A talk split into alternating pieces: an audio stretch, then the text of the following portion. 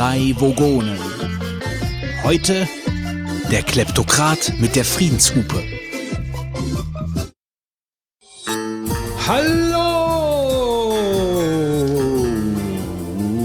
Jetzt haben wir schon so manches Türchen des vogonischen Adventskalenders mit vereinten Kräften öffnen können.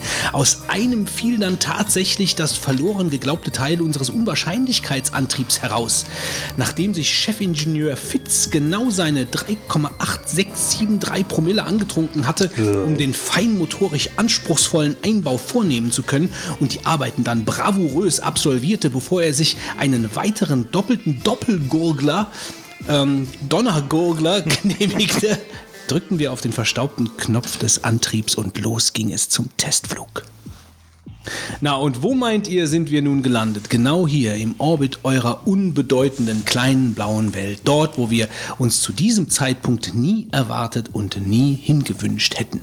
Beim Schwenk in den Orbit gab es noch einen Codeschluss bei Eddie, unserem Bordcomputer, wobei wir uns hinter vorgehaltener Hand einig waren, dass der Defekt auf das Konto von Fitz ging. So hatte er wieder einen weiteren Vorwand zum Saufen. Wie auch immer, here we are.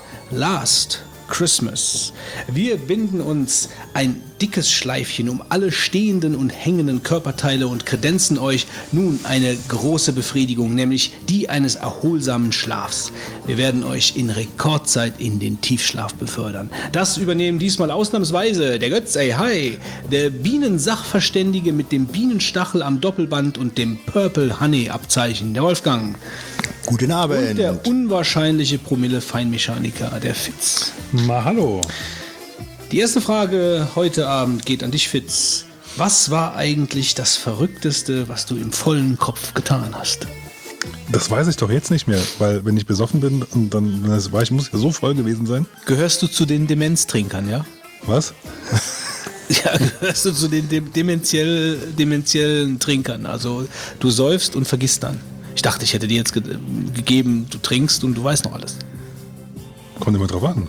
Ja, ja, eben. Was ist denn das Verrückteste, an das du dich erinnern kannst, was du im vollen Kopf getan hast? Hm. Die Frage geht übrigens an alle. Ja, ich bin raus, gell? ich muss noch mal ein bisschen überlegen. Ja, überleg mal. Ja, also äh, machen wir schon die nächsten Fragen. Also ich kann vielleicht mal einhaken. Ähm, die größte Besäufnisparty, die ich hatte, war, glaube ich, an meinem 21. Geburtstag. Und zwar ähm, der 21. Den, der ist dann auch nochmal richtig gut gefeiert worden, weil du ja dann praktisch äh, im strafrechtlichen Sinne äh, dann Erwachsener wirst. Du giltst im Strafrecht bis 21 als Heranwachsender, so dass das Jugendstrafrecht noch angewendet werden kann und in der Regel bis 21 auch angewendet wird. Ja, ähm, Und das wusstest du als angehender Rechtsanwalt. nee, aber trotzdem, ich glaube 21 hat, glaube ich, schon nochmal irgendwie, kann das nicht sein, dass, glaube ich, ein, ein Motorradführerschein auch erst ab 21 bezugbar war damals? Irgendwie so, vielleicht irgendwas? Kann sein. Ich weiß es nicht, aber irgendwie war 21 noch was Besonderes. Und äh, ich hatte eine Party gemacht auf dem Berge natürlich. Ähm, und äh, da, das war also eine absolute Mega-Party gewesen. Ähm, da war so viel los, weil zufällig war an dem Abend, also ich hatte mir diese kleine Hütte neben einem großen Funk da ist so ein, wie soll man sagen, so ein Funkturm praktisch. Der, was schießt der da oben runter, Fitz? Ist das Fernseh? Laser, Laser. Laser, ja. Ich glaube, es ist ein Fernsehfunkturm, ja. Und für Radio und sowas, damals ja auch schon da. Und äh, da haben wir gefeiert und der Witz war gewesen, ich hatte natürlich alle meine Freunde eingeladen und ähm, ich hatte den, den Platz dann nicht wirklich gemietet, da ist halt so eine Hütte. Und an dem Abend hatte dann auch irgendein Mädchen mit ihren Freundinnen dort gefeiert, auch ihren Geburtstag. Sehr gut. Ja.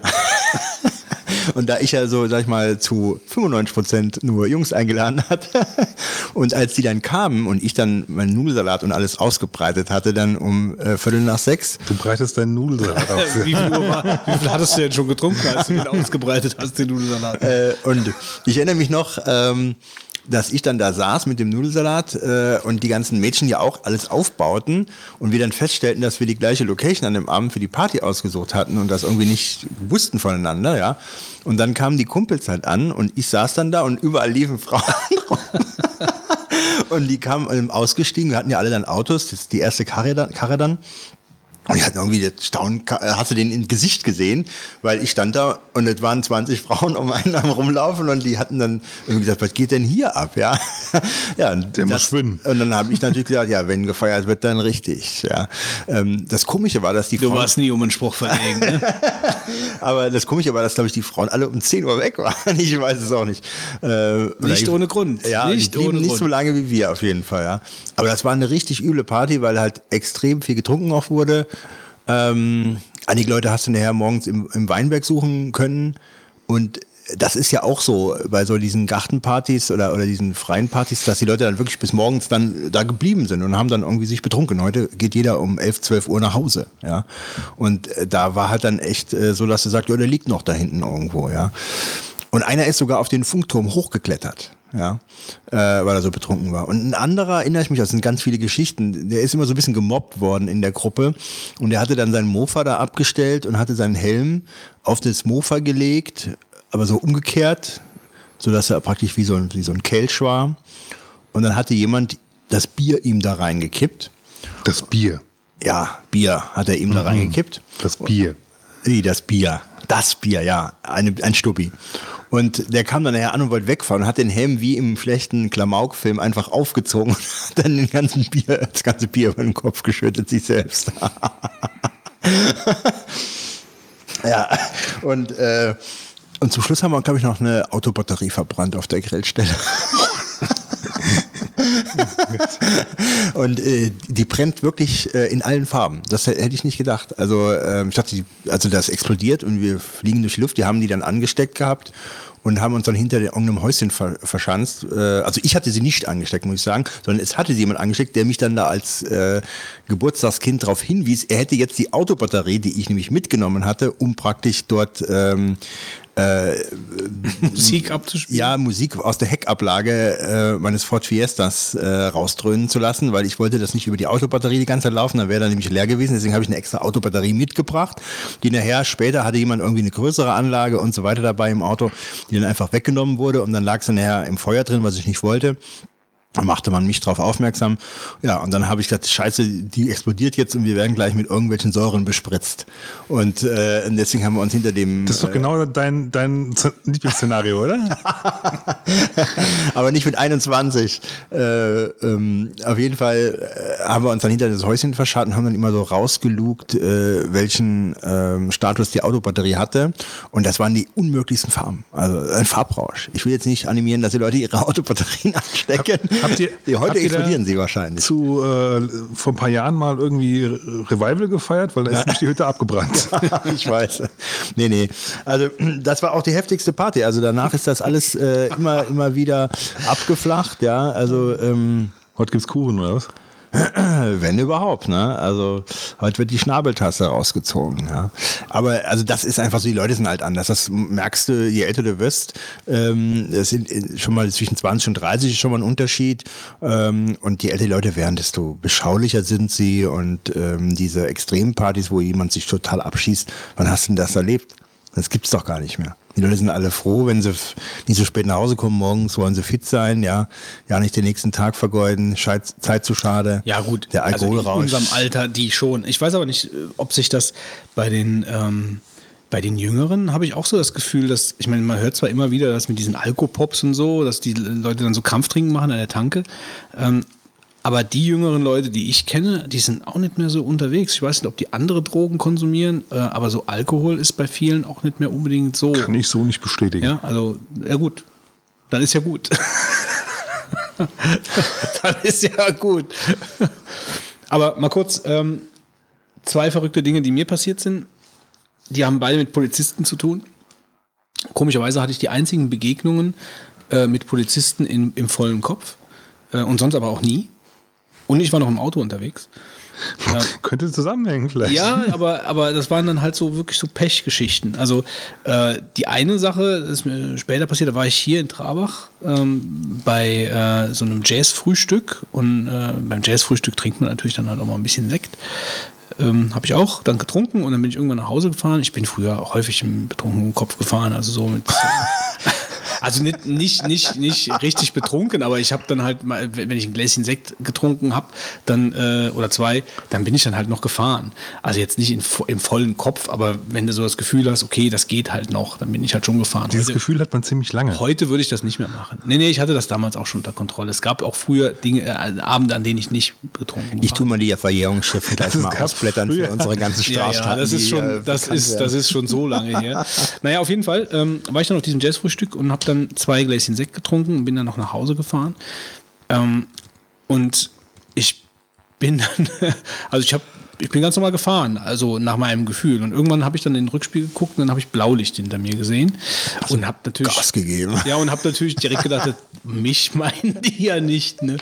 Ähm, und äh, wollte die eigentlich dann vorbeifahren lassen. Und die waren scheinbar aber schon ziemlich lange hinter mir. Äh, hat er mir dann nachher gesagt, als er mich angehalten hat. Und ähm, dann habe ich gefragt, ja, warum halten Sie mich denn an? Ja, ähm, ich wäre da in, in Burg, hier in einem, einem anderen Ort, der zwischen meinem Heimatort und hier dem Ort liegt, wäre ich halt so ungefähr mit 160 Sachen äh, über diese Einfahrt drüber gefahren, also über diese durchgezogene Linie. Also wäre ich einfach drüber weggefahren. Ähm, und deswegen hält er mich an. Und äh, das ist mir aufgefallen, tut mir leid. Haben sie, haben sie also irgendwie so in die Richtung, hab ich, ich weiß nicht mehr genau, was ich gesagt habe, aber Ja, und? so in der Art, ja, ja, so in der Art. Habe ich gesagt, haben sie mich geblitzt? Also, damit zu tun. Ja, ich habe halt, ja, das war halt mehr so, mehr, mehr so gemeint, ob er einen Beweis dafür hätte für seine, für seine, für seine doch äh, sehr äh, forsche. Ja, ich habe gesagt, haben Sie mich geblitzt? Nee, geblitzt haben wir sie nicht. Ah ja, habe ich gesagt. Ah ja. Ja, so, und dann, ähm, und dann hat er sich mein Auto angeguckt, äh, vielleicht auch aufgrund meiner, also wie ich dann halt das Gespräch mit ihm begonnen habe. Und dann hat er festgestellt, dass meine Vorderreifen halt von der, von der Mitte bis zur Seite so Slicks war. Ja? Also mein- meine Spur war verstellt, scheinbar, und ich habe es nicht gemerkt zu dem damaligen Zeitpunkt. Ähm, und er sagte, ja, das geht nicht. Das müssen wir aufnehmen. Und dann haben wir uns ins, ins, ins Auto gesetzt, bei ihm, ja, ins, ins Polizeiauto. Und ich habe hinten drin gesessen, vorne die beiden Bullen. Ähm, und dann, äh, ja, da hab ich mich schon, ich dachte, ja, vom Alkohol haben die ja jetzt nicht gesprochen, die nehmen das jetzt halt auf. Ne? Und ich war fröhlich hinten mit denen, von hinten mit denen am Sprechen. Dann sagt er irgendwann, Karl, riechst du da auch Alkohol?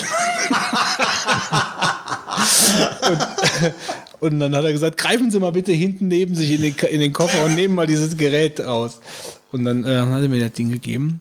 Und das war so mit einer der, mit einer der, äh, eigentlich mit der coolsten Momente, die ich je, ne, ich meine, ich war nur einmal in einem Polizeiauto und das war aber schon ein cooler Moment. Ich habe das Ding rausgenommen, habe da reingepustet und das hat dann 0,0 angezeigt. Und ich habe gesagt, 0,0. Das kann nicht sein. Blasen Sie doch mal. und hat blieb bei 0,0. Ja gut, aber das ist ganz ernsthaft, selbst wenn du dann nochmal geblasen hättest und dir irgendwas angezeigt hätte ich gesagt, euer Gerät funktioniert ja anscheinend nicht. Ja, ne? ja, oder so, ja. Sag, ja, ja, hat der dann halt auch gesagt. Und ich habe gesagt, ich habe nichts getrunken. und sie haben mich nicht mit zur Blutprobe genommen. Also dafür war, da war die Sache wahrscheinlich dann doch. Äh, Ich habe aber trotzdem zwei Punkte bekommen dann für scheinbar für die Geschwindigkeitsgeschichte und für die Reifen. Die Geschwindigkeit kann eigentlich nicht sein. Ja, oder ich weiß nicht, ich habe auf jeden Fall zwei Punkte. Überfahren wahrscheinlich von irgendeinem. Ja, ja, ja, genau. Deswegen hatte ich das ja auch mit diesem Blitz gesagt. Aber so eine ähnliche Geschichte hatte ich auch mal. Ich war ja, war ja auch schon mal eine Zeit lang ein bisschen schwerer. Ähm, das ist aber dann auch noch länger her. Und dann hatten wir Jetzt Kon- kriegst du dafür eine Straftat aufgebrummt. für was? Eine Strafe aufgebrummt. Für die Reifen. Achso, ja, aber jetzt, was jetzt kommt. Wie bekomme ich Ja, ich bin gespa- gespannt, wie die Geschichte sich jetzt weiterentwickelt. Nee, das ist keine. Nee, das ist, die Geschichte ist rum. Das ist jetzt die zweite Geschichte, die ich erzähle. Die hat aber einen ähnlichen.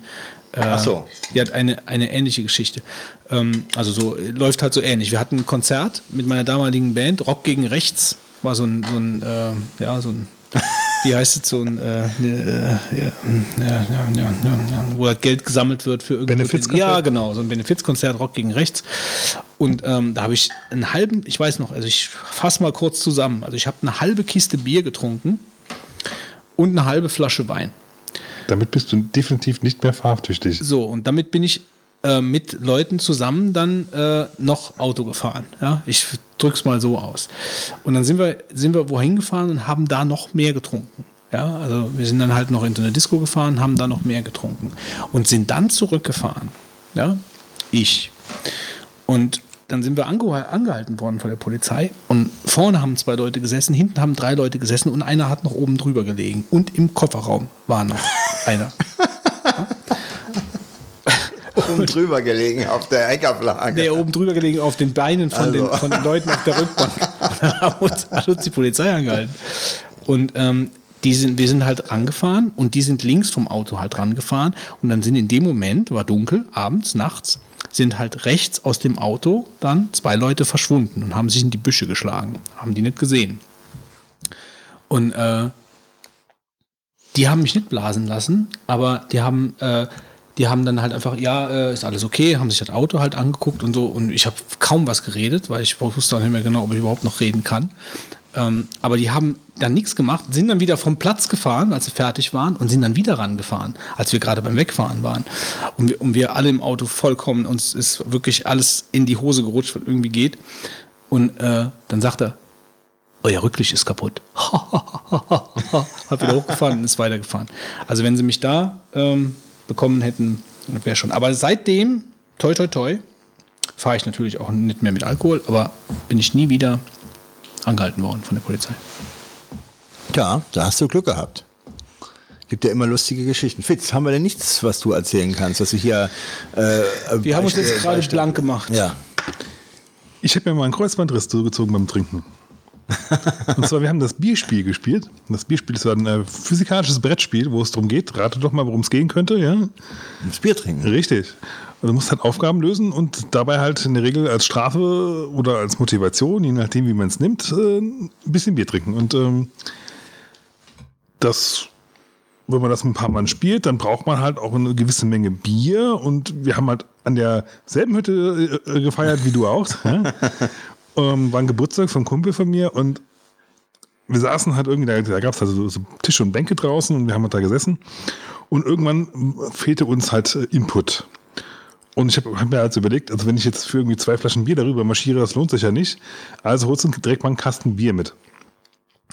Äh, damit man halt nicht so oft immer hin und her rennen muss. Ne? Also habe ich dann den Kasten mitgenommen, ihn hinter mich gestellt äh, wir haben halt weitergespielt und äh, irgendwann musste ich dann auf Klo, ja, äh, habe mich dann umgedreht, bin auf diesen Kasten draufgestiegen, ja, aus Versehen und dieser Kasten ist weg, weggerutscht. Ja, und seitdem hatte ich halt, äh, musste ich mir dann danach eine zur OP.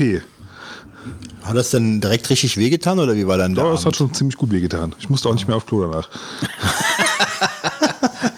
Hat er runtergeschluckt dann. ja, aber ist noch keine Straftat. Ja, nee, nee, also Straftaten habe ich, nee, das mache ich auch nicht. Also. Nee, eine Straftat habe ich auch nicht gemacht. Also, wenn, also ich bin halt dafür dann, ja, am Ende habe ich ja meine Strafe bekommen. Ich habe ja zwei Punkte bekommen. Ja. Also von daher. Ja, dann, dann habe ich meine Kumpels, dann haben mich dann runtergefahren hier nach Hause, ja, haben mich ins Bett gelegt, ja, und ich so, äh, aua, aua, aua, ja. Und was haben sie gemacht? Sie haben mit meiner Mutter noch eingetrunken. Die alte gute Schröter-Familie hier. Tja, Ja, da gibt es bestimmt noch ein paar andere Geschichten zu erzählen. Es war ja auch nur so ein spontaner Einwurf. Ich hätte jetzt auch nicht gedacht, dass das jetzt so eine Sache wird hier so lang. ich wollte eigentlich am Anfang fragen, ob der Fitz dieses Jahr auch Weihnachtsmann war. Weihnachtsmann kann ich noch nicht gewesen sein, es war noch nicht Weihnachten. Nikolaus. Äh, Nikolaus. Ja, natürlich war ich wieder Warst du Nikolaus? Wie war's denn dieses Jahr? Haarspalter. Wieder feuchtfröhlich. Ja, ich meine, wenn du, wenn du in diesem Metier unterwegs bist, dann ist dir das sowas wichtig, ja. Also, Wenn du in dem Metier unterwegs bist. Gut. Aber du fährst- wirst ja gefahren dann. Also der genau, Nikolaus. wir machen das geschickt. Wir, ich habe einen Fahrservice, ja, das heißt, ich darf trinken, ja. Und äh, Knecht Ruprecht fährt. ja, genau. Ja. Äh, Von wem wird das von der Stadt organisiert oder vom Schröter-Club? Von, vom Vom Saufgrund. Saufclub. Vom Christkindl. Wir waren letztens bei einem, bei einem, bei einem äh, ehemaligen, also beim Bruder von einem ehemaligen Klassenkamerad. Äh, der, mein Klassenkamerad ist Polizist. Und wir waren halt bei den Kindern und ähm, haben halt da die normale Nikolausnummer gemacht, sind halt rausgegangen und dann standen die Kiddies noch oben am Fenster, haben uns dann noch gewunken, ja. Wir haben ihnen halt auch vorher erklärt, warum der Nikolaus diesmal nicht mit dem Schlitten kommt, sondern mit einem Auto, weil es gab ja keinen Schnee, ja. Dann kommt irgendwann später, erfahre ich dann, dass die Kiddies dann bei meinem Klassenkameraden, äh, als sie den getroffen haben, gesagt haben, dass der Onkel Jochen doch mal bitte eine äh, Halterfeststellung von dem Fahrzeug machen sollte. naja, die Kiddies, Kiddies sind schon geil Ja, heutzutage. ja, auf jeden Fall. Letztes Jahr sollst du Kind gezwungen haben, Gitarre zu spielen. Ja, mache ich öfter mal. Ja. Si- Singen normalerweise. Gitarre spielen sind dann meistens dann die Eltern. Okay. Gitarre oder Klavier ist so der Klassiker. Ja, du bekommst also, du, du betrittst das Haus erstmal unter vier Augen und dann bekommst du Geschenke in, in einen Sack und bekommst einen Zettel, von wegen wer artig war und wer nicht. Ein Zettel, also du, du gehst in, bei uns hier in ein lokales äh, Ladengeschäft rein, kannst einen Zettel ausfüllen und deinen Obolus entrichten. Ähm, auf diesen Zettel schreibst du natürlich die Adresse drauf, vielleicht Zeitwünsche ähm, und auch vielleicht Nikolauswünsche, weil das sind ja mehrere Teams. Ach so, da bekommst du die Infos schon. Genau, und dann schreiben die halt ihr Lob und Tadel drauf und wir kommen dann vor die Haustür, da sollten halt dann in der Regel auch die Geschenke stehen. Wir packen die halt vorher ein, klingeln dann und gehen dann rein. Und wenn ich jetzt zum Beispiel so ein unartiges Kind wäre, so, was würdest du dann sagen? Saupanz. Muss ich meine Route auspacken hier. Nee. Ja, also ich meine, gibst du da schon mal so ein bisschen Kontra? So? Mm, Also ich sag mal so, bei den Kids, die, die das noch nicht kapieren, dass ich eigentlich im Prinzip ein richtiger normaler Mensch bin, ja. Soll ja kein, keiner weinen, ist schon klar. Bist du ein normaler Mensch? Nee, also die meisten haben wirklich Respekt, wenn, wenn du Ja, da klar. reinkommst. Also Ja, das ja, ist das- wirklich, äh, die meisten haben richtig tierisch Angst sogar. Ja, ja, das denke ich. Und dass du irgendwas machst. Ich habe da noch nicht mal irgendwie, irgendwie eine Kette oder, oder ein, äh, ein eine Motorsäge. Rin, rin, rin. Jetzt bist du Ralf. Hast du, hast du, hast du. Ja, das habe ich alles gemacht. Ja, also stelle ich mir schon, äh, aber stelle ich mir genauso vor. Also wenn ich an meine Tochter denke, die hätte auch ohne Kette. Meistens sind, sie, meistens, meistens sind sie vorher noch so ein bisschen ne, großkotzig, aber wenn du an die Tür reinkommst, hocken sie dann irgendwie ganz still bei Mama oder Papa auf dem Schoß und äh, bewegen sich auch nicht viel. Das ist so wie Darth Vader, wenn er Und reinkommt. in welchem Alters ist, Alter, Altersstruktur ist es Ich so? hab- vier bis Ja, ich habe auch 20. theoretisch Kinder. Ja, doch, ich habe auch schon, äl- also meistens, meistens ist dann ja, die Mütter gehen ja dahin, ja, und füllen diesen Bogen aus, meistens, ja. Äh, und dann steht da meistens immer noch ein dummer Spruch zum Papa drauf, ja. Ähm, also da konnte ich diesmal, äh, weil ich da auch ein paar Leute ein bisschen persönlich kannte, habe ich da die noch ein bisschen auflaufen lassen. Das war ganz witzig, weil die wussten nicht, dass ich komme. Ähm, also man kann da schon auch ein bisschen, ein bisschen mit den Älteren auch ein bisschen spielen. Das geht auch schon ganz gut. Ähm, ansonsten Altersstruktur, ich habe also auch Kleinkinder, aber die kapieren natürlich nichts. Also da gibst du halt eigentlich Prinzip nur die Geschenke rüber. Ja, da mache ich jetzt auch keine großen Stories, weil das kapieren die halt nicht. ja. Also du sagst aber schon so, ho, ho, ho, draußen vom Walde komme ich her. Klar. Und so. Ähm, und dann ansonsten so, ich sag mal so vier bis, bis zehn ist so die normale Struktur, wobei die Zehner eigentlich auch schon fast zu alt sind. Also ich habe jetzt diesmal auch ein Kind, da komme ich, gehe ich aber schon seit Jahren im Prinzip zu der Familie hin. Ähm, der hat mich halt nicht älter. der hat mich letztens halt erkannt, ja. So. Und er hat, den habe ich Der jetzt, Fitz. ja, doch. Und ich habe ähm, ich habe den am nächsten Tag zufällig hier auf dem Weihnachtsmarkt getroffen und dann guckt er mich so an und sagt, du warst aber gestern nicht da. Ich so, nee, war ich nicht. Wie, du warst gestern nicht da, hä? Ja, es war halt, wir haben halt äh, am, oder am Wochenende, also du warst am, am, am äh, Montag warst du nicht da. Nikolaus war ja montags, ja, und ich habe den irgendwie am Freitag oder Samstag getroffen. Du warst ja am Montag nicht da, hat er dann gesagt. Also der wusste halt schon, wer ich dann bin halt, ja. Äh, wir hatten aber ausnahmsweise diesmal halt jemand anderes hingeschickt, ja. Deswegen konnte, äh, das hat er halt festgestellt. Okay.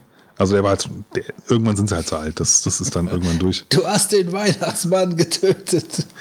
Und irgendwann, ich habe auch mal, bin ich irgendwann im Sommer äh, einkaufen gegangen, hier im lokalen Supermarkt und ähm, dann meinte dann irgendeine Tochter zu ihrer Mama, guck mal, da hinten geht der Nikolaus einkaufen. Tja. Das sind immer so die witzigen Storys so zwischendurch. Ja, ich erinnere mich auch, als das letzte Mal der Mit- Nikolaus kam, da habe ich dann irgendwie zu meiner Mutter gesagt, ähm, nee, soll nicht mehr kommen, irgendwie ist mir da völlig klar, irgendwie, da das jetzt nicht mehr zündet bei mir, dass es ein Typ ist, der da drunter steckt, ja. Äh, aber die ersten Jahre hatte ich schon richtig auch, wie du erzählst, äh, war ich aufgeregt und so weiter. Kann und ich mir dann gut vorstellen, Ist, ja. Aber irgendwann hast du wirklich, ist es halt so, gell? dann nimmst du den nicht mehr als Nikolaus war, sondern Typ. Und dann wollte ich das nicht mehr. Der fuhr mit dem VW Käfer vor, das erinnere ich mich noch.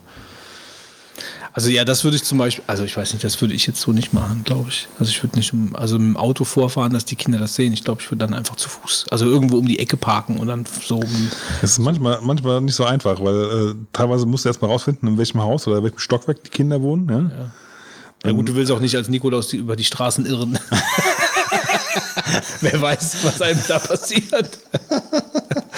Selbst hier auf dem Dorf. verlaufen. Ja. Tja. Ja, gut. Ähm, kommen wir doch mal zu den echten News. Worüber sprechen wir denn? Lass uns doch erstmal noch ein persönliches äh, Fazit Ach so. der, der Hummelclan ziehen, Ja, können wir oder? auch machen. Genau, es war mal wieder leider jetzt nur noch im jährlichen Rhythmus. Oh, Früher war das auch mal öfter. Das recht. Äh, Soweit, dass der Götz, kann man sagen, ja, der Götz nur, ne? Oder Marc kann man nicht sagen. Der Ja gut, wir haben immer, wir haben natürlich immer Humek Weekend. Also das ist die Humek LAN, also die sind ist schon von uns beiden, weil der Marc ist ja dann auch da. Also wir haben beide eingeladen. Humek und vom Mac. Humbug und vom Mac. Genau. Humek. Also wir haben uns getroffen wie vor ähm, Ich habe übrigens nachgeschaut. Ja, genau. Also ich habe zufälligerweise heute, ja gestern habe ich Bilder gesehen, habe ich Bilder gefunden zu Hause. Da bist du auch noch drauf. Ähm, da hattest du ja noch eine echte Haarpracht, das ist mir aufgefallen. Ähm, und das war 96. Also das heißt, wir haben dieses Jahr, und das war die erste unten in diesem, im Holzhaus, äh, die erste, an die ich mich erinnern kann, wirklich mit Leuten. Und das vorher war, nur waren, vorher waren nur Computer da. oder? Nein, das waren halt dann nur, wenn dann nur in ganz kleinen Kreise oder so, aber dass, dass man sich wirklich in, in quasi so zumindest vereinzelt mit den Leuten trifft, mit denen man sich auch jetzt heute noch trifft, also die damals da waren, so jetzt wie du und noch so zwei, drei andere, die damals schon da waren, der Cool Echt zum Beispiel. So, da, ähm, das war 96, das heißt, wir haben dieses Jahr 20-jähriges Jubiläum. Tja, das ist Wahnsinn. Ich habe, glaube ich, ein, zweimal gefehlt, aber sonst war ich fast immer da. Ja, ich bin ja erst relativ neu dabei, insofern. Aber ist also, ist, ich finde, es ist halt eine tolle Tradition. Äh, deshalb vor allen Dingen jetzt mal gar nicht so. Also ich finde die Spiele, das ist, das ist natürlich der Aufhänger und deswegen trifft man sich.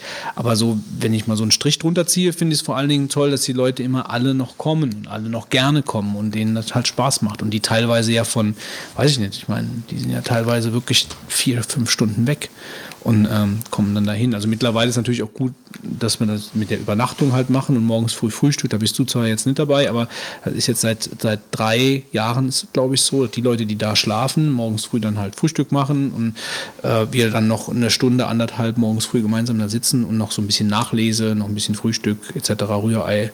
Wobei der Timo dieses Jahr fast die ganze Küche abgefackelt hätte. Ja? Rührei. Hm, der hat- Ja gut, das passt jetzt zum, zum Motto der Laden, ja, hat, diesmal. Der hat ordentlich, der hat ordentlich. Oh ja, hat war gegrilltes Rührei. Also war wirklich, er hat es gut heiß gemacht.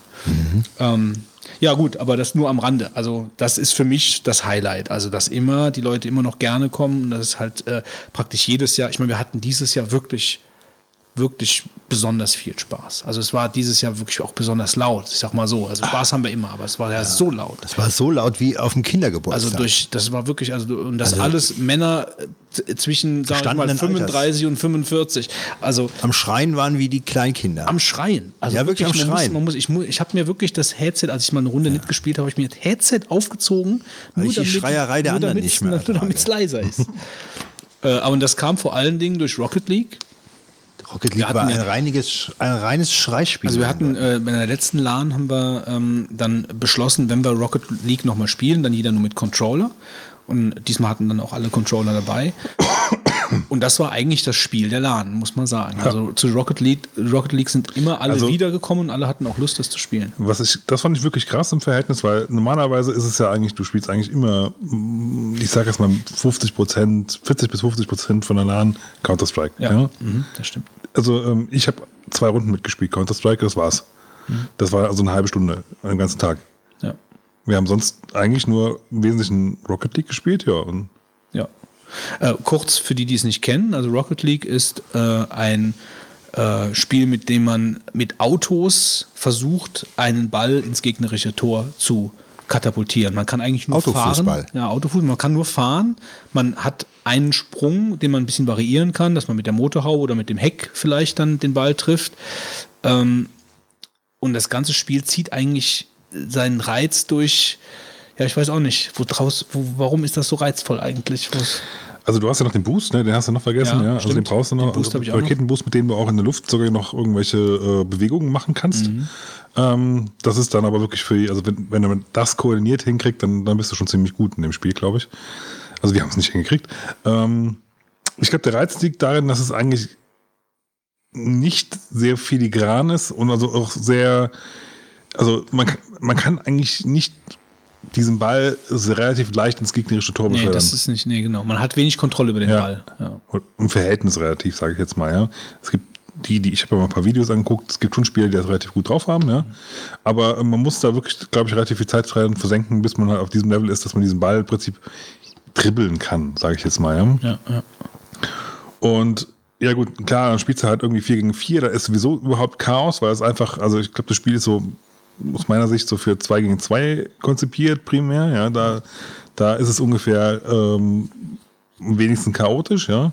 Bei 4 gegen 4 fahren sie halt alle wie, wie Hühnerhaufen durcheinander und, Ja. und Aber lustigerweise hindert das, also hält das trotzdem den Frustrationslevel eigentlich so niedrig. Also normalerweise würde man jetzt denken, wenn ein Spiel total chaotisch ist und, und keine richtigen Erfolgserlebnisse da sind ähm, oder du halt ständig genervt bist, weil es halt so chaotisch ist, dann spielst du es nicht so lange. Und bei dem Spiel hier war es wirklich so, es hat allen Spaß gemacht, die mitgespielt haben eigentlich. Also es gab niemand, der gesagt hat, ich habe keinen Bock mehr auf Rocket League.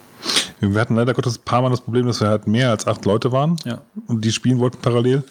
Was halt bei dem Spiel leider Gottes Also die- die wir waren zehn. Also Ja. wir waren zehn und Rocket League kann man nur zu acht spielen. Wolfgang hat eigentlich primär seinen Rechner wieder installiert und, und Äh, installiert weniger. Ich habe einen Speicherriegel irgendwann rausgezogen. und Bis dahin hatte ich irgendein PC-Problem, wie man das so kennt.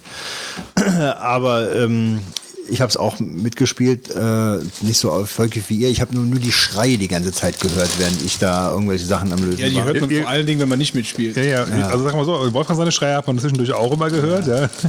Man konnte so seine Gesichtsfarbe äh, Das war schon staunen. extrem. Ja. Aber Wolfgang kommt halt rein, baut seinen Rechner auf, fängt an Rocket League zu spielen und nach irgendwie zwei Minuten, Ja. boom, aus. Ja, also da habe ich, wie gesagt, äh, eine halbe Stunde überlegt, woran das lag. Und äh, also es scheint so. Der ist auch gar nicht mehr gestartet, gell? Oder wie war Der das? war Du hast einfach kein Bild tot. mehr gehabt. Der ist einfach tot und es, es scheint so, als würde es ein, ein Rampriegel gewesen sein. Ich habe leider jetzt zu Hause noch nicht die Zeit gehabt, das tiefer zu testen, was eigentlich ein Skandal ist, obwohl es ist ja auch erst drei, vier Wochen her, ne, wie Lelan. Ähm, ja, ich habe den rausgezogen. Ich hatte ja dann immer noch 16 Gigabyte. Damit kann man immer noch spielen. Ja, also, ähm, Was haben wir denn noch gespielt? Vielleicht mal gerade die Spiele aufzählen. also wir haben zu viel gespielt, finde ich. Ja. Es war einfach zu viel. Du hast eine, hast eine riesen Liste gehabt, waren auch gute Sachen dabei, aber es ist, glaube ich, zu viel gewesen, weil man nicht zu tief eingestiegen ist in das Spiel. Zu, Wobei man, wir aus der Erfahrung heraus wissen wir ja auch, dass manche Spiele einfach Ja, bei dem einen oder anderen nicht, nicht funktionieren und es ist gut, Spiele in der Hinterhand zu haben. Ne? Ja. Also äh, mich hat eher gestört, dass wir wenige Spiele hatten, die wir alle spielen konnten. Also das war so ein bisschen schade. Aber wir hatten Counter-Strike Go, wir hatten ähm, immer, Need immer for noch Speed. klasse. Gell? Ja. Immer noch, immer noch klasse, auf jeden Fall. Also dieses, äh, diesen, diesen Modus, in dem man sich durch die Waffen hochkämpft, in dem man Spitze. Kills hat, der ist halt wirklich schon sehr gut. Der ist auch sehr spaßig. Die Karten sind auch gut, finde ich. Also die Karten sind auch wieder, ähm, also der mit diesem Landhaus, äh, die Karte finde ich schon auch sehr gut. Ähm, ja, also Counter-Strike Go, dann äh, Need for Speed Hot Pursuit. Der war auch, haben wir aber auch ganz gut, war auch, war auch spaßig. Ähm, dann, wie hieß noch dieses äh, Spiel, was so ähnlich war mit, wie mit Worms? Wie Worms? T-Worlds? T-Worlds, Ja. genau. Ach, das hat auch viel Spaß Das hat gemacht. auch viel Spaß gemacht. Vor allen Dingen die erste Partie. Also das war schon. man ist so ein kleiner, äh, so ein Würmchen mit einer Waffe und dann gibt es so Capture the Flag. Äh, Also in so Echtzeit einer Mario-Ansicht. Nicht wie bei Worms, wo man, wo man halt so zugbasiert, sondern man ist die ganze Zeit nur am Rumhüpfen und muss verhindern, dass die anderen die Flagge nehmen. Aber das macht richtig, es macht richtig Spaß. Sollte man auf jeden Fall nochmal spielen, finde ich. Dann immer noch mal spielen. Was nicht Spaß gemacht hatte, war ähm, Counter-Strike 2D. Ja, ja, das war nicht so toll. Das ist einfach so eine Draufsicht gewesen. Das hat einfach nicht funktioniert als Spiel. Aber es ist auch gut, so Sachen einfach mal Ja, auszuprobieren. muss man mal testen, also, weil der T-Worlds war auch so, es gibt auch kostenlos im Netz zum Runterladen. Ähm, dann Dirty Bomb, Dirty Bomb, ja. Ähm, auch so ein Counter-Strike-Klon, aber es scheint gut umgesetzt. wir haben zu wenig, wir haben zu wenig Zeit reingesteckt. Hat, hat äh, Unterschiede, also die, der Reiz ist, es ist ja sehr ähnlich wie Counter-Strike, aber der Reiz ist, es gibt wohl kompliziertere Missionen. Mhm. ja, die Missionen bauen so aufeinander auf. Mhm. Geh erstmal dahin, schaff das, dann geh dahin, schaff das und so. Das ist schon ganz gut. Ähm. Overwatch. haben wir ausprobiert. Wir hatten zufälligerweise gratis Wochenende. Ja, da muss ich, da muss Zufall, ich ja. so, einen, so einen halben Marvel mal einschieben.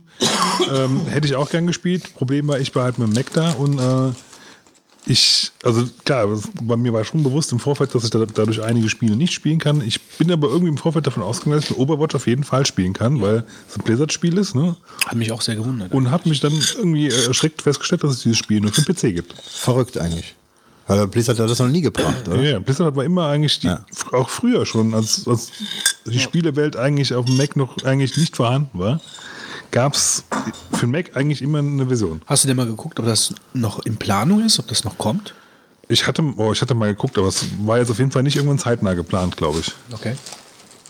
Also, ich glaube, Overwatch ist ein tolles Spiel, ähm, wenn man da die Zeit für hat, sich da mit echt auseinanderzusetzen. Ist halt ein Blizzard-Spiel, ne? Also es ist nicht einfach mal so irgendwie draufballern, sondern du musst auch schon ein bisschen mehr machen halt, ne? Ja, aber ich glaube, mir würde es besser gefallen als Team Fortress. Also, ich, ist ja schon ein ähnliches Spiel.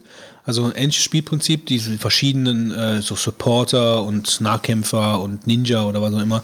Also ähm, fand ich so, so eigentlich sehr ähnlich. Ähm, und ich glaube, mir wird es besser gefallen. Aber gut, also ich glaube, niemand von uns würde es kaufen, sodass wir es halt wirklich dann spielen. Kann ich mir jetzt zumindest gekauft. vorstellen. Ja, hast du schon Tja, Wolf. es gab irgendwie äh, so ein Sonderangebot, ich habe es für 35 Euro gekauft. Ähm, das war, war einige Zeit danach und ich habe es jetzt auch schon äh, gespielt und ich finde es eigentlich wirklich großartig. Also du merkst, es ist zwar ein klassischer 3D-Shooter, aber er hat durch die ähm, ja, die, also du spielst einzelne Helden, die haben einzelne Funktionen, ja. Klassischer Ein- 3D-Shooter ohne Story. Also einfach Ja. nur so ein reines Multiplayer-Spiel ist. Ja, äh, und du hast aber halt dadurch, dass die Helden alle, sag ich mal, ihre eigenen Spezialfähigkeiten haben, also und die sind auch ganz, ähm, sag ich mal, wirklich originell. Der Eine, einer kann beispielsweise so eine Eiswand errichten, ja, der nächste kann eine Drohne abschießen und also jeder spielt sich, jeder Held anders. Und ich meine, es ist, es gibt sehr viele Helden und ich finde es auch teilweise sehr komplex, weil du müsstest schon wirklich ähm, dich sehr gut auskennen, wenn du jetzt, also ich habe das jetzt natürlich beim Auswählen einfach mal so äh, du, zufällig gemacht, nur wenn du jetzt wirklich dann anfängst, ein Team zusammenzustellen, kannst du natürlich mit den einzelnen Heldenfähigkeiten da äh, sehr drauf äh, gucken. Man müsste es wahrscheinlich, um sinnvoll zu spielen, im Clan oder sowas spielen, wo man sich dann wirklich ein bisschen Gedanken macht.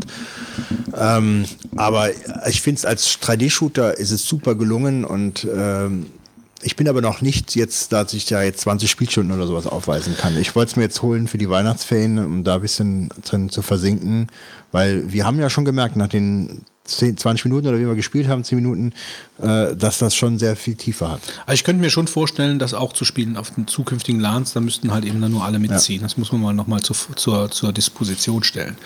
Ähm, aber das war das, war es das jetzt schon? An Spielen haben wir, was haben wir noch Ich gehabt? habe noch irgendwas vergessen. Ähm, äh, dieses äh, Operation Pacific, nee, Pacific Storm, Rising Storm. Rising Storm, ähm, das hatten wir dann eigentlich auch angef Wir wollten es spielen, also wir hatten auch den dedizierten Server da aufgebaut, aber es ging irgendwie nicht, oder wie war das jetzt? Ich, also ich habe euch den Server aufgesetzt, aber ich konnte sowieso nicht mitspielen. Ich Ja, also wir, wir, das ist auch ein sehr, ein sehr, also habe ich in Erinnerung ein sehr gutes äh, Multiplayer 3D-Shooter-Dingen. Ähm, aber da gab es dann äh, für letztes Mal Probleme, weil der Fitz nicht da war und er den Server aufgebaut hat, weil das geht nur im, mit einem mit Server, also nicht so in so einem LAN-Modus. Ähm, also das ist so klassisch am, äh, amerikanisch, japanisch, japanischer Krieg und äh, im Pazifik war das auch. also Das andere war, glaube ich, auch Stalingrad. Das war der Pazifik war, glaube ich, so ein also. Rising Storm ist, ist eigentlich äh, russische Front. Ja, ja, genau. Dann gab es halt, ähm, oh, ich komme gerade nicht auf den Namen. Also mit Pazifik und ganz neu vom selben Hersteller ist jetzt auch was von Vietnam. Ja, also es ist so ein klassischer Kriegsshooter, der aber äh, auch gegen, das ist so eines von, von den Spielen, was auch gegen Bots dann Spaß macht. Wir haben damals äh, alle Leute in einem Team, zumindest die, die noch da waren, gegen Bots, ähm, um halt so Punkte zu erobern. Das war auch sehr, sehr spaßig. Also insgesamt, also es gab natürlich auch wieder Spaghettis, ähm, scharfe Spaghettis. Ja, wobei die dieses Mal waren die, sag jetzt mal für mich auch noch sehr gut genießbar. Die waren wirklich so an der Grenze, wo ich sagen würde, es ist also jetzt genießbar. Und du hast vorher oft sie überzogen. Aber diesmal war wirklich, wo ich sagen würde, mach's schön scharf, aber übertreib nicht. Und genau so waren sie. Also sie waren jetzt wirklich sehr lecker, deine Soße. Und Du hast vorher Jahre gehabt, da hast du einfach äh, nicht mehr gewusst, was du machst in der Küche letztendlich. Für dich, ja. Ja, generell ist dir ist völlig entartet. Die Leute saßen da, völlig weiß im Gesicht, denen lief der kalte Schweiß runter. Also die Leute die- haben es immer gegessen und gerne gegessen. ja, die haben natürlich, was sollten sie denn machen? Den ganzen Abend nichts bekommen und dann kamen die Spaghetti an und der Götz haut, haut dann seine Soße drauf. Das hat sich noch nie jemand beschwert, Wolfgang. Aber es ist ja schön, dass es dir dieses Jahr geschmeckt hat. Ja, aber es lief dann immer, also es ist ja immer so, was die Leute jetzt nicht wissen, der Götz macht jedes Jahr Spaghetti und der verschwindet dann so um halb zwölf äh, in die Küche und dann hat er dann irgendwie äh, mördermäßig äh, einen riesen Topf Kessel, äh, hat er einen Kessel mit ganz vielen äh, Nudeln dann da drin und äh, wie machst du die, diese Soße? Die ist dann meistens so feuerscharf, äh, dass man das zwar reinschlingt, wenn man so viel Hunger hat, aber dann plötzlich merkt, was du einem da angerichtet hast letzten Endes, ja, welches Teufelsmal du zubereitet Ich weiß noch, hast. ich weiß noch, das war letztes Mal oder vorletztes Mal, glaube ich. Ähm, Wo Leute wo Milch ich, haben nein, wo ich dich in die, in, wo ich dich in die, Die Küche in die Küche. Ja, gelockt habe und dann gesagt habe, äh, Wolfgang, probier doch mal die Soße und ich dir dann einen Löffel von dem, von dem Sambal Oleg pur gegeben Ja, habe. ja, ja, ja. Na, so einer bist du, ja, ehrlich gesagt. Ja. So, Wenn du einen Helm dabei gehabt hättest, hätte er bestimmt auch einen Helm reingemacht. ich bin in den Garten gelaufen, habe den Kopf in deinen Teich gesteckt.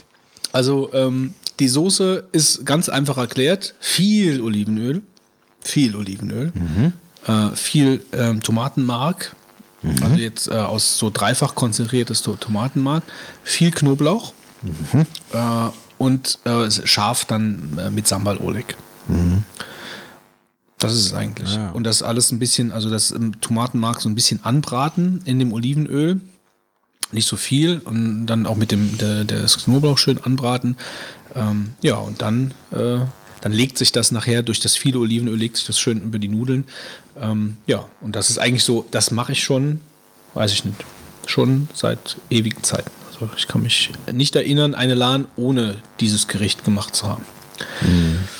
Also von daher, da gibt es schon so ein paar Traditionen, äh, die sich immer, wir machen jetzt auch seit neuestem Fotos, wenn der Akku hält, Klar, das ist bitter gewesen, dass gerade für das große Gruppenbild äh, mit, äh, mit mir noch dann der Akku dann leer war. Aber ich muss jetzt mal durchgucken. In meinem Post habe ich mich damit noch nicht beschäftigt. Ja. Ja. Da wird bestimmt schon was dabei sein. So, gehen wir mal weiter. Äh, ich würde sagen, Wolfgang, du erzählst jetzt mal, was du erzählen möchtest. Wir haben irgendeinen Surren heute Abend. Ich höre die ganze Zeit so einen Ja, Surren. ist, ist die Frage, ob wir es nur auf dem Kopfhörer haben weiß oder auf der. Aufnahme? Das ist gut. Weiß ich jetzt nicht, ob Auphonic da nachher äh, seines Amtes waltet und das Suchen entfernt. Bestimmt. Genau, gehen wir einfach mal davon aus. Ja, Wolfgang, und du wolltest uns mal wieder was über die langweiligen Bienen erzählen? Ja, wir haben dieses Jahr das Thema Bienen gar nicht bisher in den Vordergrund gerückt. Ja, wir haben uns zu Genüge darüber gesprochen, genau. Ja, äh, ich hatte aber dennoch immer ein Thema parat, äh, was ich jetzt doch mal in kurzen zehn Minuten oder so oder fünf Minuten mal darstellen oder Fünf? fünf Minuten mal erzählen wollte. Und zwar hatte ich, ähm, ich habe ja, wie gesagt, mittlerweile, ähm, ja, stopft euch voll vorher noch. Ähm, Währenddessen. äh, wieder mein ganz normales Bienenjahr jetzt dieses Jahr gehabt und habe überlegt, weil ich mich gerne fortbilde. Also es gibt Imfer- Imkerverband äh, ähm, gibt es jedes Jahr halt so eine Fortbildungsangebot, äh, bei dem ich mich entsprechend äh, dann umschaue, was dann interessant ist. Und ähm, es gibt eine Ausbildung zum Bienensachverständigen und dafür habe ich mich interessiert und informiert und habe dann ähm, mich entschieden, ja, das machst du. Ähm, Bienensachverständiger selbst hört sich jetzt erstmal ein bisschen seltsam an. Guck, äh, untersucht man die Bienen oder äh, was macht man da genau?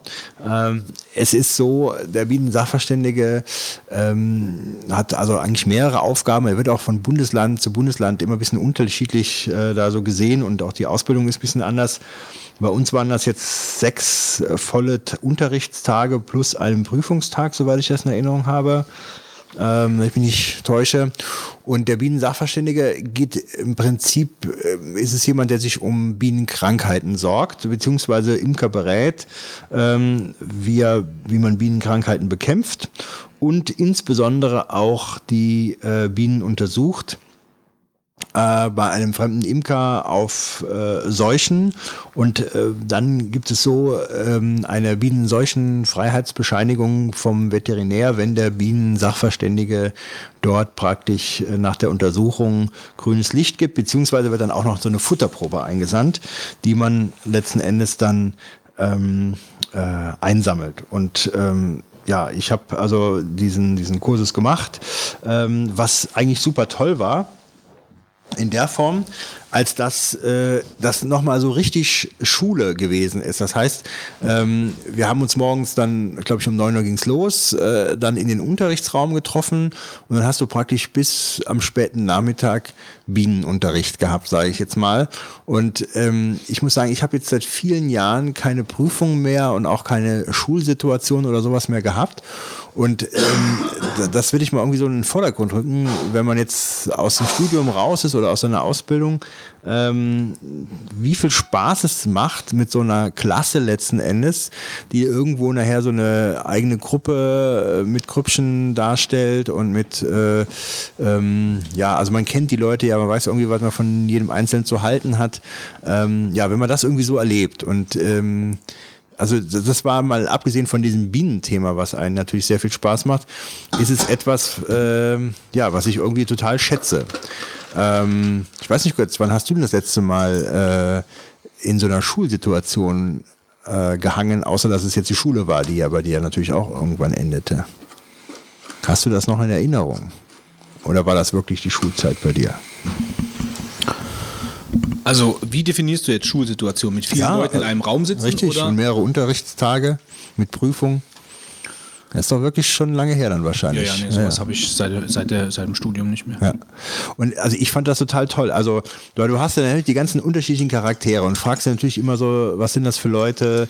Äh, sind das jetzt irgendwelche Spinner oder haben, äh, was machen die jetzt genau in ihrem Imkerbereich? Ja, die vor allen Dingen nicht in der Schulsituation dann in dem Moment ja sind. Also schon in der Schulsituation, aber nicht in der Schulsituation, wie wir sie früher Ja, kennen. ja, das sind ja, alles ja. erwachsene Leute, die Ja. schon, weißt du, gestandene Männer Aber, sind aber, oder so. aber interessanterweise, die Charaktere gibt es dann immer in der ganzen Klasse. Es gibt den Querulanten, derjenige, der ständig Fragen stellt, der nervt, derjenige, der nichts kapiert. Ja.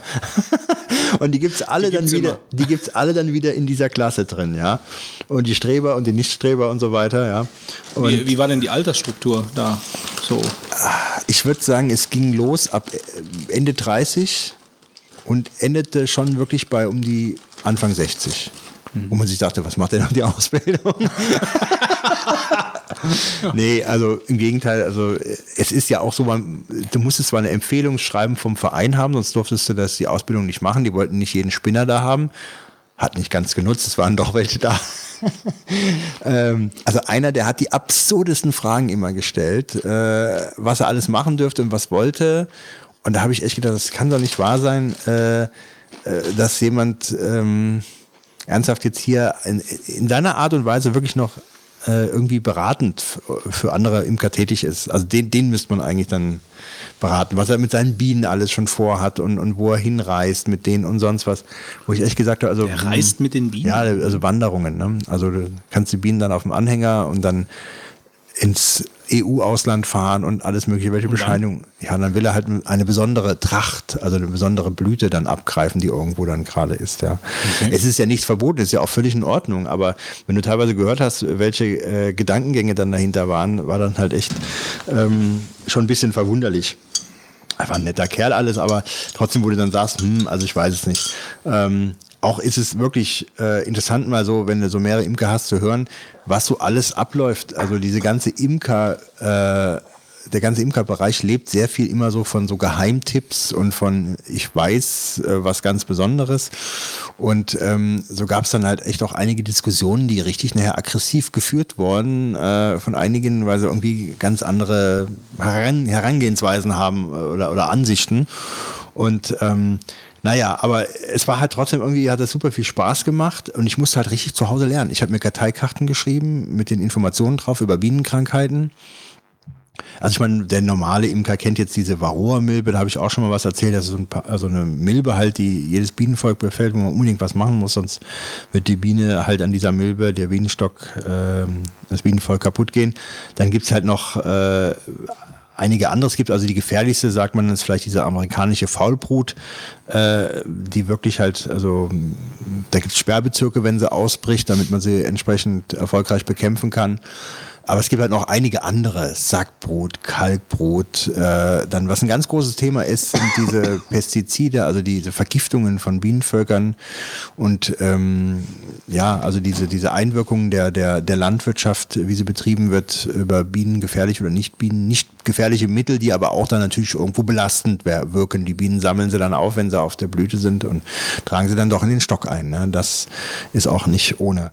Ähm, ja, was auch toll war in dem Kurs ist, ähm, es war ja bei diesem, in dem Bieneninstitut da äh, durchgeführt worden. Und diese ganz gefährlichen Krankheiten, die haben die dann teilweise äh, alle, oder die haben die alle eigentlich, ja, äh, auf einer Wabe. Kannst du die ja meistens sehen, also die Brut verändert sich, die wird entweder schleimig oder du hast irgendwelche komischen äh, sackähnlichen Veränderungen der Larve oder sowas, ja, oder der Puppe äh, bei der Entwicklung eines, eines einer Biene. Und das Tolle ist, äh, die haben alle diese Krankheiten in ihrem Gefrierschrank eingefroren und dann haben die die für uns aufgetaut und du konntest dir dann anschauen, wie sieht denn das aus, wie sieht denn das aus. Und äh, das fand ich super interessant, äh, diese ganze, also Giftküche da zu denen und dann habe ich nachher irgendwo mal ein Brötchen reingebissen und habe gedacht, da hast du dir eigentlich jetzt hier die Finger gewaschen, ja. Wobei also die für Menschen äh, alle nicht jetzt wirklich problematisch sind. Aber es gibt eine, ja, müsste ich jetzt eigentlich wissen, das könnte, das könnte die Steinbrut sein.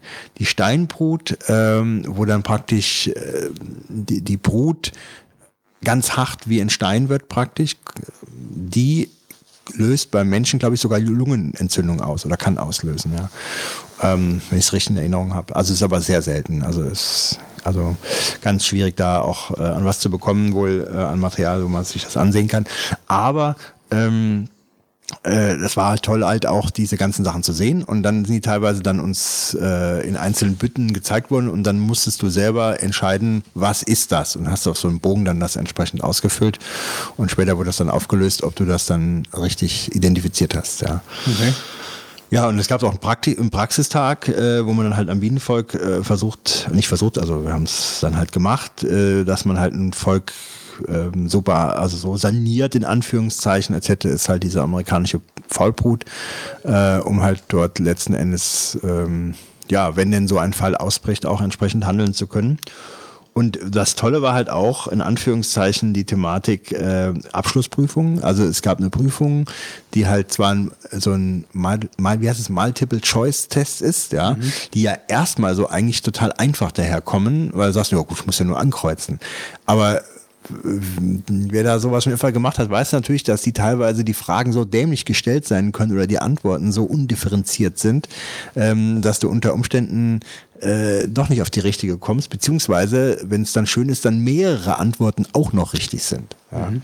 Und das hatten wir dann auch hier gehabt. Äh, und ähm, ja, dann gab es halt zum Schluss den Abschlussprüfungstag. Ähm, und das war halt auch wie früher. Also ich weiß nicht, die letzte richtige Prüfung, die ich gemacht habe, liegt viele Jahre hinter mir. Ähm, aber diese Prüfungssituation, das ist doch auch was ganz Einmaliges. Und das habe ich wirklich so ein Déjà-vu, also überhaupt dieser Kurs, das hat mir so einen totalen Déjà-vu in meine Vergangenheit gegeben. Ne? So äh, Lernen, Prüfung und auch dieser Prüfungstag, alle aufgeregt, jeder guckt nochmal ins Buch rein. dann der, sag ich mal, Lehrer kommt rein, die Leute müssen auseinandersitzen. Dann gab es irgendwie zwei verschiedene Fragebögen, damit man nicht abguckt. Ja, und dann dieses, äh, alle sind dann fleißig die Blätter ausfüllen. Also das hat, das hat sich allein dafür schon gelohnt. Ich habe eigentlich äh, einen Riesenspaß gehabt, einfach ja, wie, diese Prüfung äh, mitzuerleben. Wie diebig du dich über Prüfungssituationen freust, ja, äh, überrascht mich jetzt ich bin, ich bin mein ganzes Leben lang äh, bis, bis Anfang 30 ständig in Prüfungen gewesen. Du ja auch irgendwie. Ja, aber du... Ähm, Und danach bin ich in so ein, in so ein Luftloch gefallen, ohne Prüfung. Ach, du, also in dem Luftloch gefällt mir eigentlich ganz gut, muss ich sagen. Gut. Also ich, ich auch kein Problem. Ich, ich auch eigentlich nicht ständig Prüfungssituationen. Ne? Aber ich habe äh, äh, ich hab vor entweder dieses, also nächstes oder übernächstes Jahr einen Motorbootführerschein zu machen. Ähm, und da ist es aber dann wahrscheinlich noch mal ein bisschen anders. Also ich hatte auch schon mal über einen Angelschein nachgedacht. Ich glaube, da ist mehr Prüfungssituation und mehr. Den habe ich auch. Ja, mehr, mehr ja, Äh, äh, Unterrichtsstunden ja. und so angesagt als beim Motorrad, äh, Motorbootführerschein. Ich glaube, das ist schnell passiert. So ein bisschen Theorie kannst du dann hm. zu Hause nur. Ja, möchte ich unterschätzen. Also damals aber ich, ich kenne da schon ein paar Leute, die hier Motorbootführerschein gemacht haben. Das ist schon auch noch ein bisschen was, so ist nicht. Ja, ja, also Ich habe nur, ich hab nur äh, gehört, das soll, das soll nicht so. Viel interessanter ist, warum willst du das machen? Ähm, vielleicht will er mit dem Motorrad. also ich will da direkt, ich will direkt für, für Binnen und See machen. Ähm, also, Also Ho Hochsee. ja, also so gibt es die beiden Unterscheidungen, so wie ich das jetzt verstanden Das ist ja der habe. Witz, dieser, dieser Schein wird dann auch für See hier auch angeboten, gell? Ja, also Ja, ja. Die, die Schilder haben vielleicht eine andere Farbe. Hafeneinfahrt, ja. Hochseewellen. Ähm, aber also äh, eine Sache, ich möchte auf jeden Fall, also ich habe seit, seit ich Kind bin kein Bötchen mehr äh, an der Mosel gehabt. Also irgendwie, also wir hatten früher ein Motorboot. Ähm, damit sind wir auch gefahren, aber ich kann mich nicht mehr recht dran erinnern. Das ist also ein bisschen vor dieser richtigen Erinnerungszeit, wo ich wirklich konkrete Erinnerungen habe. Ähm, aber ich hatte dann irgendwann mal ein Schlauchboot oder so, aber so, dass ich mal wirklich ein Kajak oder also ein Kanu oder sowas hab. Und ich wohne ja direkt an der Mosel eigentlich. Das ist eigentlich total bescheuert. Und ähm, ich habe jetzt mal vor, mir wirklich konkret äh, mich nächstes Jahr mal schlau zu machen, mir mal ein Kanu zu kaufen. Mal so als erster Einstiegspunkt. Äh, dass ich einfach, das lege ich in das Haus und dann kann ich einfach abends, wenn ich Lust habe, nehme ich mir dieses Boot, gehe unten ein paar Meter runter und dann setze ich mich auf die Mosel und lass mich treiben. Es ist ein Skandal, dass du so nah am Wasser wohnst und sowas nicht hast. Ja, das wirklich, also da muss man sich an den Kopf fassen eigentlich. Ja, eigentlich muss man das tun. So, ich kenne jemanden, der in aller Herrgottsfrühe so um 6, 7 Uhr morgens im Sommer, wo dann halt schon Sonnenstrahlen langsam sich äh, Da fahre ich, ankündigen, da fahr ich zum Unternehmerstammtisch. leichter Nebel auf der Mosel liegt. Die Mosel ist wie ein Spiegel, glatt, keine Ja, ja. Welle. Ja, da ja. fährt der mit Genau. dem Ruder oder Kanu. Äh, Und, aber äh, also andere Leute, die hier Traumhaft, Urlaub machen und nur das, das Ja, äh, hier suchen, die würden sich wahrscheinlich wirklich an den Kopf fassen und sagen, warum hast du das nicht? Ja? Ähm, aber das habe ich halt eben vor, weil ich auch glaube, dass das äh, sehr meditativ, entspannend, beruhigend sein muss, ja, Ja. wenn man wenn man halt wirklich auf der Mosel, also ich glaube die Perspektive von der Mosel aus nach draußen ist halt eben eine ganz andere, wie wenn du einfach so auf der so am Mosel am Ufer entlang gehst. Ich glaube, das ist halt wirklich was anderes, wenn du dich auf dem Fluss befindest und da paddelst und machst oder dich treiben lässt.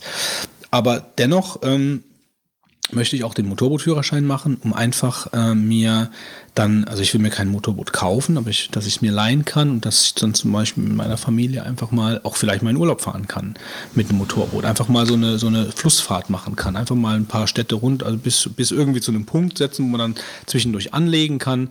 Ähm, ich glaube, das ist ganz spaßig. Stelle ich mir zumindest vor. Also ich habe das mal. Ich, hab- ich, mal glaube, so- ich weiß, es gibt wohl irgendwelche Flüsse, da kannst du dir so Boote mieten und dann kannst du den ganzen Fluss äh, entlangfahren. Genau. Äh, sowas gibt's auch. Und ja. immer mal anlegen, wo man Mhm. möchte. Ja, du bist nicht, du bist da nicht, nicht kannst auch auf dem Boot schlafen, je nachdem. Äh, ich wollte auch mal in Irland, da gibt's ja auch so Haus, also so auch so äh, über, über, über den kleinen, über die kleinen Bäche, da kannst du dann auch mit so einem Hausboot fahren und kannst dann einfach durch die Natur gondeln. Also Mhm. ähm, finde ich eigentlich sehr schön. Ja, ich frage halt nur deswegen. Also ich kenne halt, wie gesagt, ein paar Leute, die hier einen Motorbootführerschein gemacht haben, ja, von meinen Freunden. Die haben den gemacht und sind, sitzen halt weder Motorboot, sind auch nie wieder irgendwas gefahren halt, ja. Okay. ja deswegen, also ähm, Sehr gut. Ich, ich hatte mal überlegt, auch an dem Motorbootschein, ich habe es aber nicht gelassen, habe es nicht gemacht, weil ich zu viele schon Beschäftigungen habe. Äh, aber aber ich das wäre doch jetzt ideal. Prüfungsstress. ja, Ich mache es eigentlich nur für die Prüfungssituation. ja, Am hast eigentlich recht. Ich würde vielleicht noch mal einfach nur wegen mach, der da mach besser Prüfungssituation Pilotenschein. Ich glaube, da musst du ein bisschen mehr lernen. Aber ähm, also das Problem ist, also was ein Tipp, ähm, der Gedanke war nachher da, wegen brauchst du ein Boot, was du auch gesagt hast, äh, ob man sich nicht mit mehreren Leuten dann zusammen ein Boot, sag ich mal, gönnt und dann abspricht, wer wenn's, wer wann's benutzt, weil du würdest ja nicht das Ding 20 Mal im Jahr benutzen, sondern du hast vielleicht 10 Mal oder oder weiß ich nicht wie oft. Aber wenn das natürlich mit mehreren Leuten dann ist, dann wird das Boot auch regelmäßig benutzt und man kann es auch gemeinsam besser ja, das stimmt schon. finanzieren und Das stimmt schon. Äh, aber ich glaube, dass, ähm, wer, also ich kenne mich aufgrund der Vielzahl der Interessen, die ich habe, ähm, so gut, dass ich glaube, dass ich glaube, ich leih mir das einmal im Jahr, fahre damit rum und dann war es für dieses Jahr.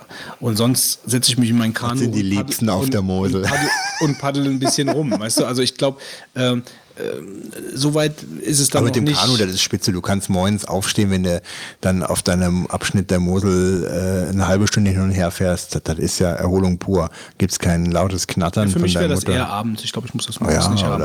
Aber abends so im Zwielicht, ja, Ja, im so Zwielicht, auf, genau. die, auf die Mosel drüben auf der anderen Seite sind die Frösche am Katastrophe äh, veranstalten. Das stimmt allerdings. Dann kannst du mal Also, rüberfahren, den einen auf den, auf den Kopf hauen. Ja, wir sind mal das ist wirklich, wirklich passiert. Also ähm, als Erklärung, äh, wir wohnen äh, relativ nah an der Mosel und auf der anderen Seite von der Mosel ist halt ein Tümpel.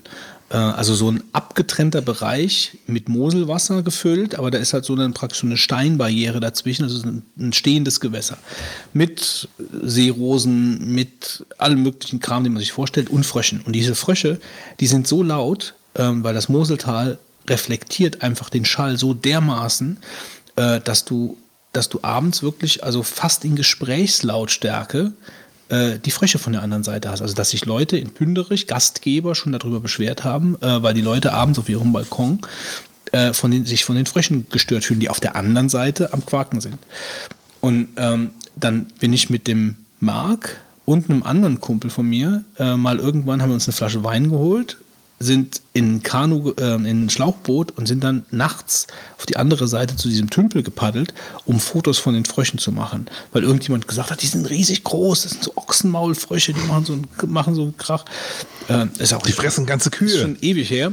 Ähm, und dann haben wir Fotos gemacht und die waren winzig klein, die Frösche. Die, aber riesig aufgeblasene Backen. Und die sind richtig laut, Fitz. Ja, ich weiß, ich war, letztens, ich war letztens doch da und dann, also, hast du das auch gehört? das äh, wird mich, glaube ich, auch nerven. Ja, nee, ich bin mich nervt das gar nicht. Ich finde das schön.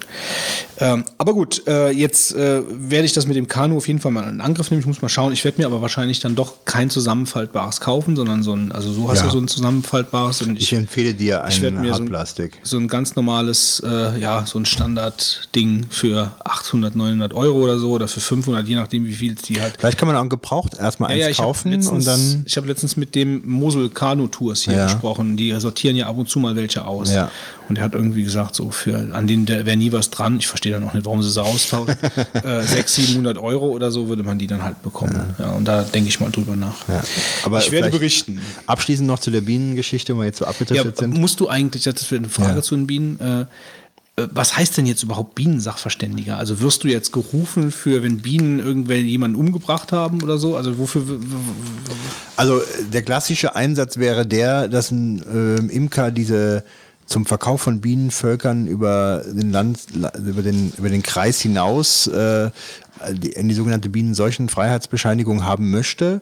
Ähm, und dann muss der Bienensachverständige vorbeikommen, guckt sich jede, jedes Volk an, äh, jede Brutwabe im Idealfall, wenn es natürlich jetzt nicht ein Riesenstand ist mit ganz vielen Völkern, dann sucht man sich halt eine Menge aus, also eine, eine gewisse Auswahl trifft man und, und bescheinigt dann, dass diese Völker keine Krankheiten haben. Und dann können die Völker dann verkauft werden über die Kreisgrenze hinaus. Und derjenige, der vor Ort ist und das kontrolliert, das wäre ich dann praktisch. Ja? Also ich kontrolliere, ob jetzt besondere Krankheiten, wenn man so möchte, ja, auf dem, bei dem Bienenvolk da sind. Und berät natürlich auch, soll er halt ganz allgemein im, im Imkerverein beraten, was Imker machen können, um, sage ich mal, Krankheiten zu vermeiden oder halt auch bestehende Krankheiten zu bekämpfen. Das ist so der Aufgabenbereich.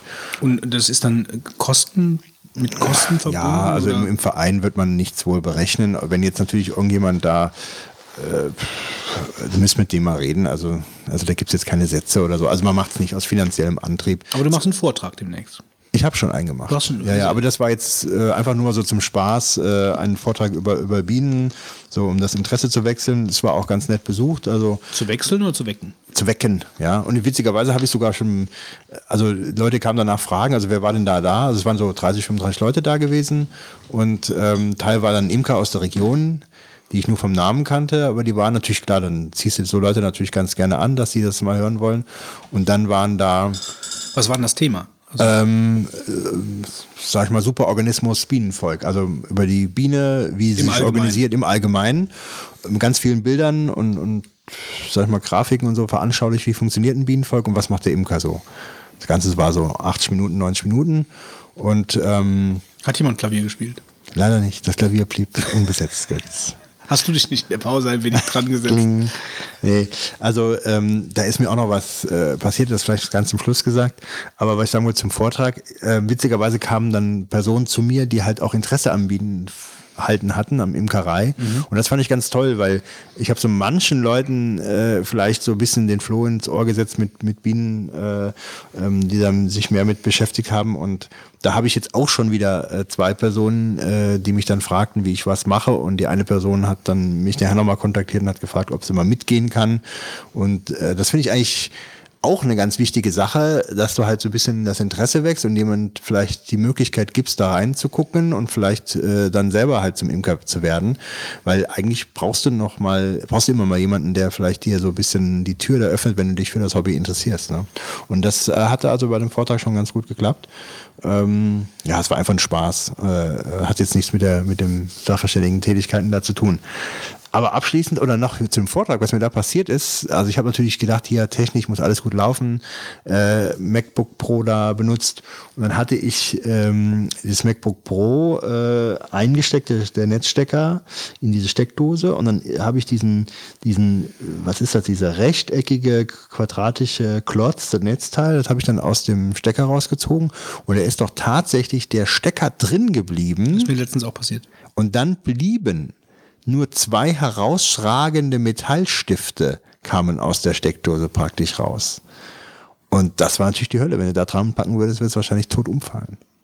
Also super gefährlich, ehrlich gesagt. Also das ist, ich weiß nicht, denn, wie viel Netzteile ich mittlerweile für das MacBook Pro gekauft habe. Ich habe bestimmt Das acht, war nicht eins Stück. der Netzteile, die man äh, hätte ta tauschen äh, dürfen. Weil nee, das, war nicht. Nee, nee, ich nee, habe ja letztens noch irgendwann eins getauscht. Nee, nee, also ich habe ähm, ich habe, glaube ich, in meiner Karriere bestimmt acht, neun Netzteile sind mir kaputt gegangen. Also das ist ein Schrott. Natürlich habe ich nicht immer die von äh, Apple gekauft, muss ich zugeben.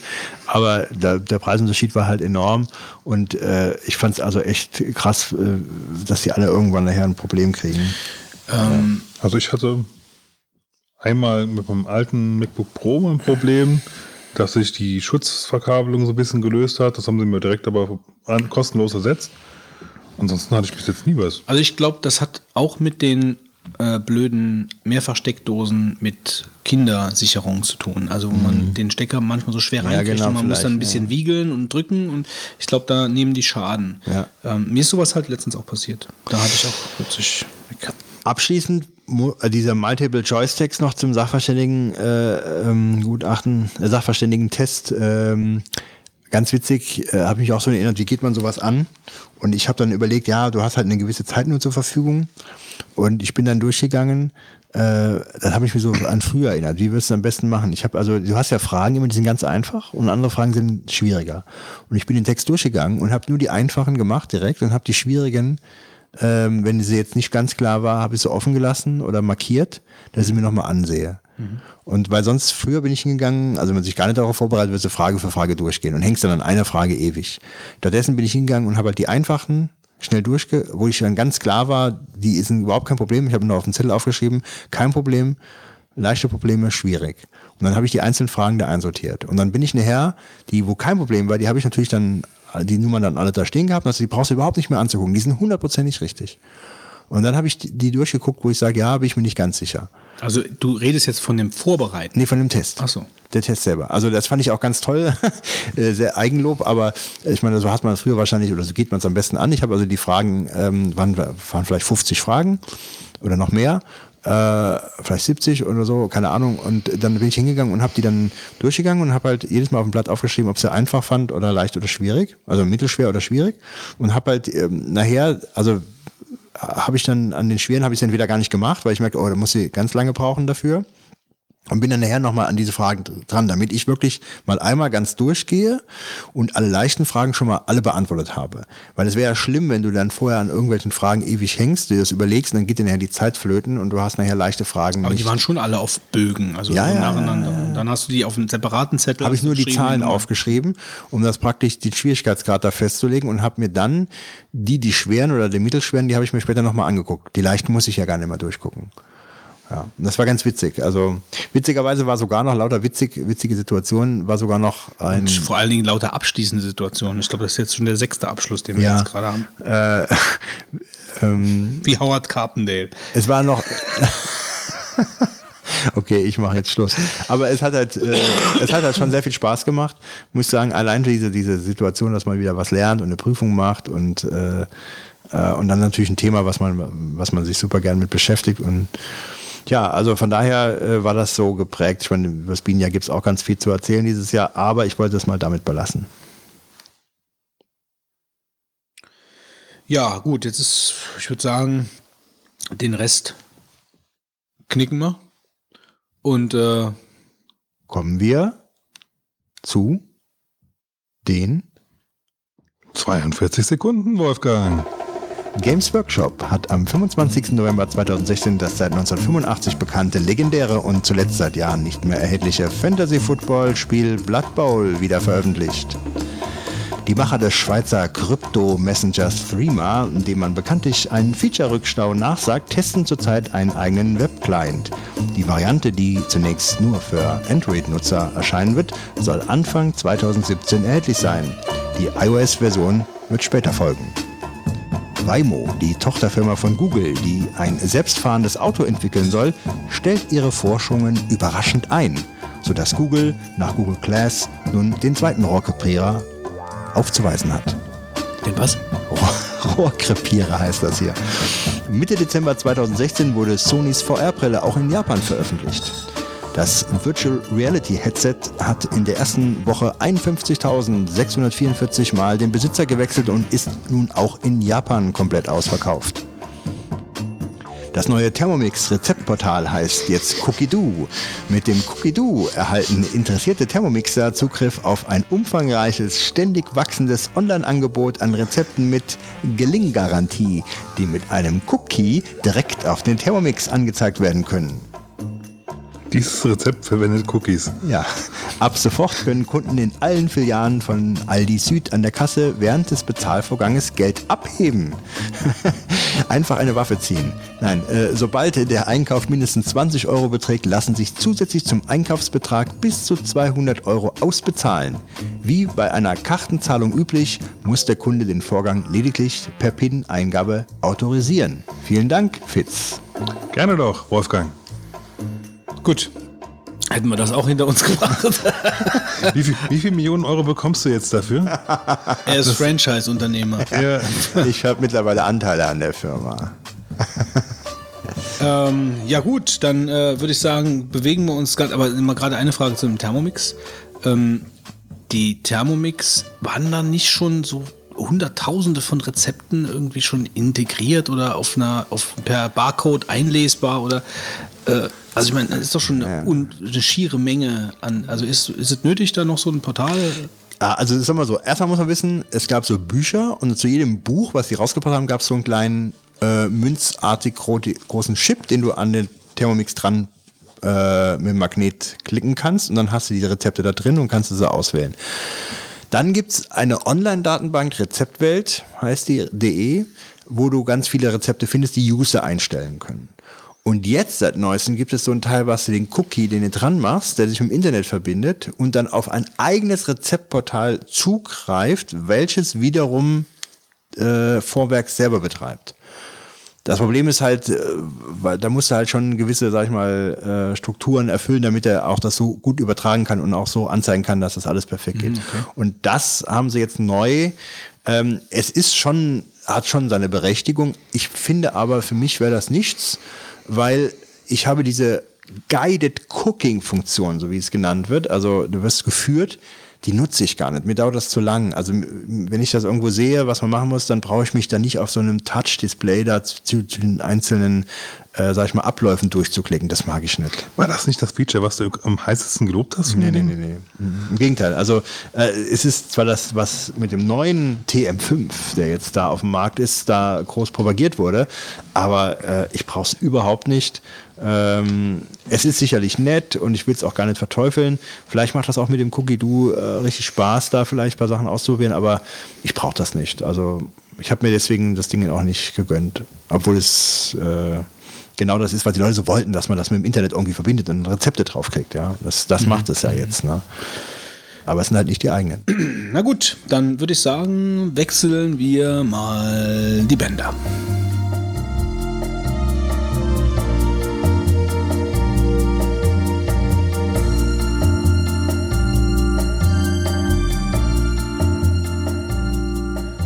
Kommen wir zum Deep Thought der heutigen Folge. Und heute reden wir über Spuk, Geister und parapsychologische Phänomene und haben uns dazu wie immer einen sehr kompetenten Gast zum Thema eingeladen. Er ist studierter Physiker und Psychologe. Er war Fachberater für die sechsteilige Reihe Dimension Psi in der ARD.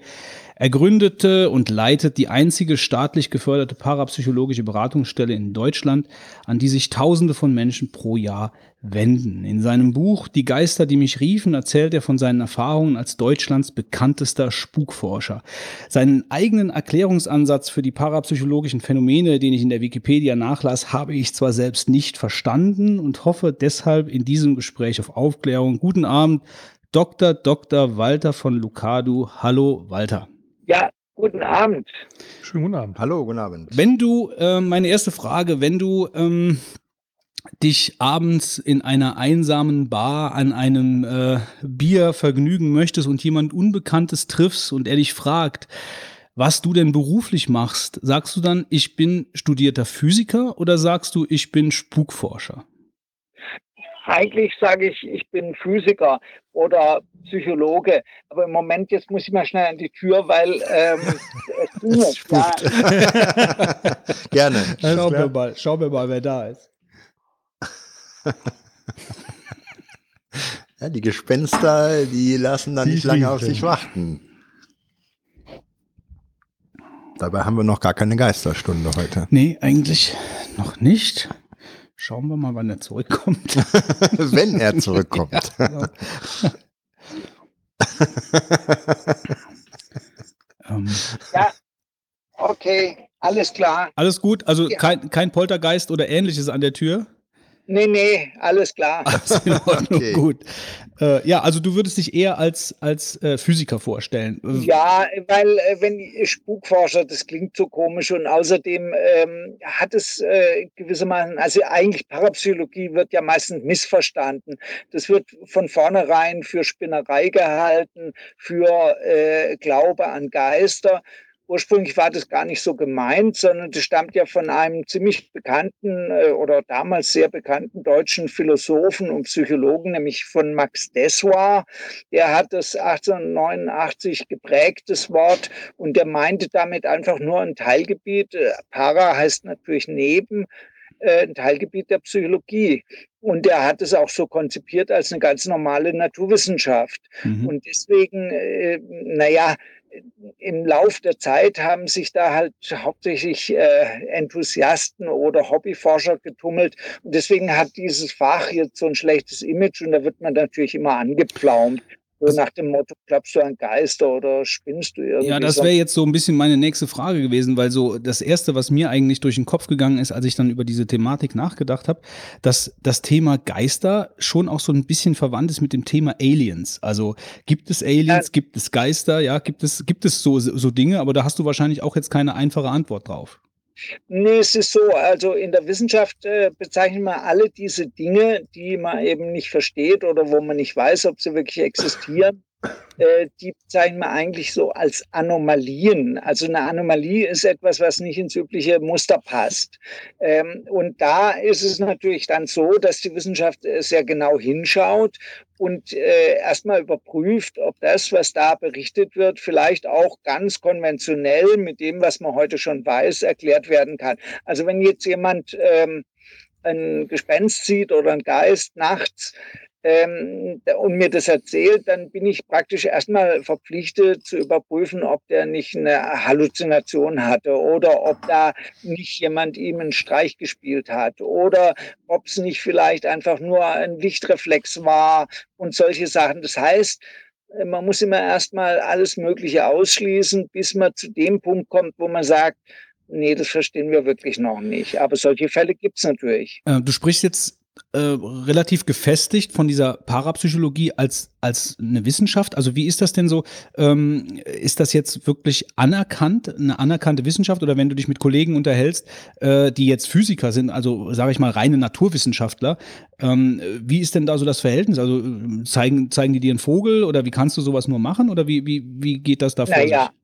Also äh, die Leute, die mich kennen, zeigen mir natürlich nicht den Vogel. Und dann gibt es natürlich äh, Leute, die Vorurteile haben, äh, weil sie nur den üblichen äh, Schrott äh, kennen, der da über das Fach ver verbreitet wird. Und die denken natürlich erstmal, ich spinne. Aber das kann man ja relativ schnell ausräumen. Das ist nicht so sehr das Problem.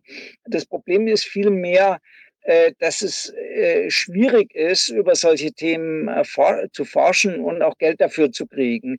Nämlich da muss man natürlich immer Leute überzeugen, die eigentlich selber jetzt nicht direkt in der Wissenschaft arbeiten. Die meisten Wissenschaftler sind eigentlich ziemlich offen für unkonventionelle Fragen, aber die sagen dann, ah, da wird man dann blöd angeschaut. Also es ist eigentlich mehr so die sekundäre Wirkung, die Schwierigkeiten macht. Also es war auch nicht so einfach, diese Beratungsstelle so zu etablieren, dass auch äh, das Land Baden-Württemberg ähm, das unterstützt. Da haben eben die Politiker immer gesagt, ja, ähm, das ist doch nicht konsensfähig und ähm, da gibt es doch nur Ärger und das wollen die natürlich nicht haben.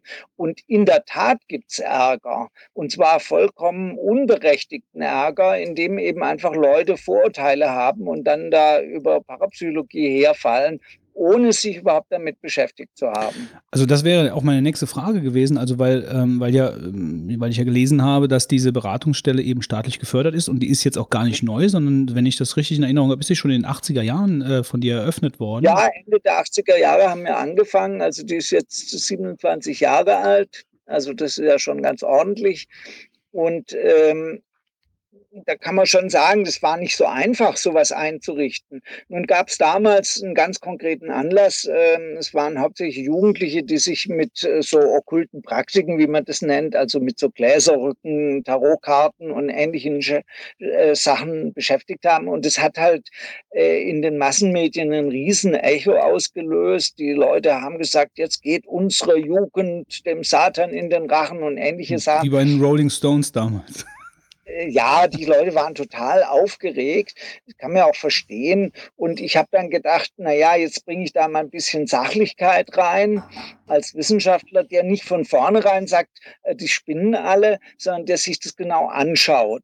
Und ich hatte ja schon vorher äh, mich mit dem Thema Parapsychologie befasst und deswegen konnte ich dann tatsächlich auch die Politiker überzeugen, dass es ganz vernünftig ist, was ich da gemacht habe oder was ich da machen will. Und das war natürlich äh, schon eine Kunst.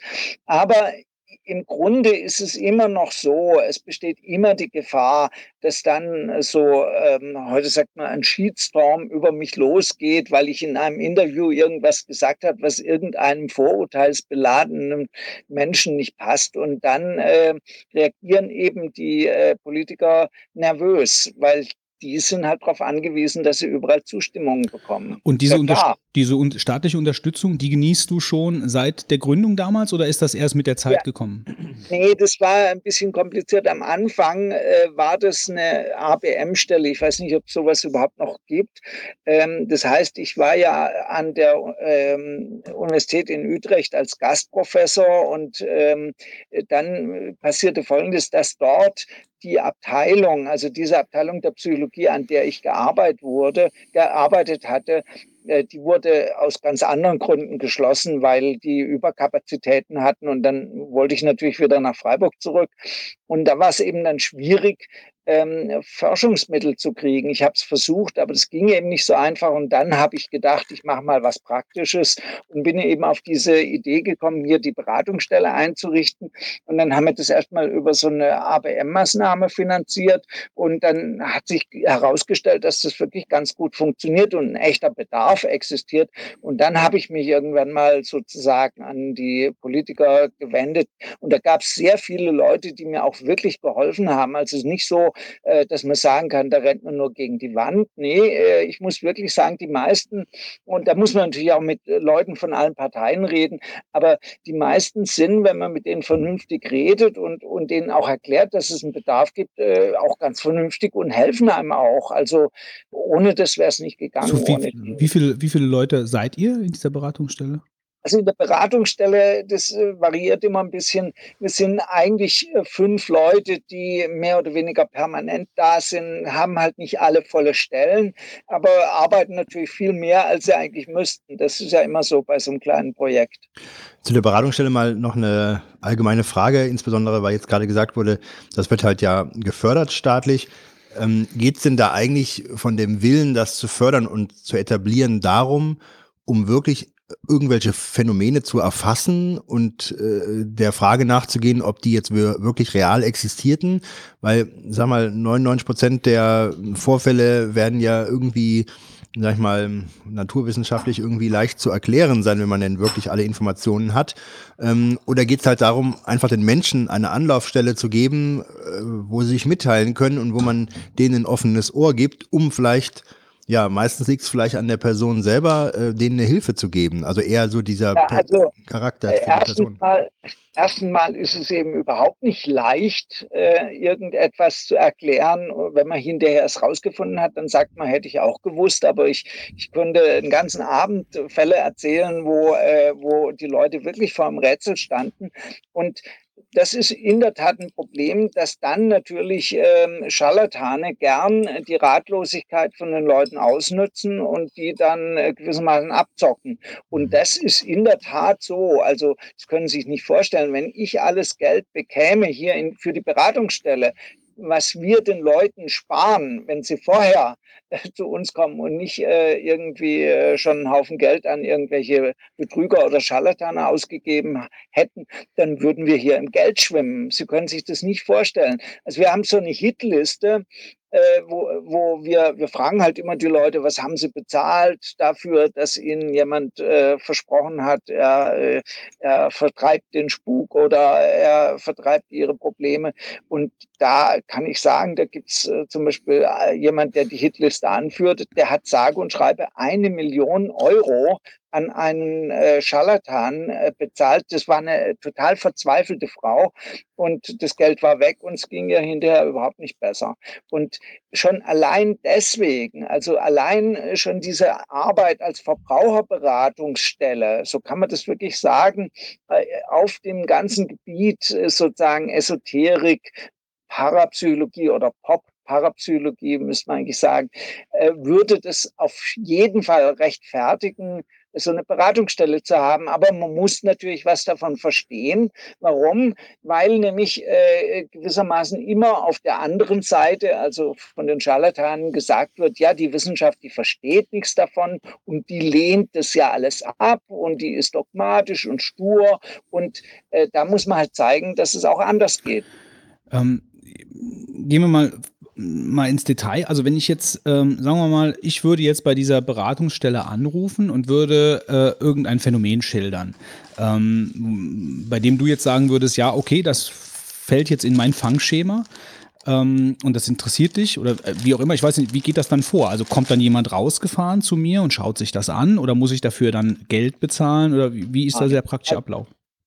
Also erstmal die, die Leute, die hier, sich hier einen Rat holen, anrufen, die müssen nichts bezahlen. Also wir sagen natürlich, wenn wir großen Aufwand treiben, den Leuten schon mal, dass sie auch was spenden können. Mhm, denn mit dem Geld, was wir da vom Land kriegen, können wir gerade mal nicht sterben, äh, aber auch kaum leben. Also das heißt, es reicht gerade fürs Nötigste. Äh, und in der Tat gibt es auch einige Leute, die da was spenden. Und das heißt, ein Teil unserer äh, Kosten, die kommt durch Spenden. Spenden zustande oder wird dadurch äh, sozusagen äh, bezahlt. Ähm, aber es ist nicht so, dass die Leute was bezahlen müssen, sondern äh, ich, es war auch eine Absicht von mir. Ich habe mir gedacht, die Tatsache, dass die Wissenschaft sich gar nicht um diesen ganzen Bereich kümmert. Es gibt ja in, der, in Deutschland keine einzige Universitätseinrichtung mehr, gab ja mal eine, die sich um äh, die Parapsychologie kümmert.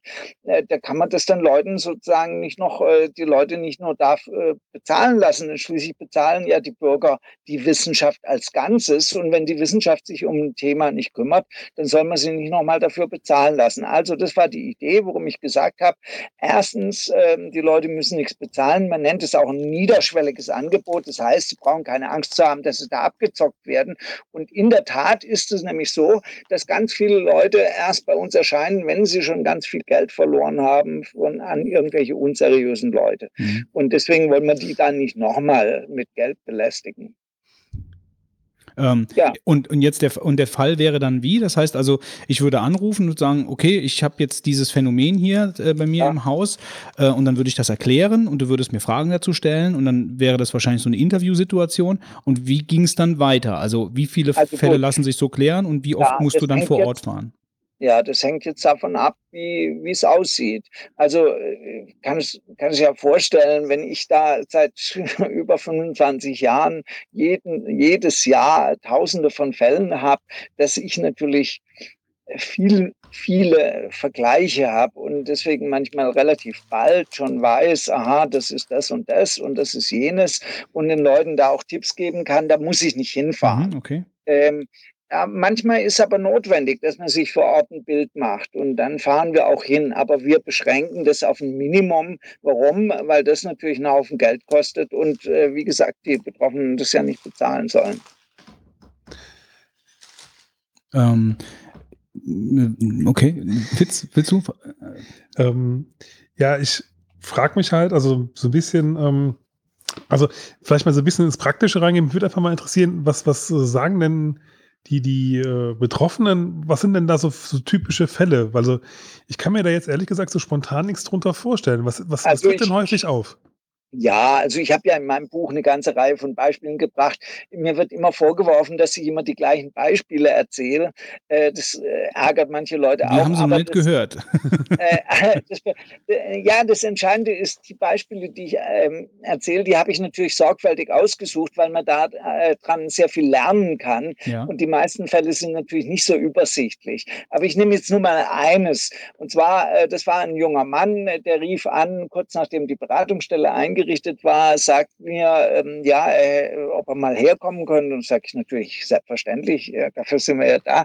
Und dann äh, kommt er eben vorbei und erzählt, er sei jetzt äh, bereits ein Vierteljahr äh, in der Psychiatrie, hätte aber das Gefühl, äh, da nicht hinzugehören. Und dann habe ich gesagt, ja, jetzt erzählen Sie mal. Und dann erzählt er mir eben folgende Geschichte. Er sagt, er habe eines Nachts einen ganz schrecklichen Albtraum gehabt, wo er wie im Film ganz detailliert träumte, wie sein Vater äh, bei einem Autounfall ums Leben kommt. Er hat diesen Traum am anderen Morgen seiner Mutter erzählt. Sie haben am Frühstück darüber gesprochen, aber dann haben sie gesagt, naja, das, das ist ja nur ein Traum, da ist ja nichts dabei. Und hat er es eben so auf die Seite geschoben.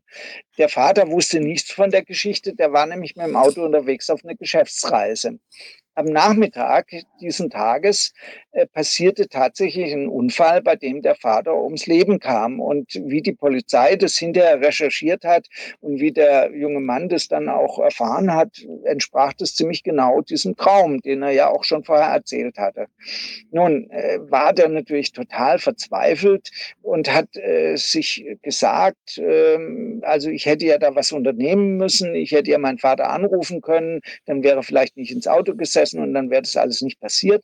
Also er hat sich fürchterliche Vorwürfe gemacht und äh, dann hat er natürlich falsch reagiert. Bei jedem Angsttraum, den er in Folge hatte, und er hatte natürlich verständlicherweise viele, äh, rannte er zur Polizei, hat die Polizei verrückt gemacht und gesagt, sie müssen unbedingt was unternehmen. Ich will nicht wieder schuld dran sein, wenn da was passiert, wenn da ein Unfall passiert oder sonst was. Und dann passierte etwas wirklich Unglaubliches, nämlich die Polizei, die hat sich das ein paar Mal angehört, war dann so genervt, dass sie ihn einfach in die Psychiatrie verfrachtet haben. Äh, das geht normalerweise eigentlich nicht, aber so war es halt.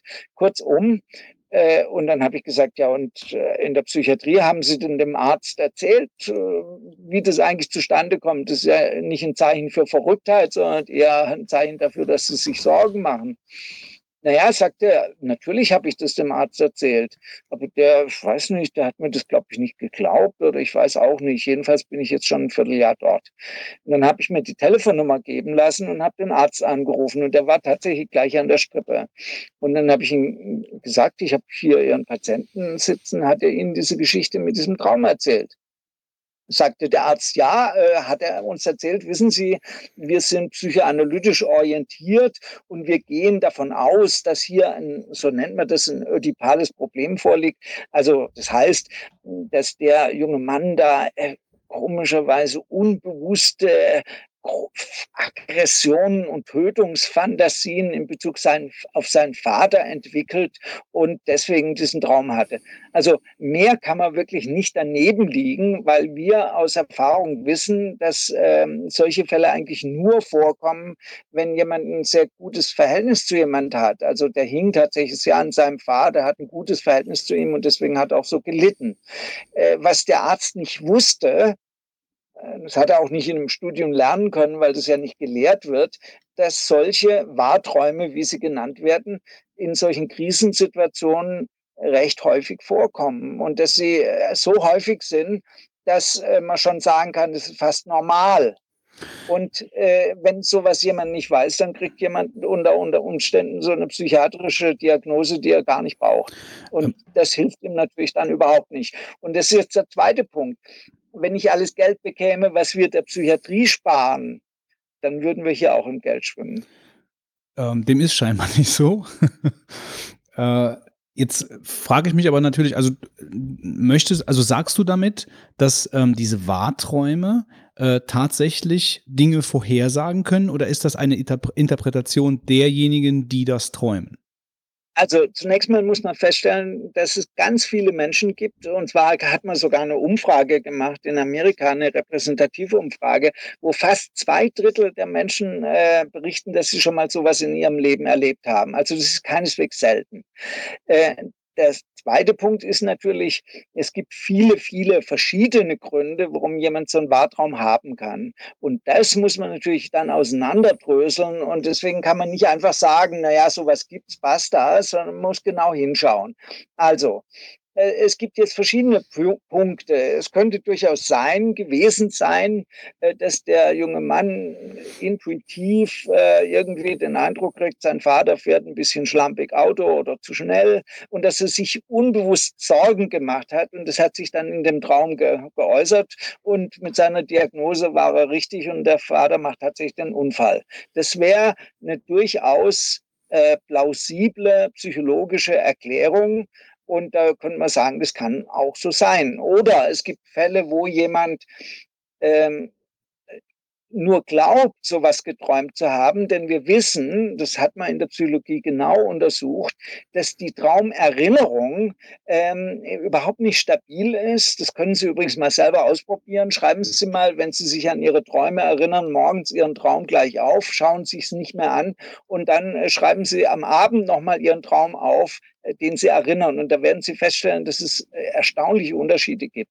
Also es könnte eine Traumerinnerungstäuschung gewesen sein. Äh, aufgrund von dem Unfall. Auch dann braucht natürlich der Betreffende Hilfe und dann darf man nicht in die Psychiatrie stecken, weil das ganz normal ist, dass die Traumerinnerung äh, nicht stabil ist. Es könnte sein, äh, dass äh, es ein reiner Zufall war. Und da kann man ja auch nicht hingehen und sagen, hä, äh, ist kein Problem, sondern man muss mit den Leuten drüber sprechen. Also jetzt kann man sich noch eine ganze Menge andere Sachen ausdenken, äh, was da dazu führen kann. Und das muss man im, äh, muss man im Prinzip immer äh, alles mit berücksichtigen und mitdenken. Und deswegen ist es auch so schwierig, äh, dass Laien, die sich eigentlich gar nicht auskennen, da nicht, ähm, nicht gravierende Fehler machen. Also die meisten, die da im Internet ihre Angebote machen oder eben in der Esoterik-Szene, die sind ja keine schlechten Menschen, sondern die haben vielleicht selber mal was erlebt oder die wollen halt anderen helfen, verstehen aber überhaupt nicht, was da alles eine Rolle spielt. Und dann kann man sich vorstellen, was die an Schaden anrichten können. Mhm. Die können dann zum Beispiel was typischerweise vorkommt, dass sie dem jungen Mann einreden, ja, sie sind übersinnlich, jetzt äh, können sie als Hellseher gehen und anderen die Zukunft voraussagen. Das wäre kein guter Rat. Mhm. Ja. Ähm. Und, und solche Sachen. Also muss man sich auskennen und wenn man das tut, dann kann man den Leuten effektiv helfen, auch dann, wenn man jetzt nicht letztendlich mit hundertprozentiger Sicherheit sagen kann, was das gewesen ist. Schauen Sie, ähm, die meisten Leute, ich will Sie jetzt mal fragen, wissen Sie genau, wie das Handy, über das wir jetzt hier sprechen, funktioniert? Können Sie mir das im Einzelnen erklären? Ich glaube nicht. Ähm, Und trotzdem können Sie damit umgehen. Ja, das ist richtig. Es ist auch gar kein Handy, es ist halt äh, Skype, ähm, Internetkommunikation. Äh, aber ah. da fängt es ja schon an. Ich kann weder das eine noch das andere richtig erklären. Äh, dafür ja. bin ich viel zu wenig Physiker. Also da würden Sie wahrscheinlich besser abschneiden als ich, wenn es jetzt einen Test gäbe. Ähm, aber nochmal kurz, äh, noch mal, also das habe ich alles verstanden ähm, und ich äh, möchte jetzt mal gerade noch ein anderes Beispiel äh, aufführen, äh, über das ich auch gelesen habe. Also eins wahrscheinlich Ihrer Beispiele, die Sie so sorgfältig ausgesucht haben. Äh, und zwar ähm, das Beispiel mit den äh, Steinen in der Suppe. das ah, ja. fand ich auch sehr spannend. Ähm, also ich erzähle das mal kurz, so wie ich das in Erinnerung habe. Sie können mich dann auch sofort korrigieren. Ähm, also da gab es scheinbar einen Fall ähm, von einem Mann, der Sie angerufen hat ähm, bei dem äh, Steine äh, in der Wohnung rumfliegen, ohne dass er merklich feststellt, dass äh, die jemand wirft, also sogar über seine, über seine Schulter ähm, am, äh, am Küchentisch oder am, am Herd in die Suppe hinein und dort sind sie hingefahren und haben das Phänomen dann auch äh, am eigenen Leib äh, mehr oder weniger mit betrachten können. Also ich habe es beobachtet. Außerdem, ähm, das ging ja über Wochen und die Polizei war auch da und äh, die Polizei hat den Fall auch untersucht und ähm, ich habe auch mit der Polizei gesprochen. Wir haben dann letztendlich auch die Polizeiprotokolle einsehen können. Äh, es war tatsächlich so, äh, dass die Polizei äh, da den, das ganze Haus geräumt hatte und sind immer noch Steine rumgeflogen. Also äh, man wusste nicht, woher, woher die kamen. Das heißt, es war ein richtiges Rätsel und es war halt so ein klassischer Spuk. Äh, für mich ist das eigentlich äh, nichts besonders Aufregendes, sondern äh, das gibt es eben häufiger. Und wenn man viele Vergleichsfälle hat, dann sagt man, ja, sowas gibt es halt, auch wenn wir nicht erklären können, wie es zustande kommt. Also wir, wir haben zwar eine Idee, eine Vorstellung, wie das, der Spuk zustande kommt, aber wie das im Einzelnen funktioniert, das wissen wir nicht. Habe ich mal einen Haken dazu? Äh, wie, wie stelle ich mir denn das vor? Erstmal, wie groß sind die Steine und warum kann man denn nicht sehen, wo die herkommen? Ist das immer dann da startend, wo ja. man nicht hinschaut oder wie stelle ich mir das vor? Ja, genau genau, es ist ein bisschen so, ja, die Leute haben halt berichtet, plötzlich taucht irgendwie, fliegt halt ein Stein in, in, in, in die Wohnung und so. Aus dem Fenster äh, oder schon im Raum? Ja, zum Teil sind sie durchs Fenster geworfen worden, da haben dann die Leute noch gedacht, da sind Nachbarn, die, die das machen, aber man hat eben niemand gefunden, aber es kam eben auch immer wieder Fälle vor, ich war ja eine ganze Woche dort, dass praktisch sozusagen einfach, man hörte irgendwo einen Stein runterfallen und dann sind die Leute hingerannt und da lag halt ein Stein dort und kein Mensch wusste, was das soll. Wie äh, groß, also Wie groß war der Stein? Und, und da passieren eben oder Gegenstände fallen um. Äh, ich, ich, hab, ich bin schon in Wohnungen gestanden, das sah es wirklich aus, als hätte eine Bombe eingeschlagen und die Leute sagen, wir haben das nicht gemacht. Also Sie können sich vorstellen, dass die ein Problem haben. Und die Steine, wie groß waren die? Also äh, als ich dort war, äh, waren das so äh, handgroße Kieselsteine. Äh, ich habe die auch noch aufgehoben. Ich habe die immer noch hier, ganz normale Kieselsteine. Äh, aber die Polizei hat berichtet, am Anfang seien das so ziemlich große zum Teil bis zu ähm, groß wie Pflastersteine gewesen. Und es war natürlich ziemlich viel kaputt in der Wohnung deswegen. Das kann man sich ja vorstellen. Und hat das Phänomen aufgehört oder wie ist das weitergegangen? Ja, natürlich. Äh, wir haben den Spuk gewissermaßen dann gelöst. Äh, und das, das ist ja eigentlich unsere Aufgabe, dafür zu sorgen, dass es aufhört. Und das wollen die Leute. Und äh, schauen Sie, da geht es jetzt gleich darum, ob man was davon versteht oder ob man dann nur als so selbsternannter Geisterjäger irgendwie. Äh, Ghostbusters-Einsatz. Ja, oder wie das eben in so Gruselfilmen dargestellt wird. Äh, eigentlich müssen wir bei den Spukfällen gar nicht mehr hingehen, weil wir wissen, ähm, es geht hier um den Menschen und es geht nicht um fliegende Steine, sondern es geht um den Menschen. Und äh, wenn Sie so wollen, kann man sagen, also ich sage das auch immer so, äh, das hört sich zwar ein bisschen komisch an, aber ein Spuk ist gewissermaßen sowas wie eine psychosomatische Reaktion. Also eine psychosomatische Reaktion, wissen was das ist? Wenn ich zum Beispiel, wenn mir jemand was Unverschämtes sagt und ich werde rot oder ich werde blass, weil ich erschrecke oder ähm, ich kriege ein Magengeschwür, weil ich ständig Ärger habe mit dem Chef. Das nennt man eine psychosomatische Reaktion. Das ist also einen psychischen Auslöser für eine körperliche Reaktion gibt. So, okay. Das kennt jeder und es weiß auch jeder, dass sowas gibt. Und äh, was es offensichtlich auch gibt, ist, dass diese Reaktion nicht im eigenen Körper stattfindet, sondern außerhalb. Wie das passiert, kann Ihnen heute kein Mensch sagen. Man weiß es nicht. Aber es scheint so zu sein, dass ähm, bei so Spukfällen immer eine und manchmal auch mehrere Personen existieren, die ein psychisches Problem haben, also jetzt nicht verrückt sind, sondern eben so wie vielleicht ständigen Ärger mit dem Chef oder schlechte Noten in der Schule oder sonst was. Aber wichtig ist, dass sie selber nicht sehen. Das ist übrigens bei den psychosomatischen Erkrankungen auch so. Äh, man weiß nicht, weshalb man krank ist, sonst würde man nicht krank werden. Und beim Spuk ist es eigentlich ganz lustig. Ähm, da wird sozusagen diese krankmachende äh, Verspannung, wenn Sie so wollen, oder Wirkung dieser psychosomatischen Reaktion, die wird auf die Umgebung übertragen und da passieren dann halt komische Sachen. Und das Lustige ist, wenn man dahinter kommt, was der Auslöser ist, also was das psychologische Problem dahinter steckt. Und das ist eigentlich unsere Hauptaufgabe. Dann hört der Spuk sofort auf. Also deswegen ist es eigentlich sowas wie ein totaler Trick der Natur, Menschen gesund zu lassen. Ich also, sage heute, wenn die Leute mich anrufen und sagen, bei mir spukt, sage ich, freuen Sie sich. Das ist überhaupt nichts Schlimmes, sind Sie froh.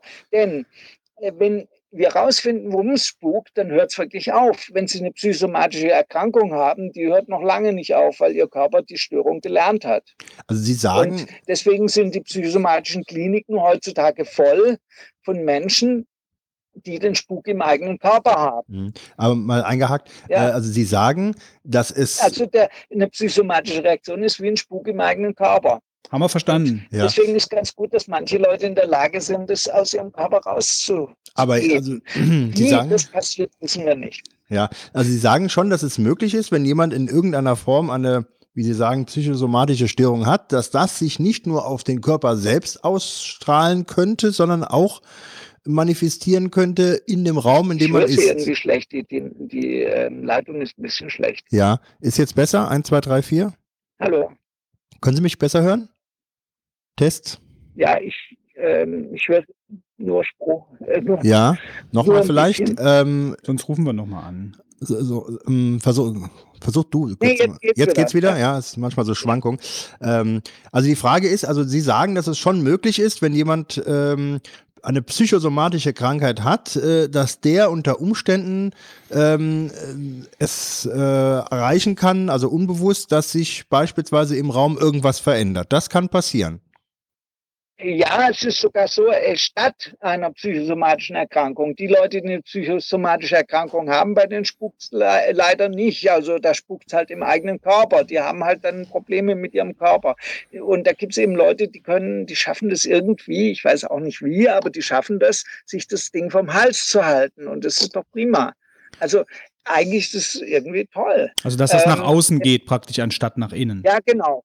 Sie mhm. können sich das so vorstellen, als würde so, so eine Art krankmachende äh, Störung, wir sprechen deswegen auch von Embodiment-Störung, das kann ich nachher noch ein bisschen erklären, als würde diese Störung nicht im eigenen Körper sich ausagieren, sondern in der Umgebung. Und ich frage dann auch immer die Leute, ja, sagen Sie mal, was ist denn das Schlimme jetzt an dem Spuk? Dann sagen die, naja, das ist jetzt eigentlich nicht so schlimm, da gehen halt mal ein paar Tassen kaputt oder da fliegen halt mal ein paar Steine in der Gegend rum oder es passiert halt sonst was komisches. Äh, das Schlimme ist, dass ich nicht weiß, was das ist und Angst davor habe. Und da kann ich die Leute beruhigen und sagen, sie brauchen eigentlich keine Angst zu haben. Das ist eigentlich eine gute Sache. Sie werden nicht krank. Und jetzt müssen wir nur herausfinden, wo das Problem steckt und dann hört es auf. Und das ist für uns so alltäglich.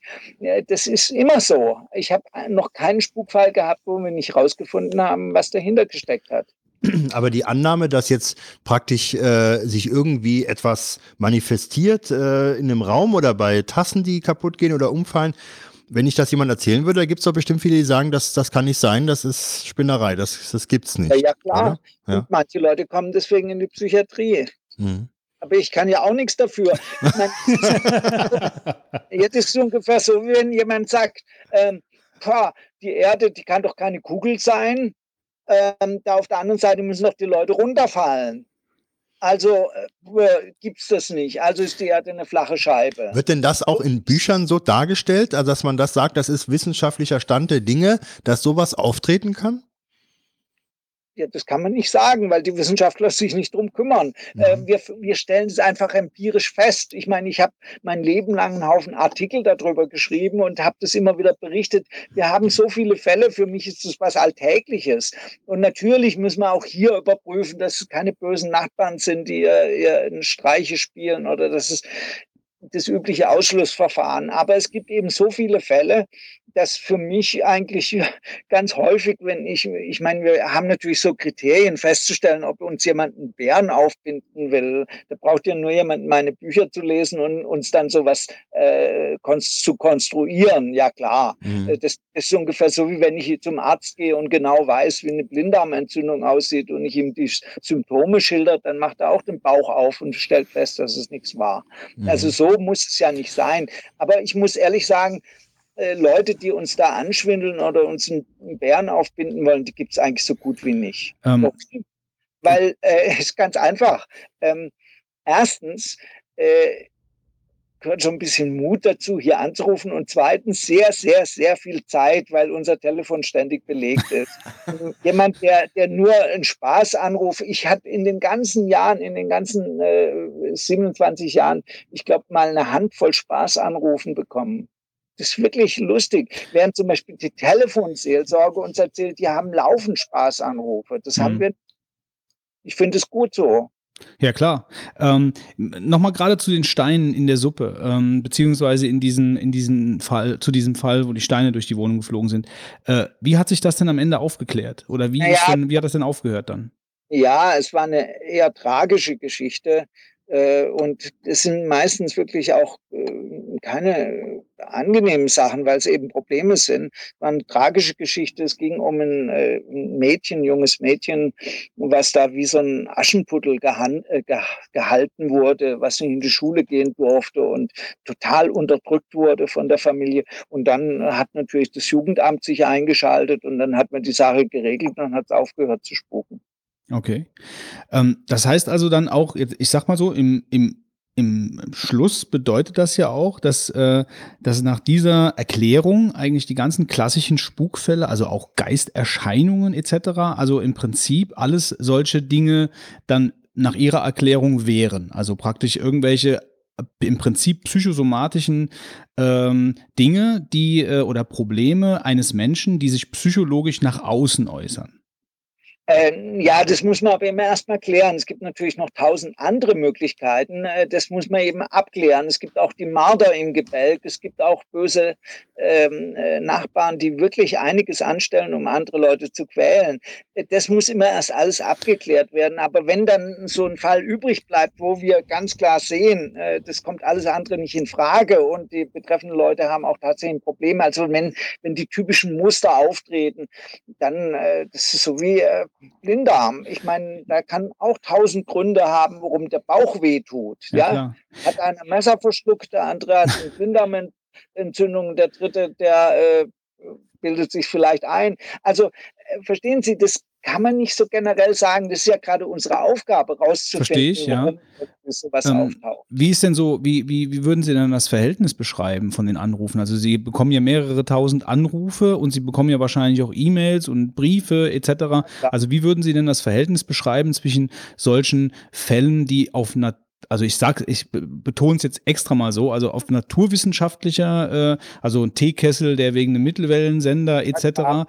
Äh, oder halt wirklich solchen Fällen, wie sie jetzt die Sache mit den Steinen. Also wie stehen die denn so ungefähr im Verhältnis? Naja, es ist ungefähr ein Drittel. Also zwei Drittel, äh, also ich sage immer so, ein Drittel, äh, das sind konventionell erklärbare Dinge. Aber das ist ja manchmal auch nicht so einfach. Da muss man auch dahinter kommen. Und auch da wäre es vollkommen unfair, immer die Leute dann sich über die Leute lustig zu machen und denken, die sind nur blöd. Manche Sachen sind wirklich trickreich.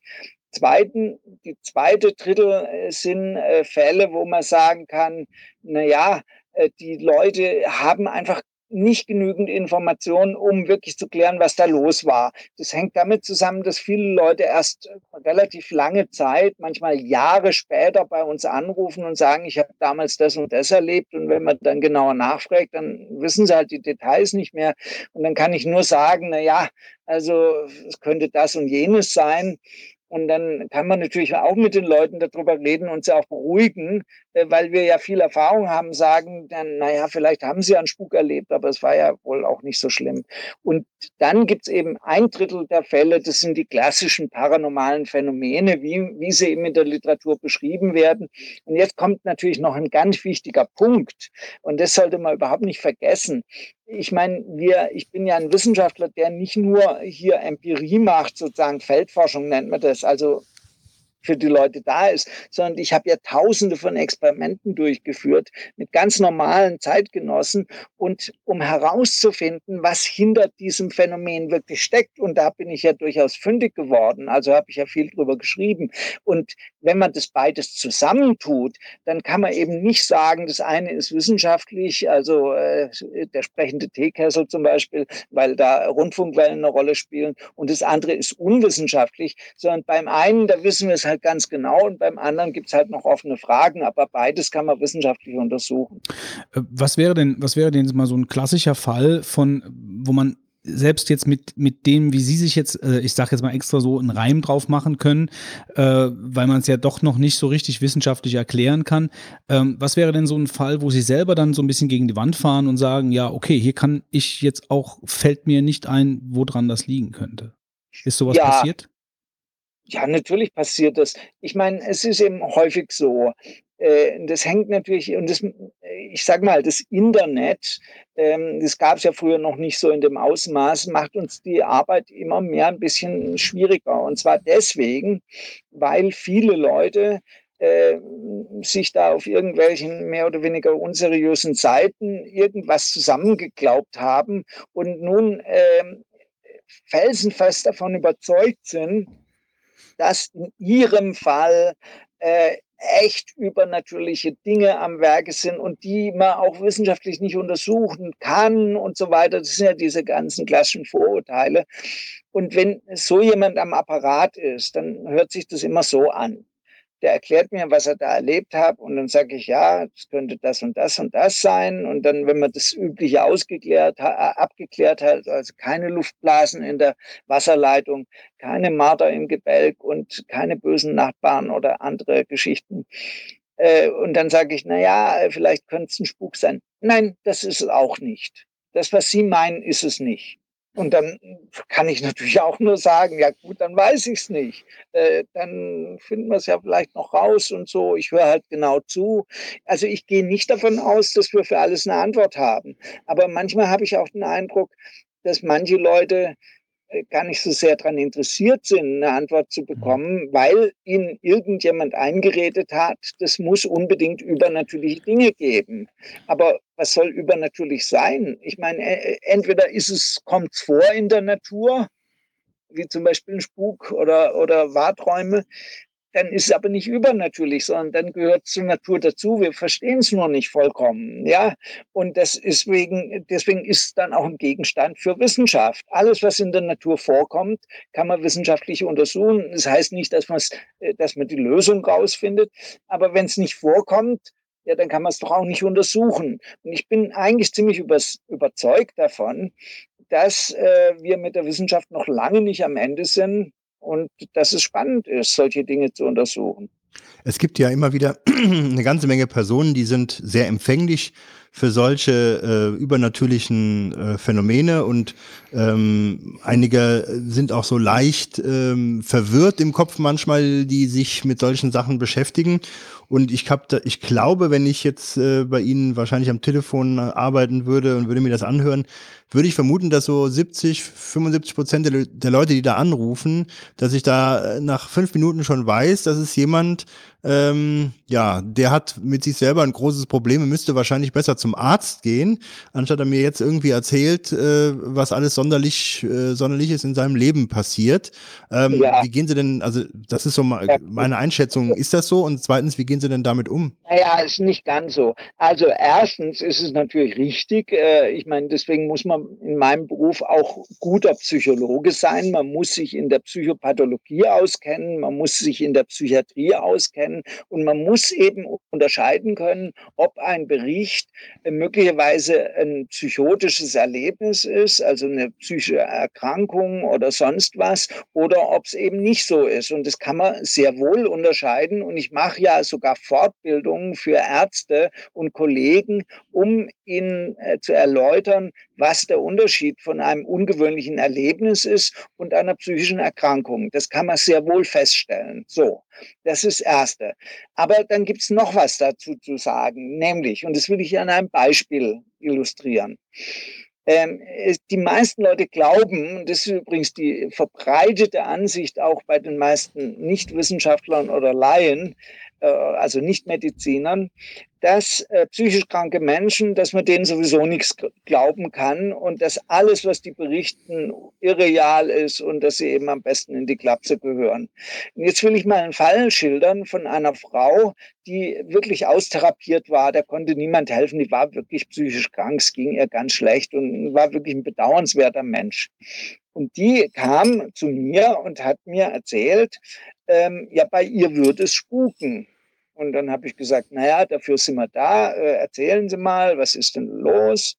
Ja, ähm, äh, bei ihr würden immer ähm, in ihrem Wäschekorb äh, Kleidungsstücke liegen, insbesondere Kindersocken, die ihr nicht gehören. Und das würde ja niemand glauben, wenn sie zum Arzt geht. Der sagt immer, ach, wissen Sie, das ist Ihre Krankheit, jetzt müssen wir die Dosis erhöhen, jetzt brauchen Sie wieder mehr Medikamente aber das wird sie sich nicht einbilden und sie wüsste ganz genau äh, einen Unterschied zwischen ihren Erkrankungen und was sie wirklich wahrnimmt. Und dann habe ich gesagt, ich, kein Problem, ich äh, war nicht weit weg, ich, ich komme mal mit Ihnen nach Hause und schaue mir das an. Naja, und dann hat es mich äh, wirklich keine fünf Minuten gekostet. Erstens habe ich festgestellt, dass sie hatte tatsächlich Kleidungsstücke und zwar Kindersocken in ihrem Waschkorb, die da nicht reingehörten. War eindeutig klar. Zweitens, es war mit Leichtigkeit festzustellen, woher die kamen, denn die hatte in einer Gemeinschaftswaschmaschine gewaschen und die verschlucken ja bekanntermaßen Kindersocken, weil da so ein Spalt zwischen der Trommel und der Waschmaschine existiert und da verschwinden manchmal Kindersocken und manchmal kommen sie dann bei jemand anders wieder in die Wäsche rein. Also das war überhaupt kein Problem. Das hat die Frau natürlich nicht durchschaut und deswegen war sie ja verunsichert. So weit, so gut alles harmlos, denkt man. Aber ich finde, die Geschichte ist überhaupt nicht harmlos. Stellen Sie sich jetzt mal aus der Sicht dieser Frau vor. Sie beobachtet etwas, was wirklich real ist. Alle Menschen sagen, das sei eingebildet, das sei ihre Krankheit. Wie soll diese arme Frau, die sowieso Schwierigkeiten hat, im, äh, im Leben zurechtzukommen, wie soll die sich orientieren, wenn ein Teil ihrer Erlebnisse angeblich ihre Krankheit sind und andere, die genauso sind, die sind angeblich nicht. Also ich finde, da tut man psychisch kranken Leuten überhaupt keinen Gefallen, wenn man immer behauptet, alles, was die wahrnehmen, ist falsch, eingebildet oder ihre Krankheit. Da muss man genau hinschauen. Mhm. Und wenn man das nicht tut, ist das ein ärztlicher Kunstfehler. Mhm ein richtig schwerer Kunstfehler, weil man die Leute in Verwirrung stürzt, stürzt und zwar gerade die, die es besonders schwer haben. Ich wollte jetzt vielleicht noch mal ein bisschen noch in eine andere Richtung äh, fragen. Und zwar, Sie, äh, du hast ja dann auch ein bisschen erzählt, dass es ja Leute gibt, die das ausnutzen. Äh, also im Endeffekt wirklich auch Betrüger sind. Ähm, ja, leider. Ähm, kann man denn da irgendwie generelle Tipps von sich ja, sagen, wo, wo, man achten soll oder was man vielleicht zuerst mal überprüfen ja, soll? Oder? Also auf unserer Homepage gibt es äh, verschiedene Texte als PDF runterzuladen. Und da gibt es einen, woran erkenne ich einen Scharlatan? Und da steht, weil es gibt ja viele Alternativangebote in, äh, also in, auf dem esoterischen Gesundheitsmarkt. Auch da kann man nicht generell sagen, alles ist Schwindel, alles ist Betrug.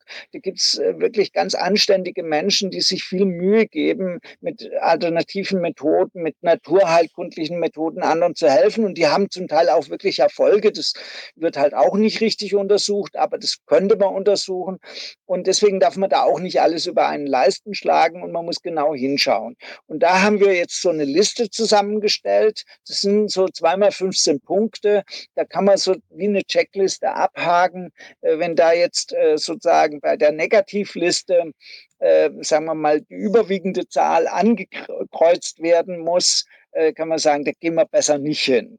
Wenn das nicht der Fall ist, gibt auch eine Positivliste, da kann man sagen, naja, kann ich mal ausprobieren. Man sollte vielleicht nicht zu große Erwartungen haben, das ist eh nicht gut, aber da kann man sich orientieren. Das ist genau unsere Aufgabe. Und ich will jetzt nur mal ein Beispiel bringen, wo man sofort sieht, um was es geht. Also wenn ein Magier, der einem helfen will, sagt, nur ich kann dir helfen und alle anderen sind schlecht und geh bloß nicht zum Arzt, der macht dich krank, dann sollte man den weiträumig umgehen. Ja, der hilft einem dann nicht. Der hilft sich nur selber. Ähm, mir wären, also ich habe noch zwei Fragen, die ich auf jeden Fall gerne noch mit dir klären würde. Ähm, wir haben ja jetzt schon auch diesen klassischen Spuk, wie du ihn beschrieben hast, also diese praktisch psychosomatische Störung, die nach außen sich manifestiert, die haben wir besprochen. Aber da haben wir ja auch eigentlich jetzt immer von lebenden Menschen gesprochen. Ja. Äh, und Geister sind ja so mal im Volksmund äh, oder von der, von der normalen ähm, Meinung her, sind ja eigentlich tote Menschen. Ähm, ja, also, ist, äh, ähm, und die Frage wäre jetzt, also ist ähm, ein ortsgebundener Spuk. Also in England ist ja zum Beispiel jedes zweite Castle hat ja seinen eigenen Hausgeist angeblich. Ja. Also hast du in deiner beruflichen Laufbahn einen ortsgebundenen Spuk äh, wahrgenommen, der praktisch auf Verstorbene zurückgegangen ist? Also, das sind jetzt wieder zwei Paar Stiefel. Okay. Einmal gibt es natürlich solche Erlebnisse an bestimmten Orten häufiger als woanders. Das kann man gar nicht bezweifeln. Und zwar ähm, kommt jetzt ein Begriff ins Spiel, den ich vorhin schon mal kurz erwähnt habe, nämlich den Begriff des Embodiments. Der Mensch ist ja immer eingebunden in seine Umgebung und zwar auf als vielfältige Art und Weise. Das, da spielen physikalische äh, Dinge eine Rolle wie Raumtemperatur, Luftfeuchtigkeit, wie er sich wohlfühlt fühlt, wie die Architektur aussieht. Also das ist so komplex und vielfältig. Und das Endresultat ist, dass man sich an einem bestimmten Ort wohlfühlt oder dass es einem gruselt oder dass man da nicht gern hingeht. Und ich sage ja immer, da spielt auch die Architektur eine Rolle, äh, wenn man, man müsste einfach nur alle Architekten, die irgendwas bauen, äh, dazu zwingen, zehn Jahre in dem, was sie da konstruiert haben, zu leben und dann würden wir bessere Wohnungen haben. Einfach deswegen, weil äh, zum Beispiel die Architektur sowas wie eine implizite Psychologie darstellt. Das ist ja ein Einfluss, der ständig auf uns wirkt.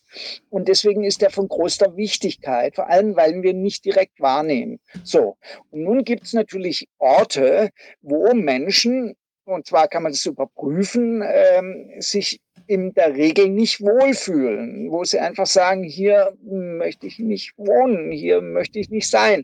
Und hier, da hat man ja früher sich wirklich große Mühe gegeben, weil das Bauen sehr teuer war. Und da haben äh, zum Beispiel Kirchen oder Klöster, die angelegt wurden, da haben die Leute sich sehr genau ausgeguckt, wo sie sich da hinsetzen. Und deswegen kann man feststellen, dass man in dieser sogenannten Baubiologie oder in, der, in diesem Embodiment Fehler machen kann.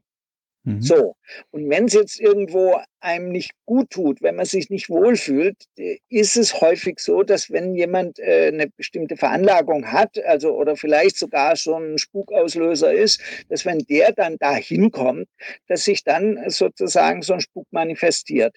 Und deswegen sagen dann die Leute, hey, das ist ortsgebunden, aber eigentlich gehört immer der Mensch dazu. Mhm. Äh, dann kommt natürlich noch was dazu und das ist genauso wichtig. Äh, zum Beispiel äh, das, was ich als Pharma bezeichne, als Geschichte, als Gerücht Gerücht, wenn ich schon weiß, an einem bestimmten Ort, da sind Leute umgekommen mhm. oder da hat sich jemand erhängt oder da gibt, ist ganz schlimm, da lebt man nicht gerne. In anderen Kulturen werden zum Beispiel äh, Häuser, wo sich jemand ähm, suizidiert hat, also umgebracht hat, die werden abgebrannt, weil da niemand mehr leben will. Und das sind äh, nun Sachen, die sich nicht physikalisch, aber psychologisch auswirken. Ich meine, mhm. ähm, Nehmen Sie nur mal ein Beispiel. Äh, ich habe neulich in der Zeitung gelesen, dass es Leute gibt, die also auf Gräbern irgendwie, weil die Leute, die da begraben sind, es gerne hätten, Gemüse anbauen. Da war dann eine Riesendiskussion, ob man sowas machen darf. Da wurde dann gesagt, ja, aber das Gemüse wird ja nur angebaut, weil es schön aussieht und es wird ja gar nicht gegessen. Wer isst schon Gemüse, was auf dem Grab gewachsen ist? Na, das ist vermutlich überhaupt kein Argument, aber das will man nicht haben. Warum? Weil einem das unheimlich ist. Und solche Dinge, die gehören dazu. Der Mensch ist eben auf vielfältige Art und Weise und wenn es auch nur ideell ist, auch wenn es nur äh, die Bedeutung hat, eingebunden in seine Umgebung. Und deswegen gibt es halt Orte, wo man nicht gern hingeht. Früher waren es zum Beispiel die Stellen, wo Galgen standen, wo Menschen gelitten haben, Wegkreuzungen, Orte, wo Verbrechen stattgefunden haben. Und da hat man dann gesagt, na, da geht nicht hin. Da äh, waltet ein böser Geist. Und die Leute, die dann viel Fantasie haben, die haben den Geist dann auch noch gesehen. Hm. Ähm, jetzt aber nochmal kurz nachgefragt. Also das heißt, ähm, jetzt, wenn ich das mir so alles so anhöre, was du erzählst, das ist ja nur ein kleiner Ausschnitt von deiner ganzen, von deiner ganzen Erfahrung, von deiner Arbeit.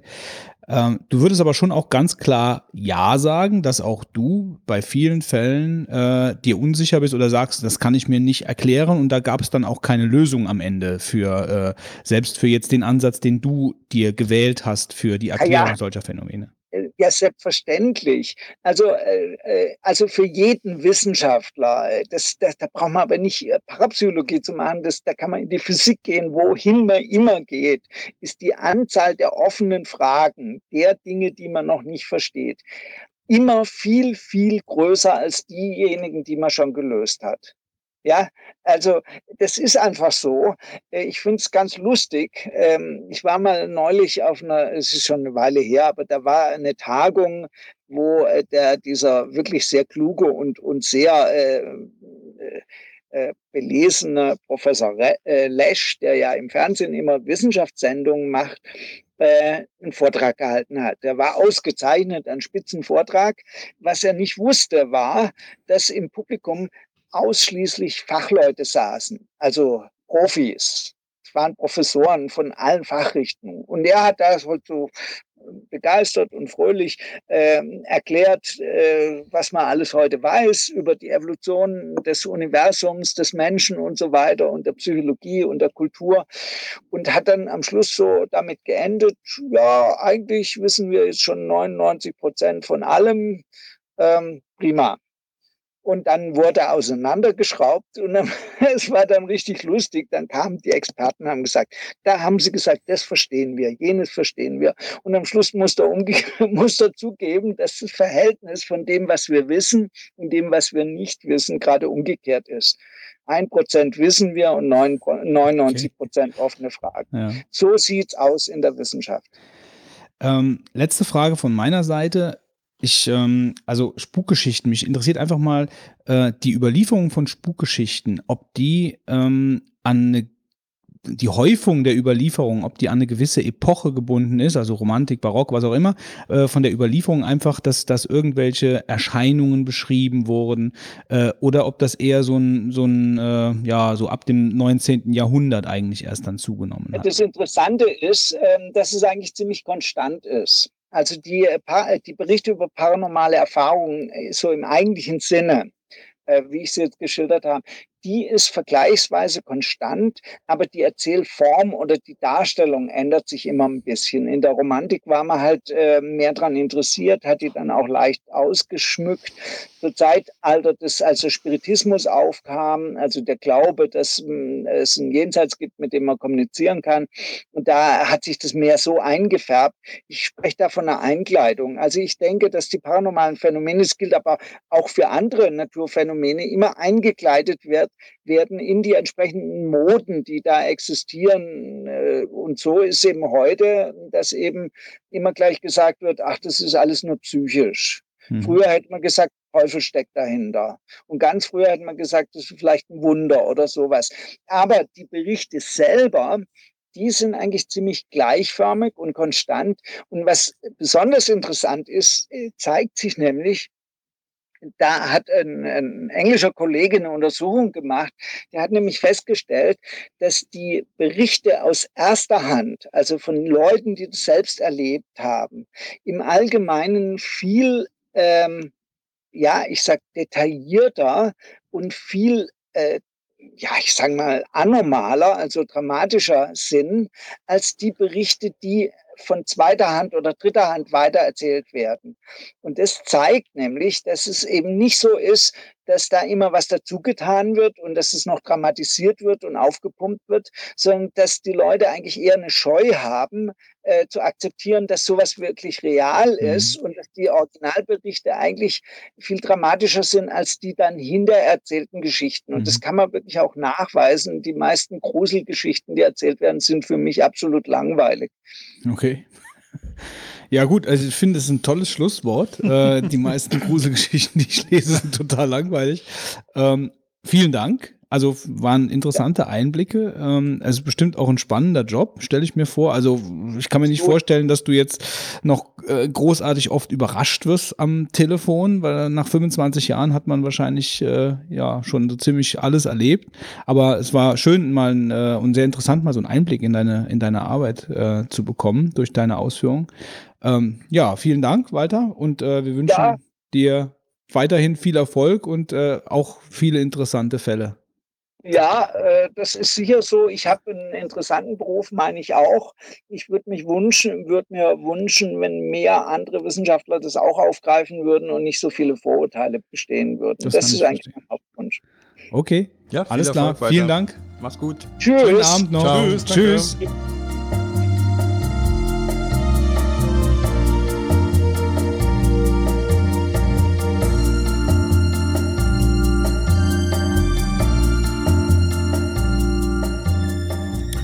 Die Tippomatik.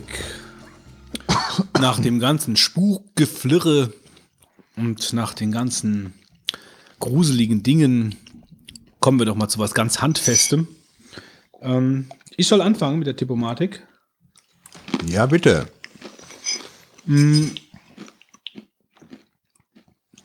Wer kennt es nicht, dieses Problem, dass man Adobe-Nutzer ist und monatlich seine Gebühr bezahlen muss, um immer die neueste Software gezeigt zu bekommen?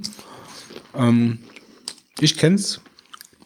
Ich nicht. Ich habe schon mal davon gehört, ja. Und ähm, seitdem so ist, äh, bin ich auf der Suche nach Alternativen. Äh, eigentlich mehr auch aus prinzipiellen Gründen. Ähm, und bei uns ist es ja auch so, wir benutzen in der Firma natürlich schon das komplette Adobe Premium Paket. Ähm, aber wir brauchen das eigentlich jetzt nicht so, wie es vielleicht so manch andere Werbeagentur braucht, weil wir brauchen, wir machen es ja vor allen Dingen, wir brauchen ja, also wir machen ja vor allen Dingen Webdesign.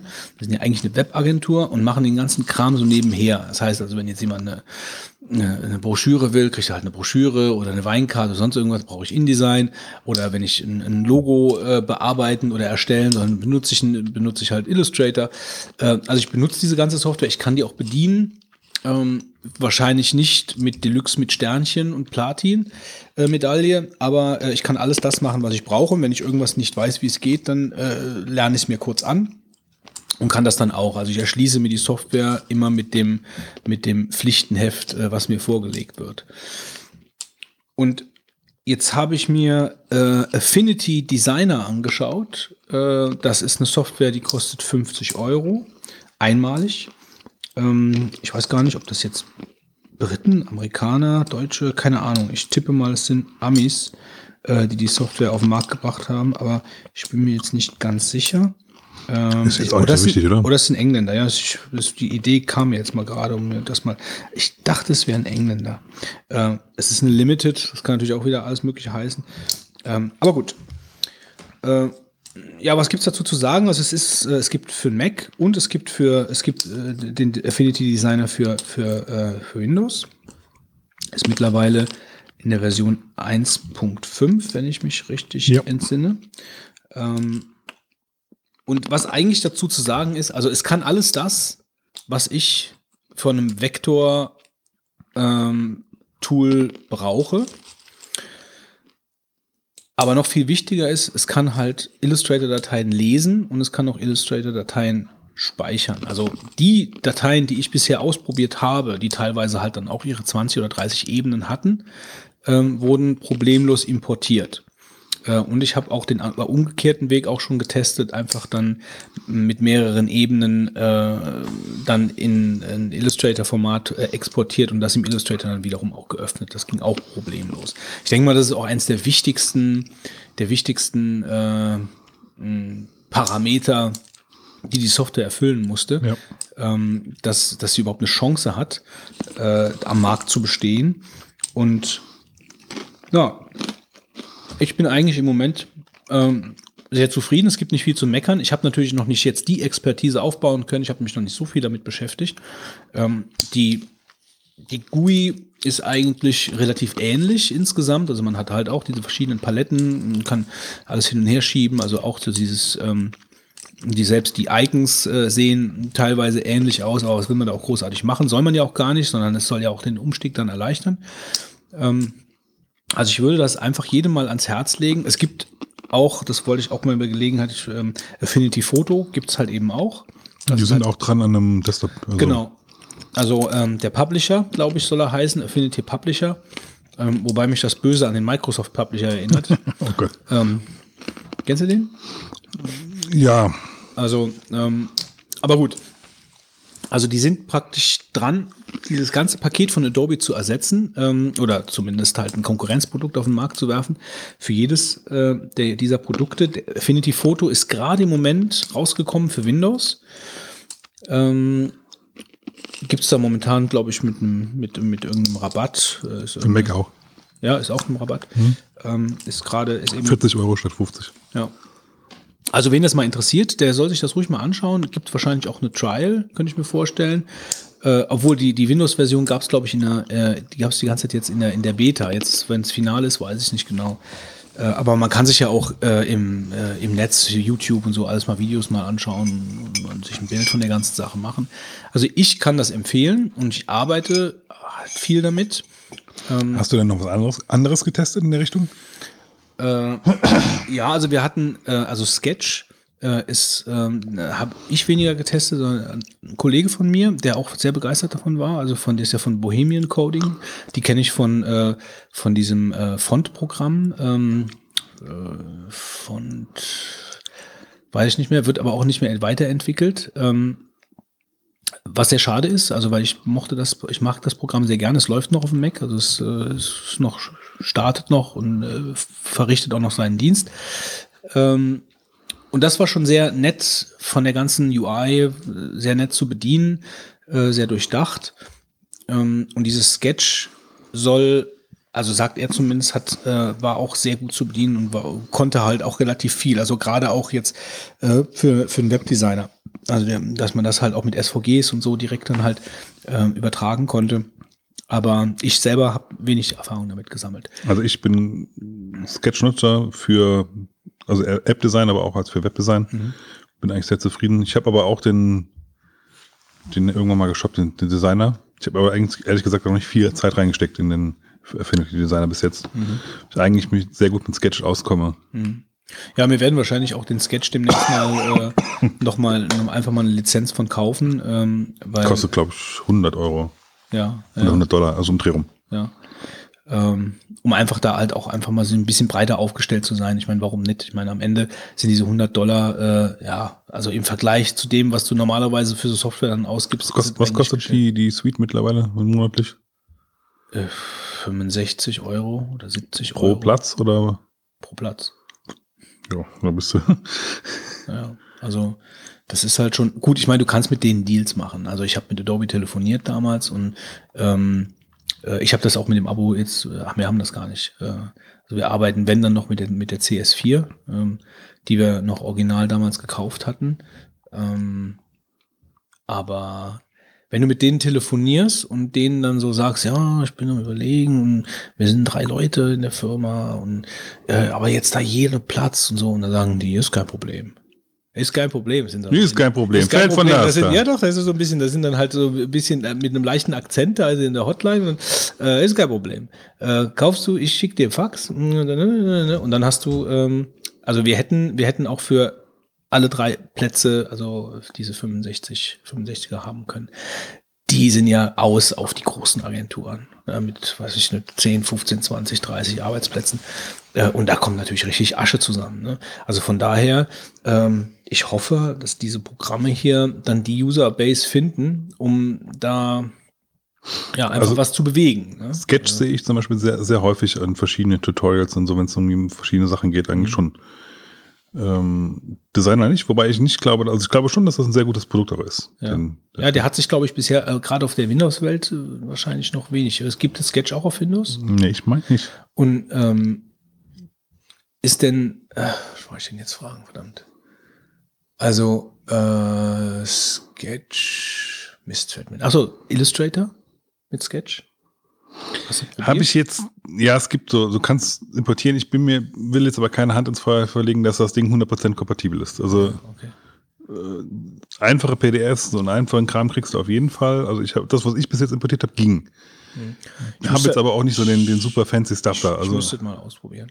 Ähm, aber so oder so, also ich meine, das ist alles die gute Seite der Macht. Also ich finde jedes Produkt, was, ich meine, der Pixelmator zum Beispiel, den hatte ich mir auch mal angeschaut, aber damit bin ich nie so warm geworden. Das soll aber auch ein sehr gutes Produkt sein. Also habe ich auch schon viel Gutes drüber gelesen.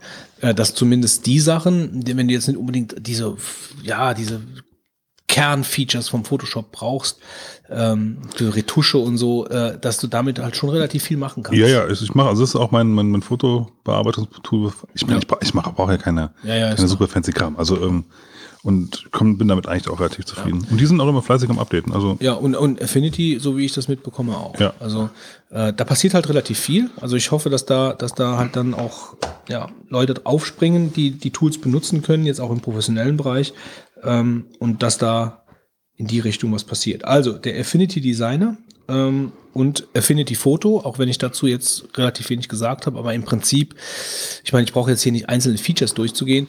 Im Prinzip ist es halt einfach äh, ein, ein Photoshop-Ersatz, äh, der mal einen Blick wert ist für Leute, die äh, das Tool benutzen. Ähm, also von daher können beide in die, in die Shownotes ruhig rein. Äh, was habe ich noch? Ah ja, genau. Ich habe mir eine, ich habe lange, lange hin und her überlegt, ob ich es wirklich machen soll, aber ich habe mir eine All-in-One-Fernbedienung gekauft. Und zwar die Harmony 650. Hm. Hängt auch mit einem anderen äh, Geschichtchen zusammen, was ich hier eigentlich auch erzählen wollte, aber das wird wahrscheinlich zeitlich dann jetzt heute nicht passen. Äh, und zwar habe ich mir selber ein Mediencenter gebaut. Das, das werde ich dann demnächst mal so ein bisschen erzählen. Und dazu, ähm, da hatte ich mich nämlich zuerst schlau gemacht, äh, wie ich denn dieses Ding steuere, ohne jetzt eine Tastatur und eine Maus an den Raspberry Pi anzuschließen und die da irgendwo rumstehen zu haben. Wie kann ich denn äh, dieses Media Center dann bedienen? Und ähm, dazu habe ich mir dann, äh, das nennt sich FLIRC, also so äh, F-L-I-R-C, also für Infrarot. Ähm, und das steckt man in den Raspberry Pi, das erkennt auch dieses Mediencenter direkt.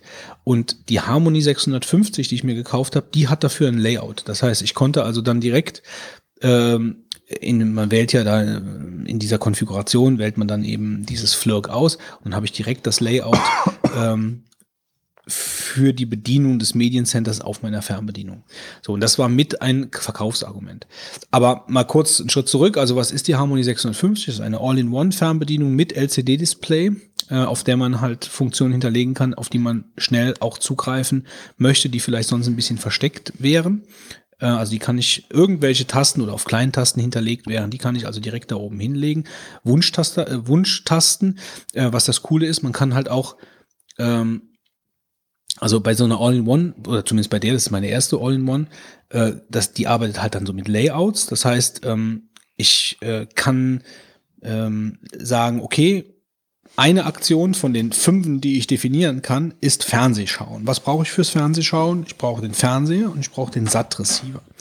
Ähm, das heißt, die beiden werden dann in der Aktion Fernsehen miteinander kombiniert und als Layout auf die Fernbedienung gelegt. So, das ist dann so die eine Aktion. Wenn ich dann die eine andere Aktion 2 mit äh, Film, Filme und Serie oder so äh, belege, also die nenne ich dann Filme und Serie, wenn ich da drauf drücke, dann äh, wird das Layout auf der Fernbedienung gewechselt in Fernsehen und FLIRC, also in das Ding, was im Raspberry steckt, um praktisch dann den Fernseher und den Raspberry zu bedienen. Und so kann man das halt fortsetzen, äh, zum Beispiel für die Wii oder für, für also, also für das Videospiel und auch für die Anlage und so. Also man kann bis zu fünf Aktionen äh, mit dieser Fernbedienung belegen.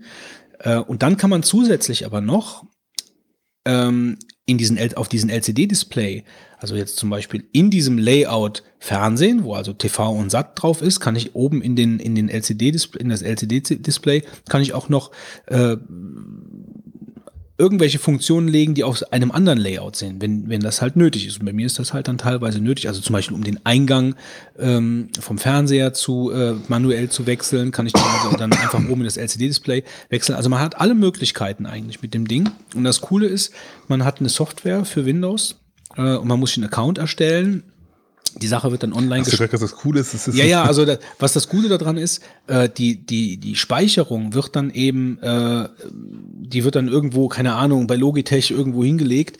Ja, das heißt, äh, wenn, wenn deine, wenn das Ding mal kaputt geht oder so und du kaufst dir eine neue 650, dann kannst du es einfach wieder da drauf spielen. Das ist halt. Hat das Ding WLAN? Äh, die 650 nicht, nee. Wie kommt das? Also, die, okay, ja, USB. Ja. Du schließt sie per USB an Windows an ähm, und dann konfigurierst, die, konfigurierst du die mit der App über mit einer Maus ganz normal. Hast du die, die Tasten groß auf dem Bildschirm, kannst sie belegen, kannst sie untereinander tauschen, kannst alles Mögliche machen. Also du hast alle, alle Freiheiten äh, und die Konfiguration ist dann gespeichert und du investierst da schon ein bisschen. Also ich habe das am Anfang unterschätzt, aber ich habe da wahrscheinlich schon am Ende so vier Stunden, drei, vier Stunden habe ich mich mit der Fernbedienung schon auseinandergesetzt, bis ich das Ding dann so hatte, wie ich es wollte. Äh, und die Konfiguration ist dann gespeichert äh, und wie gesagt, ist dann halt gesichert. Wenn du so irgendwann dann nochmal brauchst, dann hast du sie. Ich habe die Dinger mal so verstanden, dass du halt irgendwie einen Knopf drückst, Fernsehen, ja. Und dann macht das Ding automatisch irgendwie den, den Receiver umschalten genau, auf. Genau, das macht das Ding. Auf, auf den Receiver, dann äh, macht also, also nee, dann Verstärker, ja einschalten, dann auf den richtigen äh, Input gehen, deinen SAT-Receiver dazu einschalten, auf den entsprechenden Kanal gehen und den Fernseher einschalten mit dem entsprechenden Eingang halt. Genau. Ne? Ja, ja, genau so läuft das. Da drückst du aber nur einen Knopf dann, gell? Ja, da drückst du nur einen Knopf. Aber es gibt trotzdem Situationen, äh, in denen, äh, keine Ahnung, dann machst du zum Beispiel den Fernseher mit einem anderen Knopf aus, ohne die Aktion zu wechseln. Und die Aktion denkt aber dann, der Fernseher ist noch an. Und dann drückst du zum Beispiel auf irgendwas, wo die Fernbedienung dann nicht weiß, dass der Fernseher aus ist und dann passiert nicht das, was du möchtest. Und von daher ist es ganz gut, wenn du dann schnell per Knopf gerade die eine Aktion, die nicht ausgeführt wurde, weil die Fernbedienung denkt, die Aktion muss nicht ausgeführt werden, kannst du dann gerade nachfeuern. Von daher ist so ein Display nicht schlecht. Ne? Und aber das herauszufinden, das ist halt ähm, ein bisschen durch. Sprich, du machst den Fernseher aus und dann drückst du halt irgendwie äh, Fernsehen ja. alles ausmachen und dann macht er den Fernseher wieder an. Ja, so in der Art, genau. Sowas in die Richtung. Passiert halt schon mal. Ähm, und dann kannst du aber, dann kannst du das aber nachfeuern mit den, mit den, mit den Bildschirmtasten. Das stört auch nicht groß. Äh, aber um die Erfahrung musst du dann erstmal sammeln. Also welche Probleme gibt's und wie kann ich die jetzt äh, beseitigen? Und das funktioniert aber über diese App äh, ganz schön. Und das Allerwichtigste, was für mich eigentlich das, das Kaufargument überhaupt an der Fernbedienung war, ist, ähm, dass die eine beleuchtete Tastatur hat. Und die hat einen Bewegungsmelder. Das heißt, wenn die, die liegt auf dem Tisch, und dann nimmst du die und dann fängt die an zu leuchten. Also ich muss keine Taste drücken oder so, sondern ich nehme die und dann fängt die an zu leuchten. Und das ist genau das, was mich an Fernbedienungen immer tierisch genervt hat. Du liegst in einem dunklen Raum oder ziemlich dunkel und musst dann da irgendwie die Fernbedienung da entziffern im Dunkeln. Äh, und es ist scheinbar heute noch so, dass viele von diesen, ähm, diesen All-in-One-Fernbedienungen kein Licht haben an den Tasten oder nur vereinzelt. Und das ist hier halt das Coole gewesen. Von daher ist es für mich ein klarer Tipp gewesen. Es ist nicht perfekt, das Ding. Es hat also auch so ein paar Flaws, ähm, die mich ein bisschen nerven. Aber äh, grundsätzlich würde ich es mir wieder kaufen.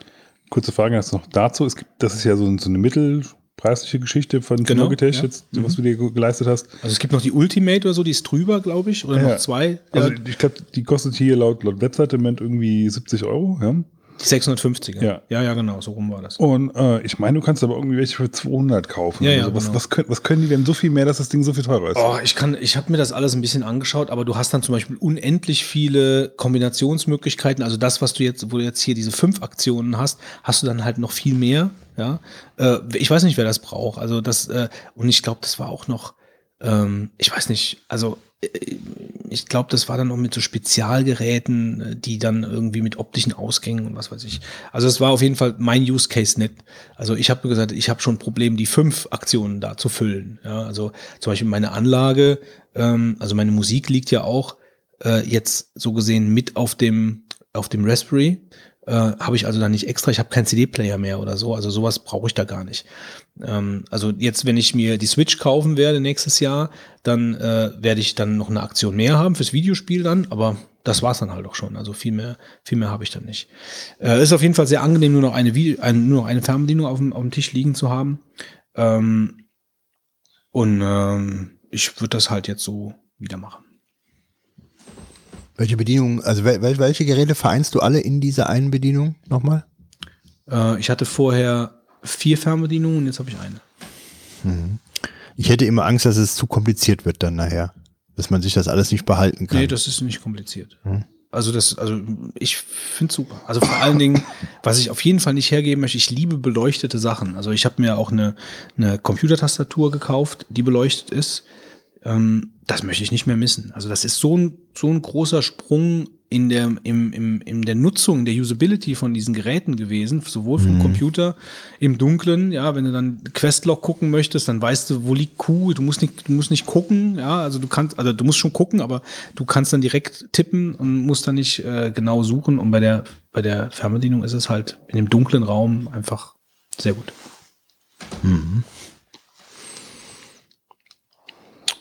Gut, ja. Ja, ich bin fertig. Dann mache ich mal weiter. Ähm, ich möchte heute mal ein YouTube-Video picken. Das hat man, glaube ich, so in der Form auch nicht. Ähm, und zwar geht es um das Thema, wie man ein Space Shuttle landet. Ähm, ja, ja, das klingt Hast du jetzt, es vor, ja? man weiß ja Es nie, gibt, was da, überhaupt, es gibt doch überhaupt keine Space Shuttles mehr. gegeben tut sie noch, aber du wirst halt nicht keins landen können. Aber ähm, das ist ein äh, ungefähr 20-minütiges Video auf Englisch, wo jemand äh, sehr auf eine sehr amüsante Art eigentlich erklärt, was man denn eigentlich alles machen muss, beziehungsweise wo die Schwierigkeiten eigentlich liegen, wenn du versuchen willst, so ein also Space Shuttle halt wieder auf einem Runway irgendwo zu landen halt. Also man dieses fliegende Space Shuttle wie die Challenger oder sowas. Genau, ja. Ähm, ich glaube, das ist für jeden, der so ein bisschen mit, mit Technik und auch vielleicht bisschen mit Physik oder auch halt Flugzeug begeistert ist, auf jeden Fall interessant. Schaut es euch ruhig mal an. Es ist halt, wie gesagt, auf Englisch. Man sollte schon also Englisch verstehen können, weil also sonst macht es, glaube ich, nicht viel Sinn. Aber das, in der heutigen Zeit gehe ich mir davon aus, dass die meisten unserer Hörer das eigentlich locker hinkriegen. Und ähm, es ist Klar, wir haben ein ganz gebildetes Publikum. genau, wir haben hab ja sogar schon Folgen auf Englisch gemacht, Ja. zumindest in Deep Ja, Soft. stimmt. Ich möchte das mal kurz anmerken. Wir haben ein sehr gebildetes Publikum. Einige geschrieben, ich bin raus. so, Ja, sind jetzt- sorry, sorry Leute, ich bin raus. Ja, in diesem Fall Sinne erwähne ich das jetzt nur, dass es halt ein englisches Video ist. Kann man sich mal angucken. Ich fand es sehr schön. Ähm, dann habe ich ja in der letzten Folge ähm, Devon Sync so, so halb angepickt, weil ich gesagt habe, ich habe es relativ frisch und ich wollte dem Ding noch ein bisschen mehr Zeit geben und ich nutze es mittlerweile auch relativ viel. Ähm, habe mir mittlerweile auch diese Super Pro Ultimate Edition da gekauft, die es davon gibt. Ähm, die kann auch meinen ScanSnap-Scanner jetzt mit benutzen. Das heißt, ich kann das Ding, meine, meine Papierablagen direkt da reinscannen. Der macht Texterkennung drüber und äh, ich muss mich eigentlich um nichts kümmern und ich bin mittlerweile eigentlich sehr zufrieden. Ich nutze das mittlerweile auch als so einen halben RSS-Reader. Das ist auch ein Use Case für mich in dem Fall. Ähm, und freue mich eigentlich jeden Tag darüber, dass es eigentlich so eine gelungene Software ist, mit der man auch viele Sachen eigentlich machen kann, die man aber auch erstmal entdecken muss. Es ist also keine Software, die, ähm, wenn du sie aufmachst, wo du die, die, das Gefühl hast, du verstehst sie sofort, sondern eigentlich lernst du jeden Tag neue Use Cases kennen. Ich habe jetzt zum Beispiel jetzt auch mal angefangen, meine E-Mails da drin zu archivieren, ähm, weil ich halt auch, also man kann sie ja runterladen und dann halt irgendwo speichern, das ist ja gar nicht so das Problem, aber ich wollte sie halt auch irgendwie noch als ähm, durch Super haben. Ja? Und ich habe mir halt hier eine Datenbank dazu angelegt und die E-Mails halt rein importiert und kann ich jetzt eigentlich immer noch relativ leicht über diese Datenbank drüber suchen halt, äh, falls ich irgendwas suche. Ähm, was ich mit diversen anderen externen Lösungen jetzt nicht so äh, einfach meiner Meinung nach machen könnte. Ähm, ja, insofern, ich werde vielleicht auch irgendwann später nochmal ein bisschen, bisschen genauer berichten, was so alles damit machbar ist, aber wie gesagt, ich bin immer noch sehr begeistert und ja, genau, das war es von mir. Ja, ich habe zwei Dinge, die ich äh, tippe. Und zwar zum einen, ähm, wer vielleicht hier schon öfter mal aufgepasst hat, der weiß, dass ich gerne fotografiere. Und ähm, was ähm, so in meiner Kindheit eine große Rolle gespielt hat, waren diese Polaroid-Kameras, die man ähm, hatte. Sofortbild. Genau. Und die finde ich eigentlich fantastisch. Ich weiß, äh, das sind immer diese, also jeder kennt sie natürlich, weil sie sind ja damals so weit verbreitet gewesen, ähm, die dann dieses Geräusch haben, dieses Dü, Dü, Dü, und dann kamen die dann mit dem Bild vorne raus und dann Wie hast macht, du das. wie macht eine Polaroid-Kamera? Genau. Ja, äh, das, War dann nicht die Qualität nicht immer so mies? ja, die war nicht besonders gut, aber äh, die hatten halt ihren Charme. Die hast du ja eigentlich meistens so als, als auf Partys oder so, als, als Stimmungs... Ja, aber bei uns war es auch Familienkamera, ja. Und äh, Ja, unterschiedliche Generationen. Was bei euch das Party-Gadget war damals halt die Hauptkamera im Haushalt. Und ähm, das war, also ich finde das immer echt super aufregend, wenn man mit dieser Kamera ein Foto gemacht hatte. Und dann muss man die ja dann äh, zur Seite legen, die Fotos, und dann sind die ja irgendwann dann äh, wie, wie von Geisterhand dann die Bilder drauf erschienen. Und ähm, also das hat eine Faszination, die ist natürlich völlig verloren gegangen mit den digitalen Kameras und auch ähm, ja, äh, die Entwicklung ist da halt ganz woanders hingegangen. Überhaupt ist Film ja schon teilweise schwierig. Ähm, heutzutage äh, äh, mit zu fotografieren. Also das äh, schwierig insofern, als dass es der Trend ja ganz klar zum Digitalen geht und man muss ja schon irgendwie so Liebhaber sein. Und das Problem ist ja mit dem Entwickeln, dass man da lange warten muss und so weiter. Und ich hatte mir vor einiger Zeit Gedanken gemacht, hm, du könntest dir doch vielleicht gebraucht so eine alte Polaroid kaufen und dann kannst du damit fotografieren. Und dann hatte ich eine gesehen, die mir gefallen hat. Das hieß Polaroid Land Kamera. Das ist also eine ganz alte. Ähm, aber das Problem ist halt äh, bei der Kamera gewesen, nicht nur, dass da halt äh, die Batterie schon gar nicht mehr gibt, da musst du irgendwelche Sachen, äh, sag ich mal, umlöten so praktisch, sondern die Filme sind auch das Problem. Diese Filme sind super teuer für diese alten Kameras. Und wenn du dann fast zwei Euro pro Bild ausgibst, da, hab ich, da bin ich dann irgendwo raus. Ähm, ja, und jetzt ist es so, Fuji äh, hat jetzt ähm, oder noch einen Schritt zurück. Ähm, ich war auf der Fotokina dieses Jahr auch in Köln, die alle zwei Jahre stattfindet, die Fotomesse. Und äh, dort ähm, ist das Thema halt auch äh, nochmal so äh, aufgekommen. Ähm, und da gab es jetzt ein Projekt, das nennt sich The Impossible Project. Die ähm, ist also praktisch so eine, äh, ich weiß nicht, ob das, ob das so eine Kickstarter-Geschichte mal gewesen ist, ich weiß es nicht. Auf jeden Fall haben die eine Kamera entwickelt, die halt als Polaroid funktioniert. Nur die sieht super hässlich aus. Die hat so eine Pyramidenform und ähm, hat dann so eine Art Ringblitz vorne. Und äh, ich war da an dem Stand gewesen und der hat ein Foto von uns gemacht und das war so schlecht, dass ich echt gesagt habe, also Witz war, wie, wir machen jetzt mit dem Drucken quasi. Ja, es kommt auch schon vorne vorne raus. Also es ist ja wie mit- früher Mit einem eigentlich. Tintenstrahldrucker oder was oder mit kleinem oder Nee, das ist, glaube ich, äh, wie nennt sich das? Ähm, nennt sich das dieses Thermosublimationsdruck oder sowas? Kann das sein? Würde ich jetzt eigentlich behaupten, dass das die Das ist. kenne ich auf jeden Fall noch. Ja, aber ich könnte mich auch täuschen. Also ich bin ja, ich hab ja, bin ja, ich hab mich da nicht so rein mit der Technik da irgendwo beschäftigt. Thermodruck nicht nur schwarz- schwarz-weiß. Nee, ich glaube nicht. Nee, nee. Ähm, auf jeden Fall, das Ding hatte also uns, äh, auch, äh, da live, sag ich mal, so schlechte Ergebnisse geliefert, dass ich eigentlich sagte, da brauchen wir gar nicht drüber zu reden, das kann man unmöglich kaufen. Ähm, und der Witz war, dass er zuerst noch ein Bild von uns machen wollte mit einer anderen Kamera, weil er anscheinend wusste, wie schlecht die wären. Ähm, wobei natürlich auch fies ist, wenn man da in so einer normalen, also wenn man nicht draußen ist, ja. Und was ich eigentlich sagen wollte und tippen wollte, ist Fuji äh, hat sich der Thematik auch angenommen und die haben über ihre Instax-Reihe, Instax, äh, also kommt so ein bisschen aus ähm, Instant, ähm, ähm, Kameras, äh, die haben eine ganze Menge, also haben äh, eine ganze Reihe von verschiedenen Kameras rausgebracht. Da gibt es also eine Wide-Format, äh, das sind halt wirklich die großen. Und ich habe mir gekauft die Instax Mini 70. Die macht so Hochkantfotos, äh, halt genau in diesem Polaroid-Schema. Ähm, und ähm, ja, die Kamera ist nicht besonders groß. Du hast das Problem, dass normalerweise diese Kameras immer riesig sind. Und ähm, ja, die Filme kosten also pro Stück, wenn du es umrechnest, so um die 80 Cent. Äh, ist natürlich jetzt kein billiges Vergnügen.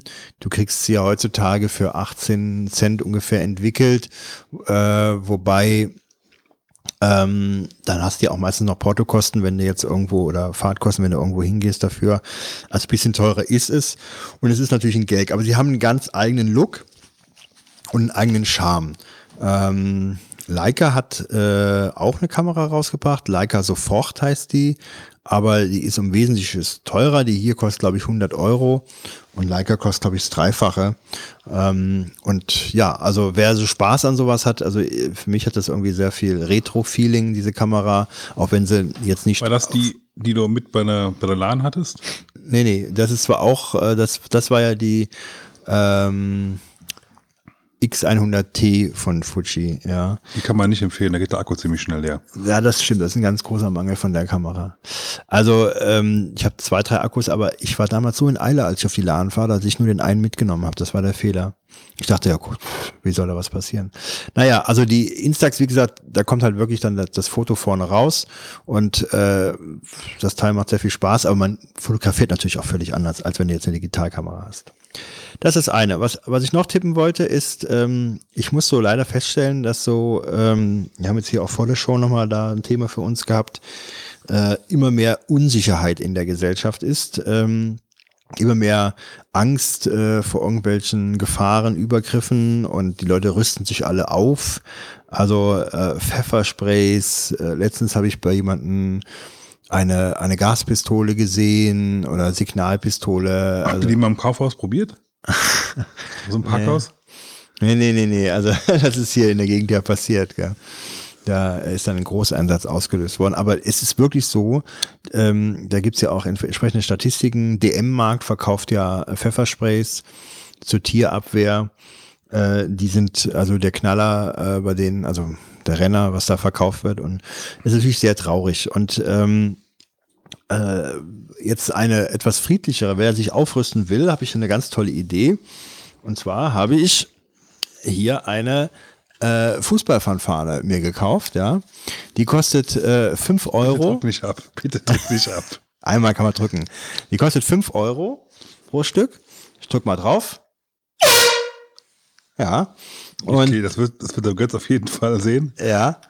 Und äh, da rate ich, weißt du, ich finde, wenn du jetzt wirklich in einer Situation bist, dass du im Auto oder in der Wohnung überfallen würdest, und wenn du hier mit Lärm hast, ich glaube, da läuft jeder weg.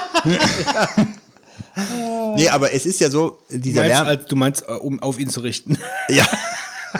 also das Teil hat wirklich richtig Bums. Aber äh, ich denke, wenn du ja, sag ich mal, akustische Signale, also es ist ja wie eine Alarmanlage, die losgeht, ja, äh, setzt, dann, dann hat der Einbrecher oder wer auch immer dann nicht der Aggressor ist, der hat natürlich den Gedanken, dass da jetzt Leute zur Hilfe kommen oder gucken, was da los ist. Und das finde ich gut. Das ist nämlich völlig friedlich erstmal. Äh, ist eine Hupe, äh, aber die ist super laut. Und Wie, wie, wie, wie, wie viel Gas hast du? Also wie, wie, wie lange kannst du denn da pupsen? Nein, mal nein. gucken. ich weiß, ich kann dir ganz schön lange Ja, pupsen. steht, da, steht da irgendwas drauf? wie lang die Pupszeit Ja. ist. Nee, nicht draufgeschrieben. Also 250 Milliliter sind hier drauf. Also ich denke, da geht schon einiges. Ich meine, jetzt, wenn man jetzt sagt, man wird nie überfallen, dann kannst du auch mit zum Sport irgendwann nehmen. Da ist er also nicht unnütz geworden. Wohin nimmst du die denn mit zum Radfahren?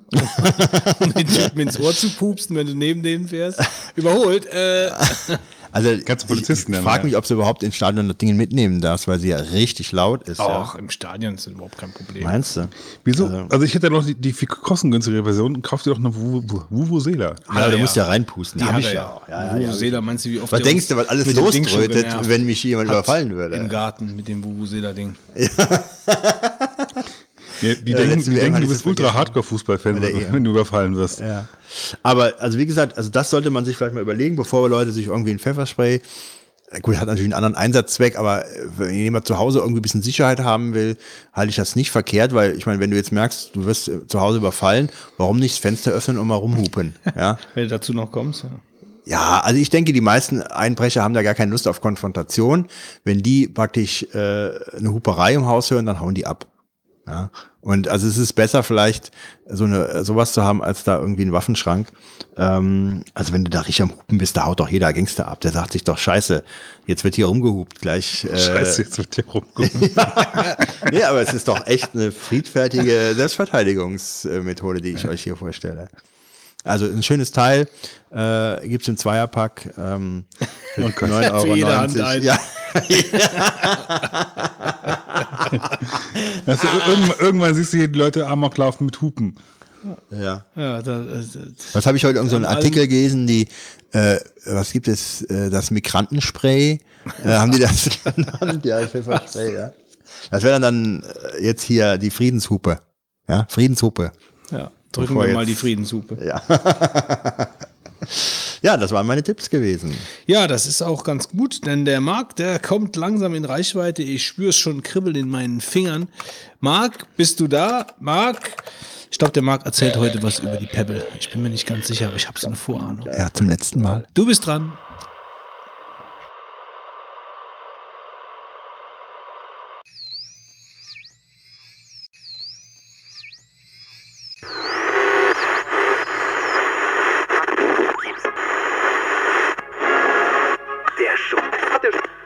Hallo ihr da draußen. Wieder mal der außerirdische Hausmeister hier. Heute habe ich, Überraschung, ein technisches Thema, aber diesmal mehr aus dem Haushalt. Der Hausmeister hat sich einen Saugroboter zugelegt. Die Idee, mir einen zuzulegen, hatte ich schon vor einiger Zeit, aber 500 Euro oder sowas dafür auszugeben, war mir einfach viel zu viel.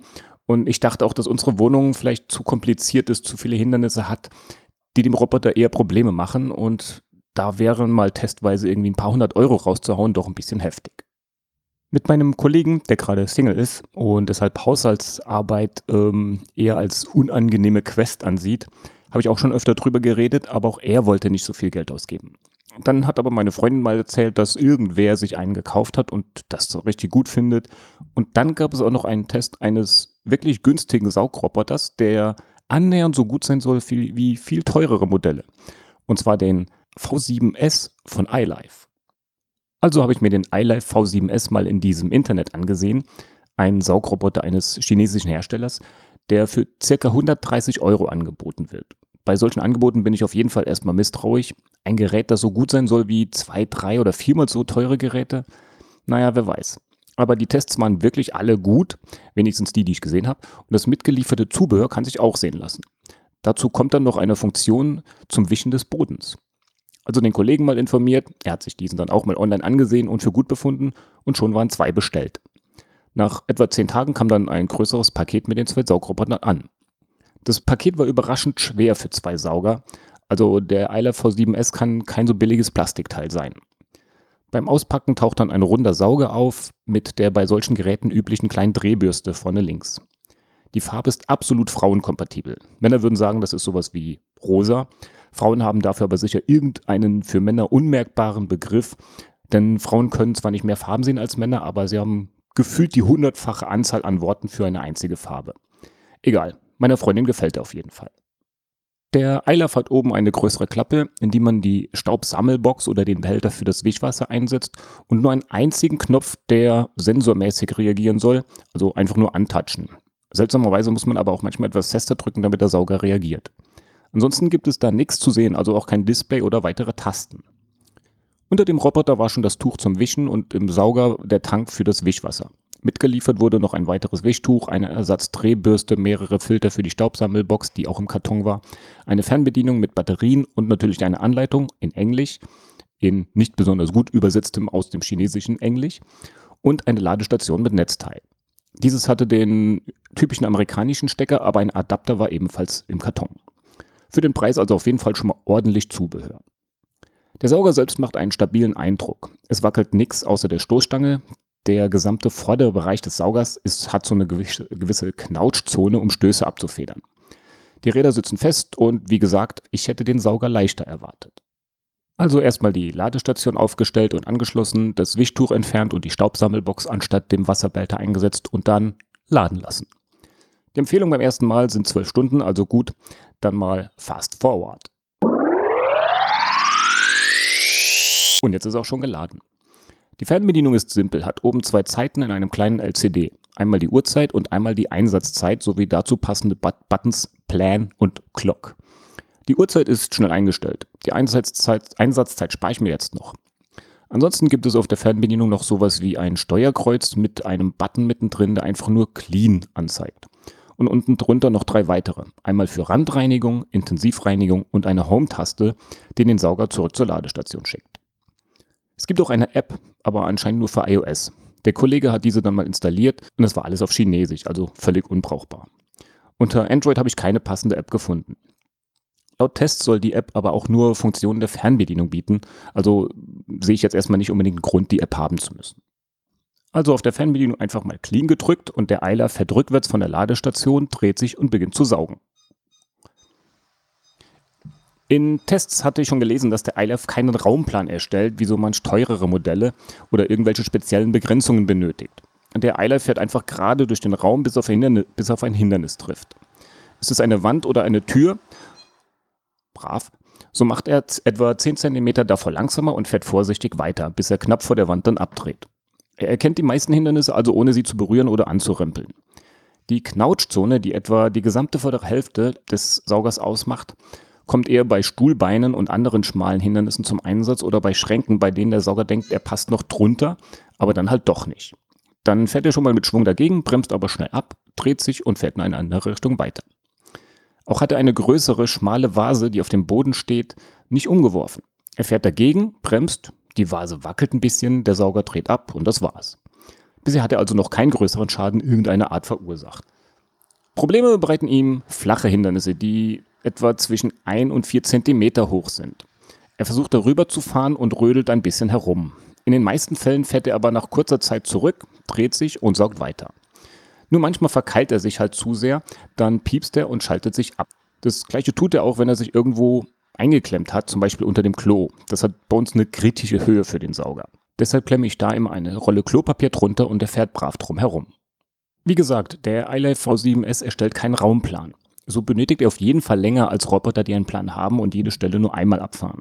Andererseits fährt er den Boden so mehrfach aus verschiedenen Richtungen ab und saugt auch Sachen weg, die er vielleicht beim ersten Mal nicht weggesaugt hat oder irgendwie auf Seite geschoben hat oder sowas. Und er macht dadurch meiner Meinung nach vielleicht auch ein bisschen sauberer.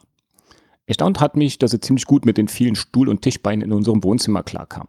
Er fährt dann vielleicht mal ein bisschen hin und her und dreht sich hierhin und dahin, hat aber dann eine halbwegs elegante Methode, aus engen Verhältnissen herauszukommen. Er tastet sich irgendwann an einer Seite entlang, also dreht sich dann um ein Stuhlbein herum, so lange, bis er irgendwann doch rausgekommen ist. Dann fährt er dann wieder geradeaus durch den Raum und saugt weiter. Manchmal braucht er dafür halt schon ein bisschen länger, aber so also kommt jetzt auf die Anzahl der Beine an. Aber bis jetzt hat er kein einziges Mal aufgegeben und ist immer wieder rausgekommen. Wenn man dem Sauger zusieht, kann man sehr gut erkennen, dass er schon leicht chaotisch durch die Gegend wuselt. Trotzdem hatte ich bis jetzt kein einziges Mal irgendwie Stellen, die er nicht gesaugt hat. Irgendwann hat er doch alles mal erwischt. Hängt natürlich auch davon ab, wie viel Zeit man ihm gibt, um alles zu erwischen. Immer wieder fährt er auch am Rand entlang und erwischt so auch Staubflocken, die sich da sammeln. Es ist auch interessant zu sehen, wie er am Rand entlang fährt. Bei ungeraden Wänden oder auch Kanten tastet er sich da entlang, auch mit Hilfe der Knautschzone. Also er kennt schon, dass er jetzt links oder rechts irgendwie ein bisschen angerempelt ist. Und dann bleibt er nicht einfach stehen, sondern er erkennt das und äh, dreht sich einfach nur ein bisschen von der Wand weg und fährt weiter. So kann die kleine Drehbürste den Dreck an der Kante gut wegkehren und zur richtigen Bürste unter dem Sauger schubsen. Ohne Raumplan fährt der Sauger aber auch einfach mal durch eine offene Tür in den nächsten Raum, ohne dass er den ersten komplett gesaugt hat. Deshalb sperren wir den Sauger immer mal wieder für eine gewisse Zeit in einen Raum und lassen ihn erst dann wieder an den anderen Raum fahren, wenn wir sehen oder denken, er hat den Raum jetzt genug gesaugt. Türschwellen sind kein Problem und flache Teppiche auch nicht. Ganz ohne Vorbereitung geht es aber nicht. Im Bad stellen wir Mülleimer, Wäschekorb und so Kleinkram hoch, damit er überall saugen kann. Im Wohnzimmer haben wir einen höheren Teppich, auf dem er eigentlich dann immer wieder versucht aufzufahren, also hängen bleibt. Den klappen wir einmal zusammen und schon ist er hoch genug, damit der Sauger nicht drauf fährt. Oder wir schütteln den Teppich einfach mal aus, also den Dreck einfach direkt auf den Boden und legen den Teppich auf die Seite. Unser Wäscheständer ist aber ein Problem. Die Füße sind so niedrig, dass der iLife immer wieder auffährt, versucht irgendwie drüber zu kommen oder sowas und dann erst wieder abdreht. Aber dann lässt man ihn den halt in den Raum saugen, wenn kein Wäscheständer rumsteht. Schön ist, dass er auch unter viele Schränke kommt, wo man eh nicht so gerne saugt und auch nicht regelmäßig vielleicht, aber sich da ja am ehesten die Staubflusen sammeln. Kabel sollten keine herumliegen, da verheddert sich mal die kleine Drehbürste oder er zieht das Kabel hinter sich her, im schlimmsten Fall inklusive dem Gerät, das an dem Kabel hängt.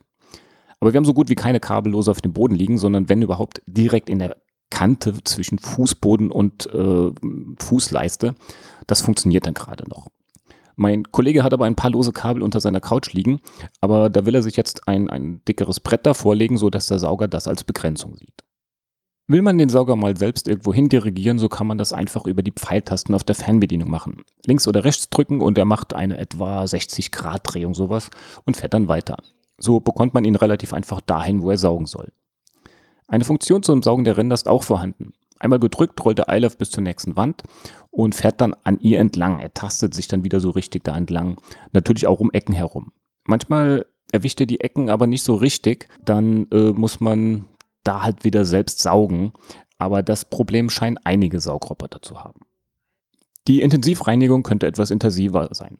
Aktiviert man diese, fährt der Sauger auf der Stelle im Kreis und weitet diesen langsam aus. Das Ganze dauert aber vielleicht 30 Sekunden, dann wird ganz normal weitergesaugt.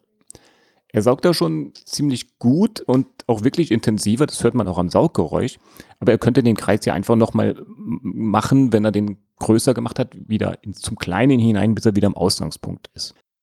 Der Timer funktionierte auch problemlos. Zeit eingestellt mit der Fernbedienung und pünktlich legte der kleine Sauger los. Nachdem er begonnen hatte, sind wir dann auch einfach mal weggegangen und als wir wieder später zurückkamen, stand er brav an der Ladestation und wurde geladen. Die hat er also auch gefunden. Wie wir aber festgestellt haben, kann das schon mal ein wenig dauern, je nachdem, wie weit die Ladestation vom Saugroboter entfernt ist. Er weiß nicht, wo die Station ist, sondern er fährt wirklich rum und sucht, ob er sie irgendwo findet. Und ich schätze mal, das klappt dann nur über so zwei Meter Entfernung und bei direktem Kontakt. Bei uns steht die Ladestation unter einer Couch, das, das heißt, der Roboter ist komplett unsichtbar, wenn er nicht gerade rumfährt und äh, er kann da jederzeit selbst wieder hinfahren. Aber wir lassen den Sauger eher laufen, wenn wir da sind. Da er eh besser Zimmer für Zimmer macht, ist es gut dabei zu sein und ihm seinen Arbeitsbereich zuzuweisen. Und die Lautstärke hält sich auch in Grenzen. Also man kann da gut schon nebendran sitzen und auch mal noch Radio hören oder sowas. Also ich hätte da gedacht, so ein Saugroboter wäre lauter. Die Wischfunktion haben wir auch mal getestet, obwohl es für uns eher nicht so wichtig ist. Äh, das haben wir auch sicherheitshalber im Bad gemacht. Sollte der Sauger irgendwie explodieren oder sowas, dann wäre die Sauerei einfacher wegzumachen. Also mal die Halterung unter den Sauger geklemmt, das geht relativ einfach. Mit dieser Halterung wird anscheinend auch die Saugfunktion deaktiviert. Der mitgelieferte Lappen ist mit Klettdingens befestigt und hält sehr gut. Sauger wieder hinstellen und die Box für das Wischwasser mit warmem Wasser befüllt und im Sauger installiert. Die Technik ist simpel. Es tropft einfach Wasser aus dem Behälter auf den Lappen darunter. Deshalb sind auch die ersten paar Meter eher ein trockenes Wischen, aber man kann richtig gut zusehen, wie die feuchte Spur immer breiter wird, bis sie so breit ist wie der Sauger selbst. Nach etwa 10 Minuten nochmal nachgesehen und der Boden sieht im Großen und Ganzen schon gewischt aus. Er ist auch halt noch so ein bisschen feucht. Ein paar leichtere Flecken sind auch weg, zwei gröbere waren aber noch vorhanden, wenn auch nicht mehr so intensiv. Bleibt die Frage, ob man einfach weiter saugen lässt oder die Flecken schnell selbst wegmacht mit einem Lappen und dann den iLife einfach nochmal kurz drüber wischen lässt. Ich habe mich für Letzteres entschieden und damit die Wischzeit verkürzt. Zwischendurch habe ich auch mal beobachtet, wie der Sauger einige Sekunden an einer Wand hängen blieb, also einfach weiter dagegen fuhr, bis die Stoßstange das dann doch bemerkte. Der feuchte Boden hat anscheinend da zu durchdrehenden Rädern geführt. Dazu passt auch, was mein Kollege berichtete. Durch den feuchten Boden kommt der Sauger je nach Beschaffenheit des Bodens nicht mehr so gut voran, bleibt sogar manchmal komplett stehen, also die Räder drehen sich drehen wirklich durch. Dabei sind Fliesen eher problemlos, Holzböden, ja, so grobe, eher ein Problem. Wischen ist also nicht gerade die Paradedisziplin des iLife 7S, V7S, aber das Problem könnten auch teurere Saugroboter haben. Aber da habe ich jetzt keine Erfahrungsberichte. Die Wischfunktion werden wir jetzt auch nicht regelmäßig nutzen. Das finde ich eher als ein nettes Add-on. Einen nicht zu dreckigen Boden, den man natürlich vorher auch am besten mal erst abgesaugt haben sollte, kann man damit wischen. Wer ein paar Flecken irgendwo hingekleckert hat, muss aber schon mal selbst dran. Vor allem, weil der iLife mit den durchdringenden Rädern halt mal das nicht hinkriegt. Der Sauger erspart aber auf keinen Fall das selber Saugen oder Wischen. Anstatt aber ein- oder zweimal die Woche selbst zu saugen, denke ich, dass es jetzt nur noch alle zwei Wochen oder sowas nötig ist. Denn der kleine Saugroboter erwischt genau den Dreck und die Staubflusen, die man sowieso rumfliegen sieht und erwischt auch den Staub in den Ecken, wo man vielleicht nicht regelmäßig saugt. Unter Schränken, Sofas oder unter dem Bett. Die Ecken, die er nicht so gut äh, erwischt oder gar nicht saugen kann, die saugt man dann halt regelmäßig selbst. Das sind aber eher die versteckten Ecken, die sowieso nicht so oft gesaugt werden müssen. Anstatt also eine halbe Stunde bis Stunde in der Woche selbst zu saugen, räumen wir jetzt vielleicht ein paar Minuten in der Wohnung ein paar Sachen weg, sodass der Sauger alles ohne Probleme erreichen kann und auch nirgends hängen bleibt und lassen ihn dann einfach machen. Ab und zu mal in einen anderen Raum navigieren und nach einer Stunde oder so zurück zur Ladestation fahren lassen. Mit einer Akkuladung schafft er unsere Wohnung aber auf jeden Fall komplett. Es ist nicht nötig, ihn saugen zu lassen, bis er selbst zur Ladestation fährt. Ich schätze, das wäre nach etwa zwei Stunden der Fall. Bisher haben wir ihn nur einmal so lange saugen lassen, bis der Akku fast leer war und er ist dann selbstständig zur Ladestation gefahren. Nur wir waren da nicht zu Hause, können also nicht sagen, wie lange er mit einer Akkuladung, Akkuladung gesaugt hat.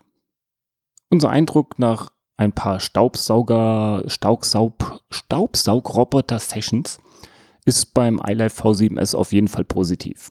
Für den Preis bekommt man ein sehr brauchbares Gerät, das auch noch einen stabileren Eindruck macht als erwartet, mit viel Zubehör und das auch mal wirklich Arbeit spart.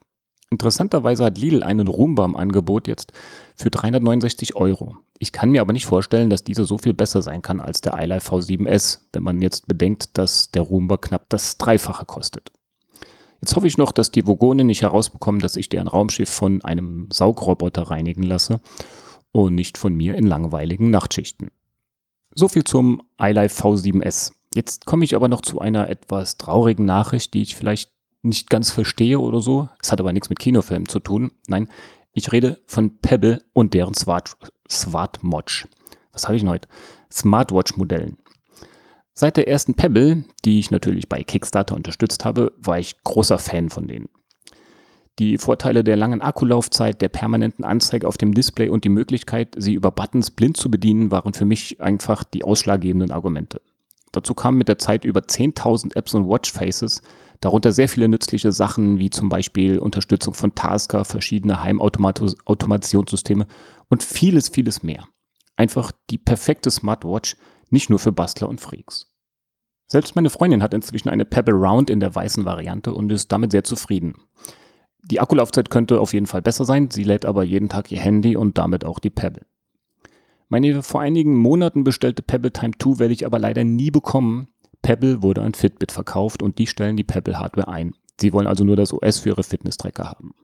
Ich bezweifle stark, dass das System so offen bleibt wie bisher und man sich irgendeine Fitbit Smartwatch mit den Funktionen der Pebble kaufen kann. Meine Vermutung ist, dass das alles auf Fitness getrimmt wird und die eigentlichen, aus meiner Sicht sinnvollen Funktionen der Pebble in die Tonne wandern. Meine Pebble Time wird also erstmal weiter funktionieren und solange sie das noch tut, mh, hm, sehe ich mich mal nach einem brauchbaren Ersatz um. Android Wear hat mich bisher noch nicht so ganz überzeugt. Es fehlen genau die Eigenschaften, die ich an der Pebble so mag. Vielleicht taucht ja irgendein neues Startup auf, das eine Smartwatch mit E-Paper-Display herausbringt, mit ähnlichen Daten und Funktionen wie die Pebble. Das wäre cool. Irgendwo am Horizont ist zwar eine Smartwatch mit Selfish OS äh, zu sehen, aber bisher war das OS, obwohl sehr interessant, noch nicht so erfolgreich im Smartphone-Bereich. Hier und da geistern auch ein paar Prototypen anderer Smartwatches herum, aber noch nichts Brauchbares. Mal sehen, was sich da so tut, es eilt nicht. Trotzdem ist es schade, dass eins der erfolgreichsten Kickstarter-Projekte jetzt auf diese Art vom Markt verschwindet. Das war soweit vom Vogonischen Hausmeister. Ich wünsche allen Erdlingen eine frohe Weihnachten und ein gutes neues Erdenjahr. Wenn man den News so folgt, finden Katastrophen ja grundsätzlich immer innerhalb eines Jahres statt, also vom 1. Januar bis zum 31. Dezember. Das heißt, zum Wechsel des Jahres wird alles besser. Wer weiß. Cheers und bis 2017.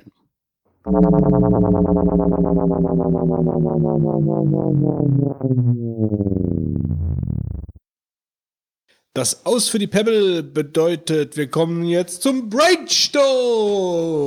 Und heute redet der Fitz. Heute redet der Fitz, aber ganz Neues. ja, ja, ihr wisst gar nicht, worauf ihr euch heute einlasst. Ähm, ja, ich habe mir gedacht, wir wollten reden heute mal über das Abo-Modell. Wir haben ja grundsätzlich schon mal Grund, also drüber geredet, sprich Stichwort Netflix, Stichwort Spotify.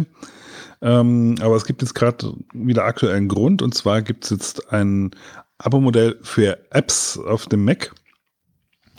Ähm, man muss sich das so vorstellen, also von der Technik ist es so, dass du halt dir, ich sage jetzt einfach mal einen App Store runterlädst, eine spezielle Software von der Firma ähm, und kannst dir dann, wenn du halt diesen monatlichen Betrag, das sind 10 Dollar, bezahlst, hast du Zugriff auf alle Apps, die da drin sind. Ähm, so, solange du halt diese 10 Euro Dollar bezahlst, auch für alle Updates, die da rein drin kommen. Und wenn du halt diese 10 Dollar nicht mehr bezahlst, sind die Apps dann äh, abgelaufen, Anführungszeichen. Mhm. Ne? Ähm, und ich wollte einfach nochmal drüber reden. Ich finde es halt ein, schon wieder, also irgendwie geht der anscheinend immer mehr in diese Richtung rein, dass man halt dieses 10 Euro Flat im Monat für alles bezahlt und dann äh, im Prinzip so viel nutzen kann, wie man will. Ja.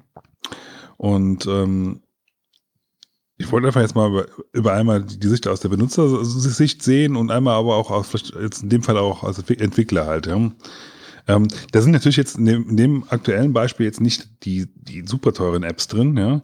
Ähm, allerdings sind 53 Apps immerhin schon da, ja. Ähm, und auch so ein bisschen bekanntere Indie-Apps, sage ich jetzt einfach mal.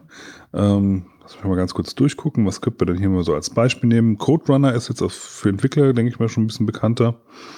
Ähm, Hype, das ist eine Software, die irgendwie äh, HTML5-Seiten rausspuckt. Äh, iFlix, das ist ein Videokonverter, der dir halt äh, Videodateien automatisch für das Apple-Format umformatiert und umrechnet und Meta, also Metatext und sowas raussucht. iStat Menus, ähm, Markt zum Markdown schreiben, anschauen. Äh, Rapid Weaver ist drin. Screens. Screens ist eine super Software für VNC-Fernsteuerung von Software oder von Rechnern. Mhm. Ähm, Ulysses ist drin, ja, der relativ bekannte äh, Texteditor. Ne? Dann gibt es aber auch viel Kram drin, den ich halt nicht kenne. Ja? Ähm, und ich bin halt ein bisschen am Grübeln, ob das halt als Benutzer halt wirklich ein Modell ist, was ich haben will. Ähm, weil tendenziell die, die meiste Software davon kostet irgendwie, ich sag jetzt mal, ich, würde jetzt mal schätzen, aus dem Bauch raus davon irgendwas zwischen 10 und 50 Euro. Ja? Und wenn ich mir jetzt, gut, äh, wenn ich mir jetzt einmal eine kaufe, dann hast du eigentlich Ruhe normalerweise. Gibt natürlich sicherlich auch Ausnahmen. Aber ähm, ich behaupte mal, damit würde ich langfristig günstiger laufen als, äh, als Benutzer halt. Du hast das Einzige, was du halt nicht hättest, wäre natürlich diese, diese Update-Geschichte, dass du halt immer die neueste Version kriegst. Das ist ja im Prinzip wie, wie bei Adobe jetzt, ne, wo wir eben schon drüber gesprochen haben. Eigentlich dieselbe Geschichte halt. Ne? Auf der anderen Seite bin ich dann auch wieder sehr gespalten, weil ich könnte mir halt vorstellen, dass es für die Entwickler von dieser Indie-Software natürlich jetzt eine riesen Chance ist, auch damit ihre Zukunft zu sichern, sage ich einfach mal. Weil auch auf dem Mac ist es natürlich jetzt nicht so einfach, halt auch äh, als Softwareentwickler auch Geld zu verdienen halt. Ne? Könntest du dir denn vorstellen, da irgendwie was zu kaufen oder das zu nutzen in der Form? Ja, also ich bin ja jetzt so gerade, ich denke mal also gerade drüber nach. Also ich frage mich halt auch dieses, dieses Abo-Modell, ähm, hat natürlich immer was damit zu tun, klar. Ich meine, die Leute zu, äh, zu binden an dich äh, und einen kontinuierlichen Geldfluss zu generieren für dich als Entwickler. Ich meine, klar, das steht dahinter, das steht überall dahinter. Egal, ob es jetzt die, die Bildzeitung ist, eine Zeitung, halt, die du abonnierst oder ein Magazin. Ähm, also für mich wäre es, was, was mich ein bisschen daran stört, ist halt, ähm, jetzt in dem konkreten Fall, den du jetzt gerade beschrieben hast, ist natürlich immer eine Frage, wie viel von den Firmen Apps, also wie von den Apps in diesem Paket interessieren mich halt. Es kann sich für einen sehr gut rechnen, ähm, aber es kann halt auch genauso gut sein, dass du dich einfach günstiger stellst, wenn du natürlich die Sachen einzeln kaufst.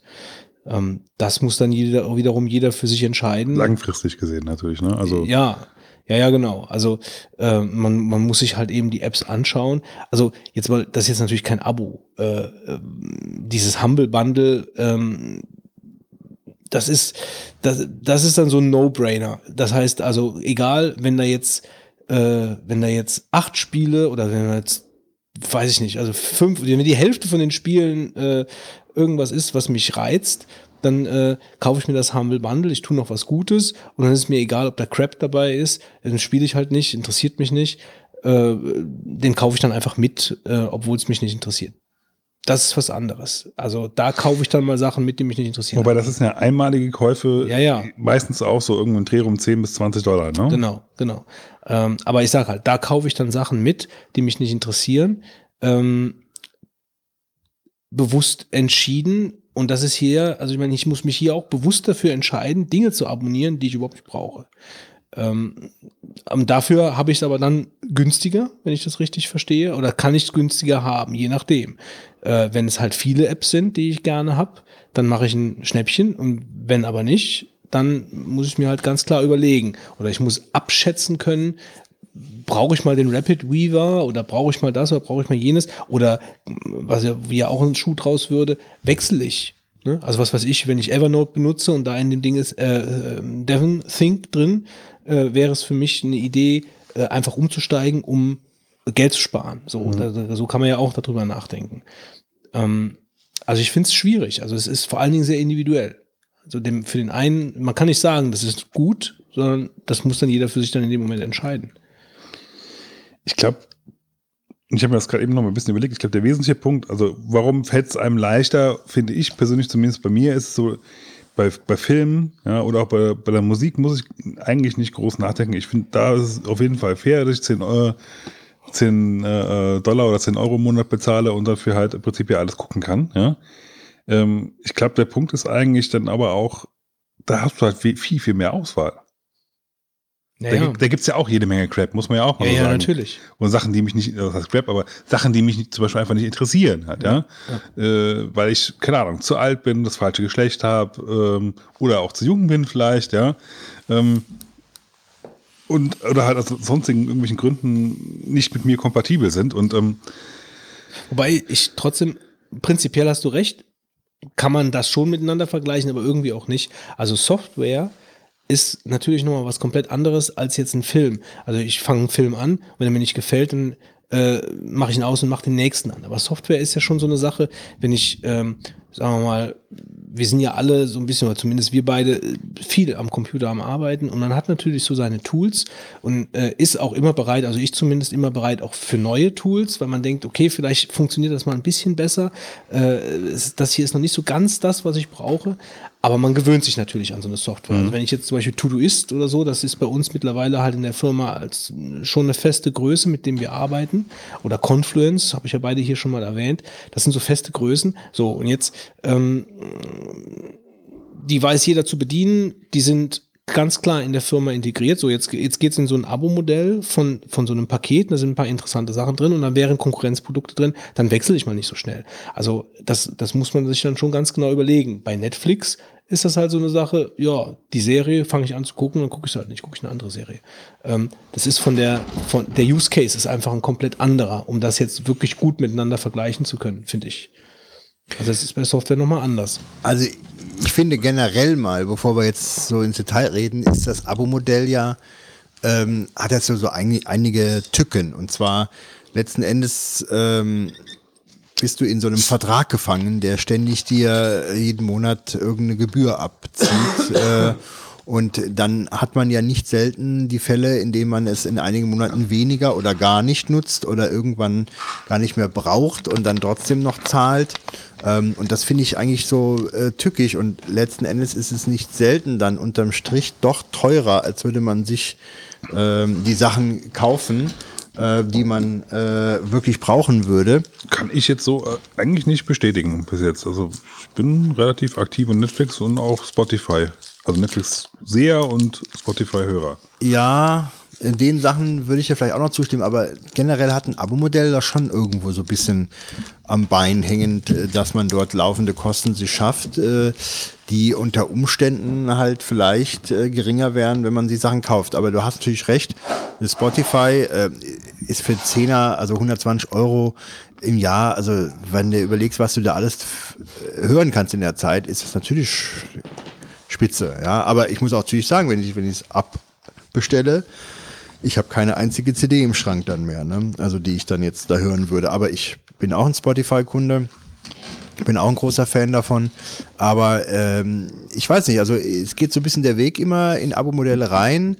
Und ähm, ja, also ich bin, ich finde das schon als einen Punkt, den man mal überlegen müsste, immer, ob man das, das Abo dann auch noch abschließt, weil dieses Abo-Modell ist, wie gesagt, warum ist denn äh, Adobe hingegangen und hat dann plötzlich gesagt, wir machen keine äh, neuen Produkte mehr, die verkauft werden, wir machen nur noch unser Abo-Modell. Weil sie nämlich sagen, unterm Strich rechnet sich, rechnet sich das. Wenn du jetzt zum Beispiel siehst, für mich, ich würde so Photoshop und Lightroom gern nutzen, da gibt's ganz gute Angebote. Also ich glaube, da kriegst du für ein Jahr äh, wahrscheinlich so um die 120 Euro, ähm, die du bezahlen musst. Und ich sag mal, nach drei, vier Jahren hast du dann 360 Euro, 480 Euro bezahlt, dann würdest du normalerweise auch die neue Version gerne haben von diesem Programm nach dieser Zeit. Also ich glaube, das rechnet sich halt gerade für die Leute, die nachher dann vielleicht sonst nicht bezahlt hätten. Also es gibt aber auch ganz klare, ähm, äh, also ja, Gegenbeispiele, weiß ich jetzt nicht, falsches Wort, aber Evernote ist ein Abo-Modell. Ähm, also es gibt eine freie Version.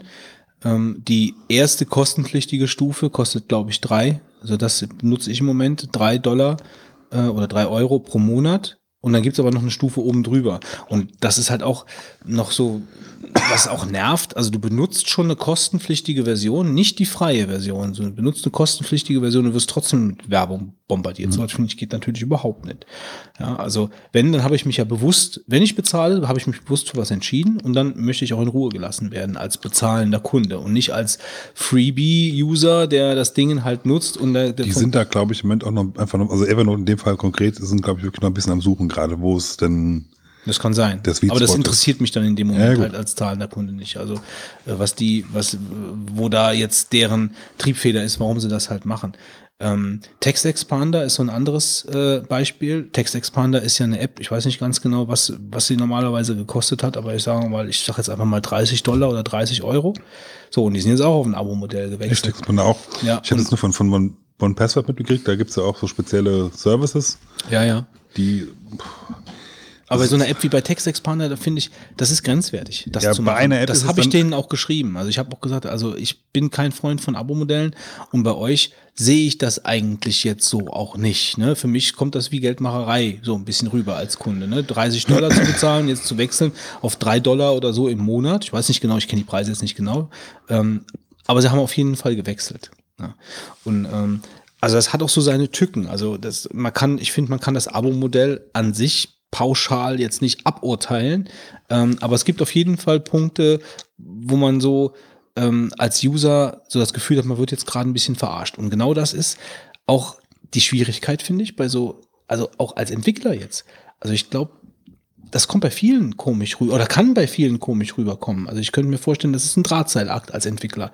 Wenn du das Gefühl hast, deine Userbase ist gesund und deine Userbase mag deine App so, dass sie mit dir gehen, dann kannst du das Ab- Abo-Modell machen, wenn du es nicht so bunt treibst. Aber wenn du dir nicht sicher bist ähm, und trotz Erhebungen, die du vielleicht gemacht hast, aber wenn du dann sagst, ich probiere das jetzt einfach, du kannst, glaube ich, da auch ganz schnell auf die Schnauze fallen und deine Leute verprellen.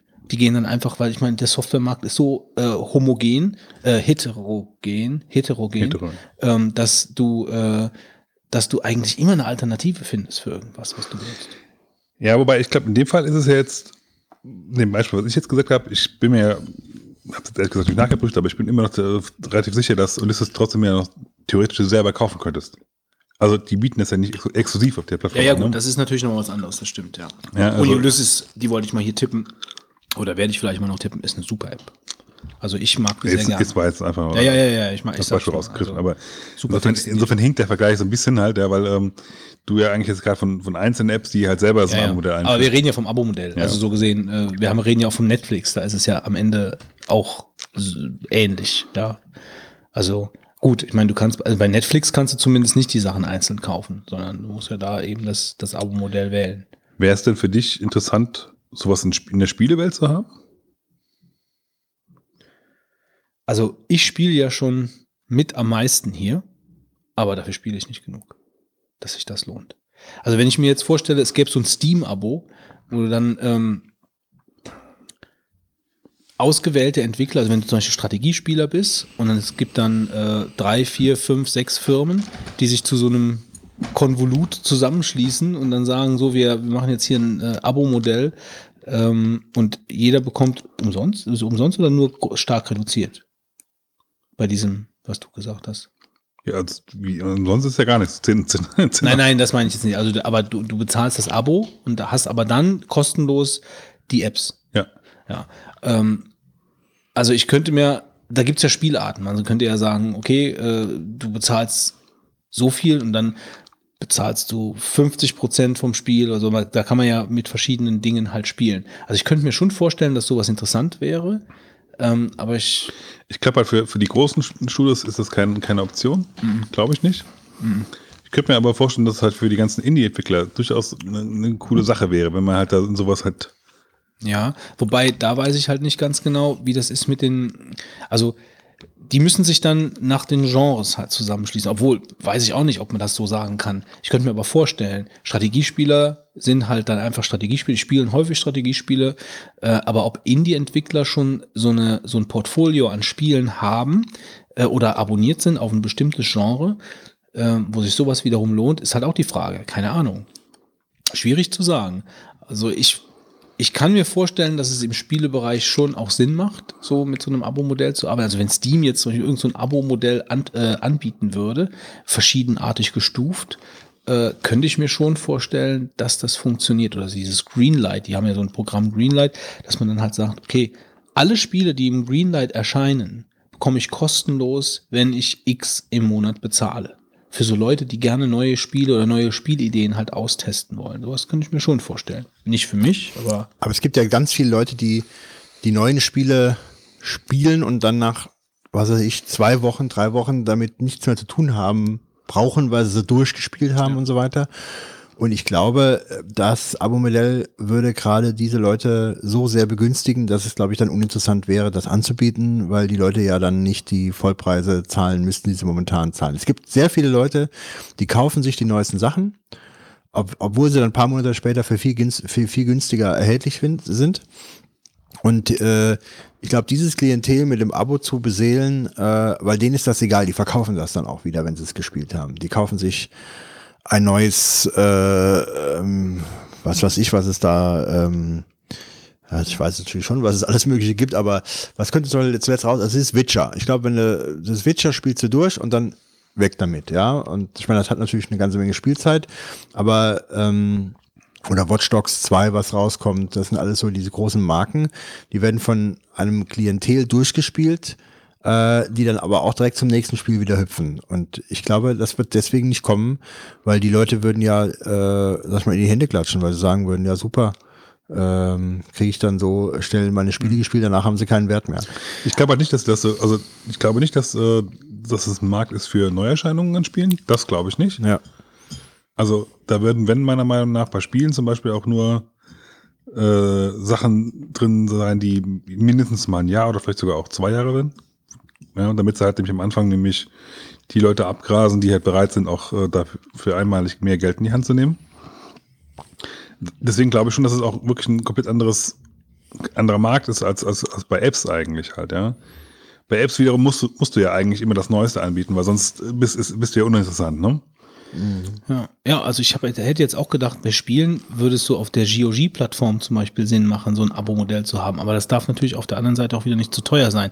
Und wenn es nicht zu teuer ist, äh, weil ich glaube, niemand spielt nur alte Spiele, sondern das ist mehr so eine Liebhaberei, wo du dann ab und zu mal Lust hast, dir da mal irgendwas runterzuladen. Oder ich Wobei, da wäre es ja eigentlich cool, wenn du halt sagst, so. heute habe ich mal Bock auf äh, Zelda und morgen habe ich Bock auf. Ja, ja, genau. Deswegen sage ich, aber es, es darf dann halt ähm, nicht so teuer sein, dann lieber so, ich bezahle 5 Euro im Monat und habe dann 40-prozentig Rabatt oder so auf Spiele.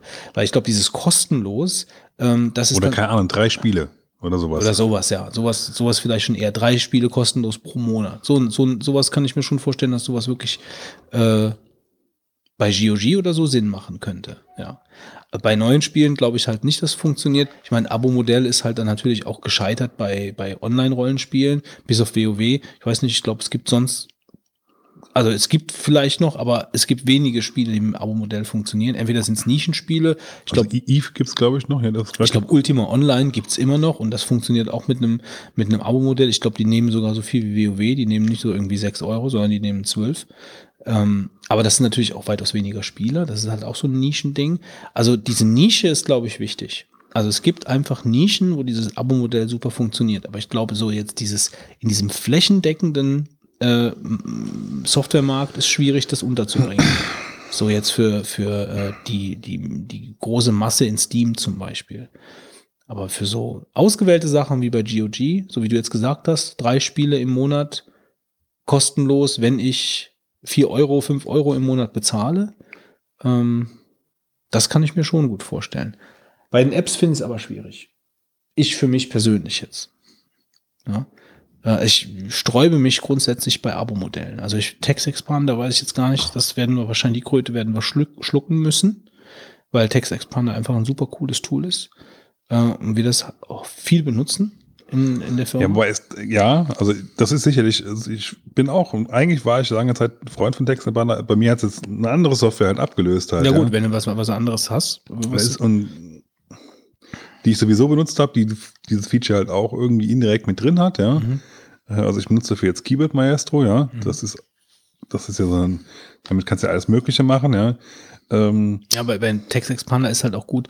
Du hast es dann in der Dropbox liegen, die Konfigurationsdatei, und dann kann, können alle Leute im Team darauf zugreifen, auf diese ganzen Snippets. Ne? Das ist schon, das ist schon nett. Also, und direkt auf allen Geräten. Also, was heißt auf allen Geräten? wobei da, da ja immer noch die Frage wäre, bei Textbanner kannst du ja theoretisch auch eigentlich noch ein bisschen auf einer älteren Version bleiben halt, ne? Ja, ja, das machen wir im Moment halt. Im Moment, aber das ist ja auch keine Sache von der von einer Ewigkeit. Ich meine, irgendwann läuft es nicht mehr. Und dann brauchst du auf jeden Fall eine neue Version. Also, ähm, aber jetzt hier in diesem konkreten Fall, was eigentlich die Diskussion angestoßen hat, das finde ich schwierig. Also ich, das wäre für mich persönlich nicht interessant. Es sei denn wirklich, da wären jetzt alle meine kleinen Tools, die ich benutze, wären da mit drin, aber die Wahrscheinlichkeit ist halt einfach so klein, dass so, ein, so, ein, so eine Zusammenstellung davor liegt, ähm, dass es dann wiederum für einen anderen User halt uninteressant wäre. Also äh, ich finde, es ist ein reines Nischenprodukt. So ein Abo-Modell über Apps. Also ich war am Anfang, habe ich mir jetzt mal auch die in, in Invite geholt dafür. Es ist halt im Moment noch Beta, ja. Sie haben halt im Moment auch nur 53 Apps drin. Ich könnte mich bis jetzt ehrlich gesagt nicht durchringen, da mehr zu machen, gerade äh, überhaupt zu installieren, weil es eigentlich von der Software, ja, da sind so ein paar Sachen dabei, aber ist irgendwie nichts dabei, wo ich sage, ja, super, geil, ja, brauche ich jetzt auf jeden Fall. Ja, ja, eben. Das ist. Das ist so schwierig, finde ich, an der ganzen Geschichte. Aber es ist sicherlich interessant, um das jetzt vielleicht abzuschließen. Ähm, also, wenn du da einfach nochmal was zu erzählst. Also, ich weiß ja nicht, du bist ja da so, du bist ja interessiert, mal einfach mal beobachten, wie, wohin sich das entwickelt. Äh, ob sich das jetzt großartig dann im Preis verändert oder ob die dann einfach sagen, es ist gescheitert. Das würde mich nämlich schon auch mal interessieren, wie, wie das so angenommen wird. Äh, weil die haben ja sicherlich irgendwelche Untersuchungen gemacht oder irgendwelche Gedanken sich darüber gemacht, warum die das halt machen. Ob das jetzt pure Verzweiflung ist oder ob das wirklich jetzt äh, die Du redest jetzt von den Entwicklern, oder ja, was? ja genau. Der Gedanke ist, der Gedanke ist, äh, äh, damit wirklich die eigene App zu pushen und mehr in äh, Naja gut, aus Entwicklersicht Die ist dieses Modell grundsätzlich ja bis zu einem gewissen Grade, also das Abo-Modell an sich ist ja für den Entwickler erstmal eine sehr verlockende Sache, weil du ja natürlich. wiederkehrende Geldeinflüsse hast, ohne eigentlich irgendwie Ja, groß klar. jetzt noch die, einen Zwang zu haben, einmal irgendwie im Jahr irgendeine Major-Version rauszuhauen, damit du halt wieder äh, noch, noch einen Upgrade-Preis machen kannst oder was, sondern du kannst relativ in Ruhe sich wirklich darauf konzentrieren, deine App zu machen. Du musst auch nicht mehr so ganz so viel in Ma- Marketing, glaube ich, dann reinstecken, ja. Ähm, ja, so, soweit die Theorie. Die Ja. Frage ist natürlich dann auch wieder, wie, wie sieht das bei so einem, bei so einem äh, Markt aus, wo halt dann irgendwie alle Leute halt ein, Stück vom Kuchen abkriegen halt, ne? Ja, das ist so, das ist doch wirklich das Ding.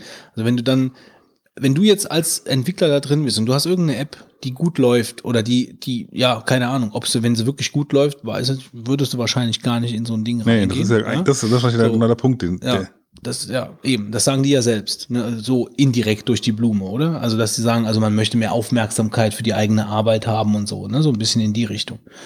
Ähm, und je nachdem, wie das dann, wie die Aufteilung von dem Kuchen abläuft, ne, ob die das jetzt machen mit Keys, ob die dann sehen, wie viel Registrierte gibt's für den, wie viel Registrierte gibt's für den und daraufhin aufteilen oder ob es von Anfang an heißt, jeder bekommt den gleichen Anteil, muss man sich natürlich dann überlegen, ne, ob man dann wirklich als Entwickler da sich selbst einen Gefallen mit tut, ne, wenn man das halt so macht.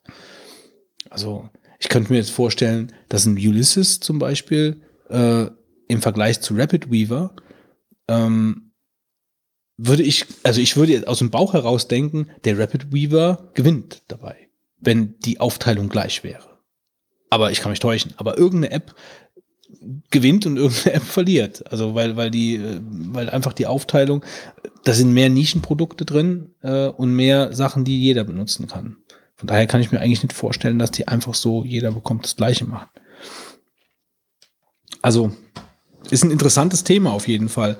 Nur für mich persönlich ist es, also ich bekomme eigentlich Hühnerhaut, Gänsehaut, wenn ich äh, an Abo-Modelle denke. Sollen wir es dabei belassen? Ja, auf jeden Fall. Auf jeden Fall. Dann kommt nun der pangalastische Zocktipp. Wolfgang. Ja, da fange ich mal an. Also ich habe mir überlegt, heute mal keine Spiele zu tippen, Ach was. sondern ich will auf zwei, ähm, wie soll ich sagen, äh, Spieleberichterstatter, Medien, Angebote hinweisen. Und zwar, also Gamers Global ist ja nun eigentlich jetzt kein Geheimnis mehr. Das Projekt von Jörg Langer, ähm, die Internetseite mit Neuigkeiten ähm, zu ja, Spielen aus der Spielszene, äh, Informationen ähm, und immer wieder irgendwelchen besonderen äh, Projekten, die er da hat, sei es von unserer letzten Folge die Reise nach Japan. Aber was ich eigentlich da erwähnen wollte, ich meine, das, wie gesagt, das kennt wahrscheinlich jeder, die Internetseite, ist aber ganz interessant. Ich habe die am Anfang ja mal angesurft, ich du, Götz, hast da mal, glaube ich, auch mich drauf hingewiesen. Ich hatte die mal getippt oder Ja, irgendwie sowas. und ähm, fand ich ganz nett, aber die hat ja vorher ein gruseliges Design gehabt, ja.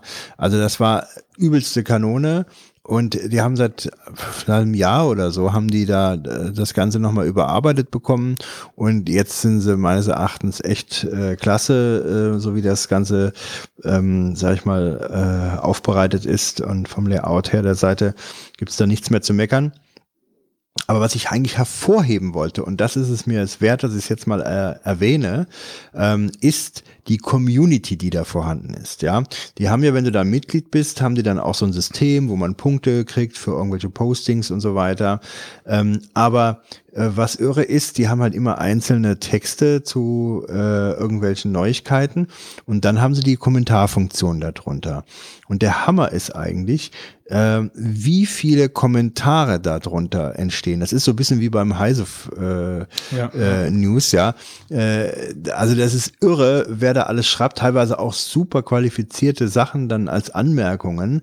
Ähm, und es, der meistens ist, sind die Kommentare fünfmal so lang wie der eigentliche Text selbst.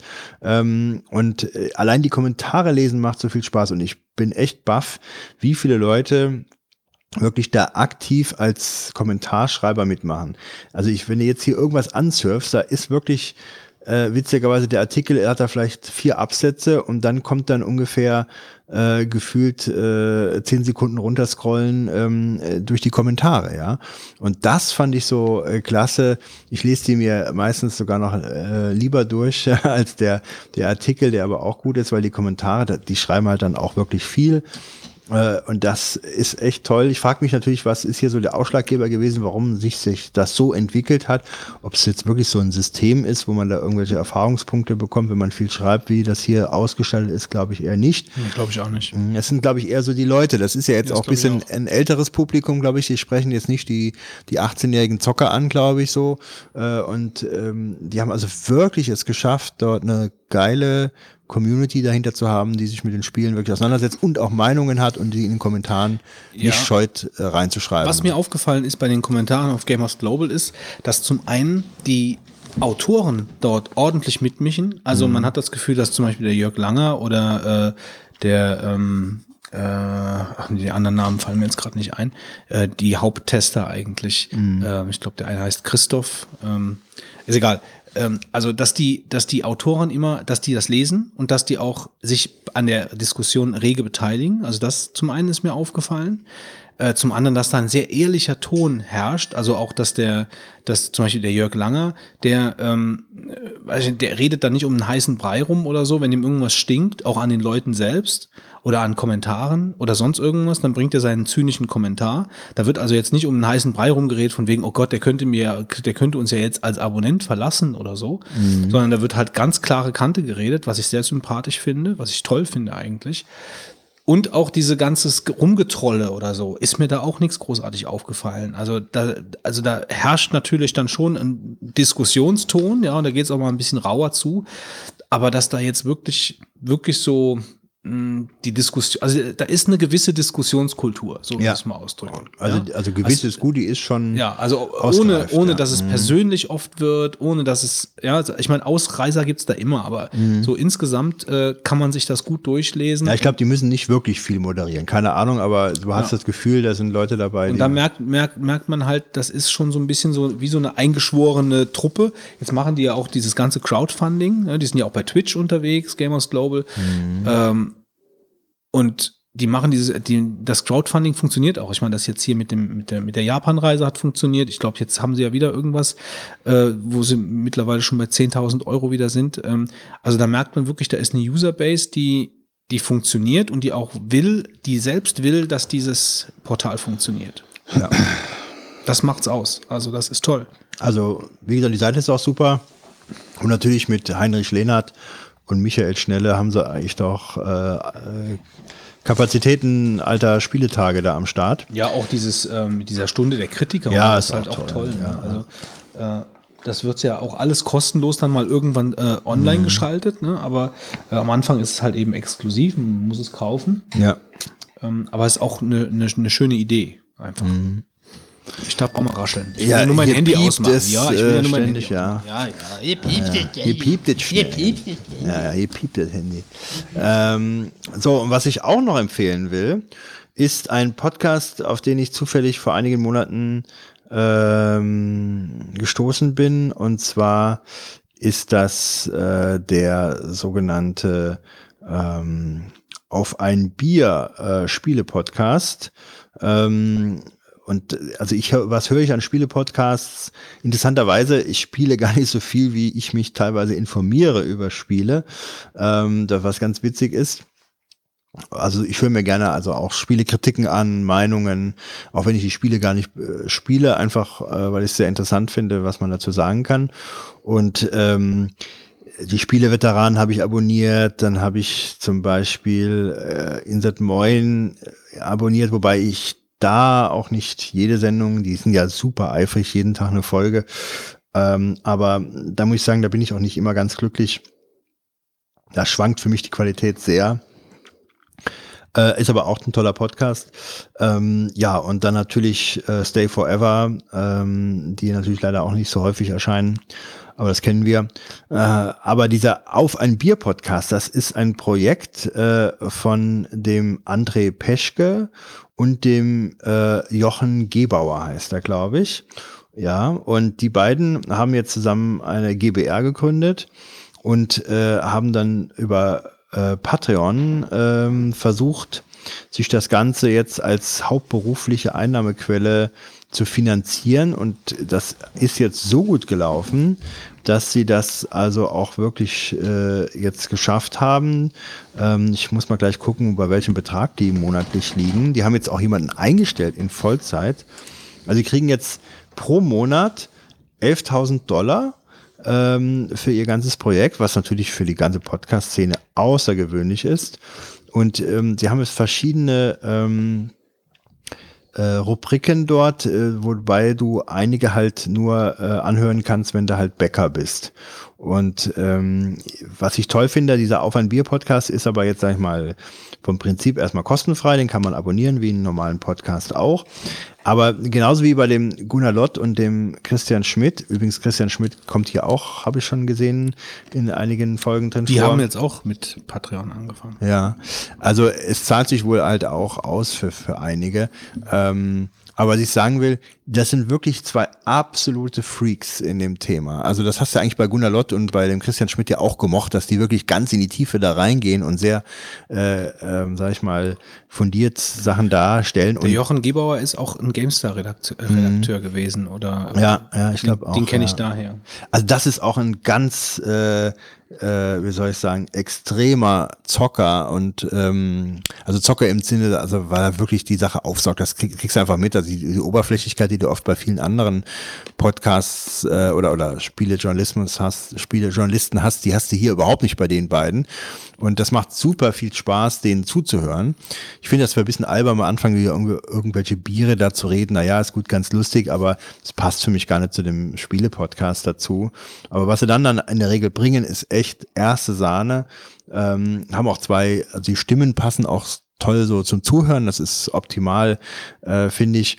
Und zuletzt hatten sie, was ich super lustig fand, einen äh, jungen Spieleentwickler, der sich Programmierer geholt hatte und der hatte so ein Spiel über, sag ich mal, die Karriere einer, einer, einer äh, TV-Serienproduktionsfirma, glaube ich, war das, äh, sag ich mal, äh, ist er am entwickeln, äh, das Spiel, und dann haben sie dann mit dem lange gesprochen, warum er wie was macht und haben den auch ein bisschen auseinandergenommen.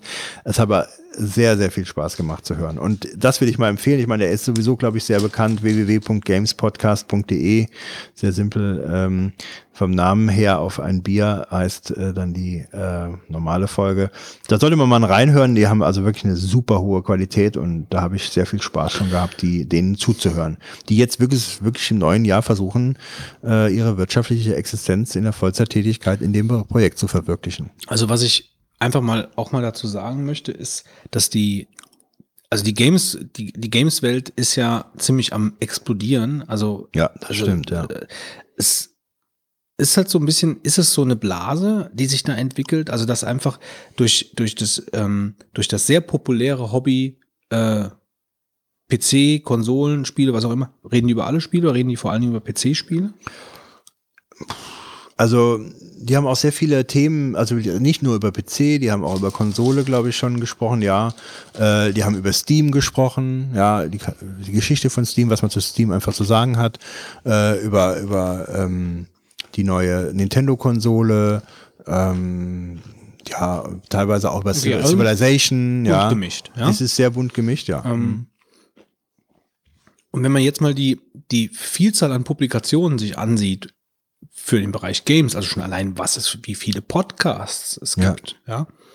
Aber der Markt ist da, gell? Also der ja, Markt und das ist halt der, das genau, was ich sagen möchte. Und das ist auch erschreckend. Ich finde, es jetzt, wird zu viel gespielt. Ja, ja schon. Ich meine, ich spiele nicht genug, ja, aber äh, also ich sage im Allgemeinen. Jetzt ist es aber schon so, also was es alles an Games-Publikationen gibt und dass das schon so eine Blase ist, die sich da auf, aufpumpt.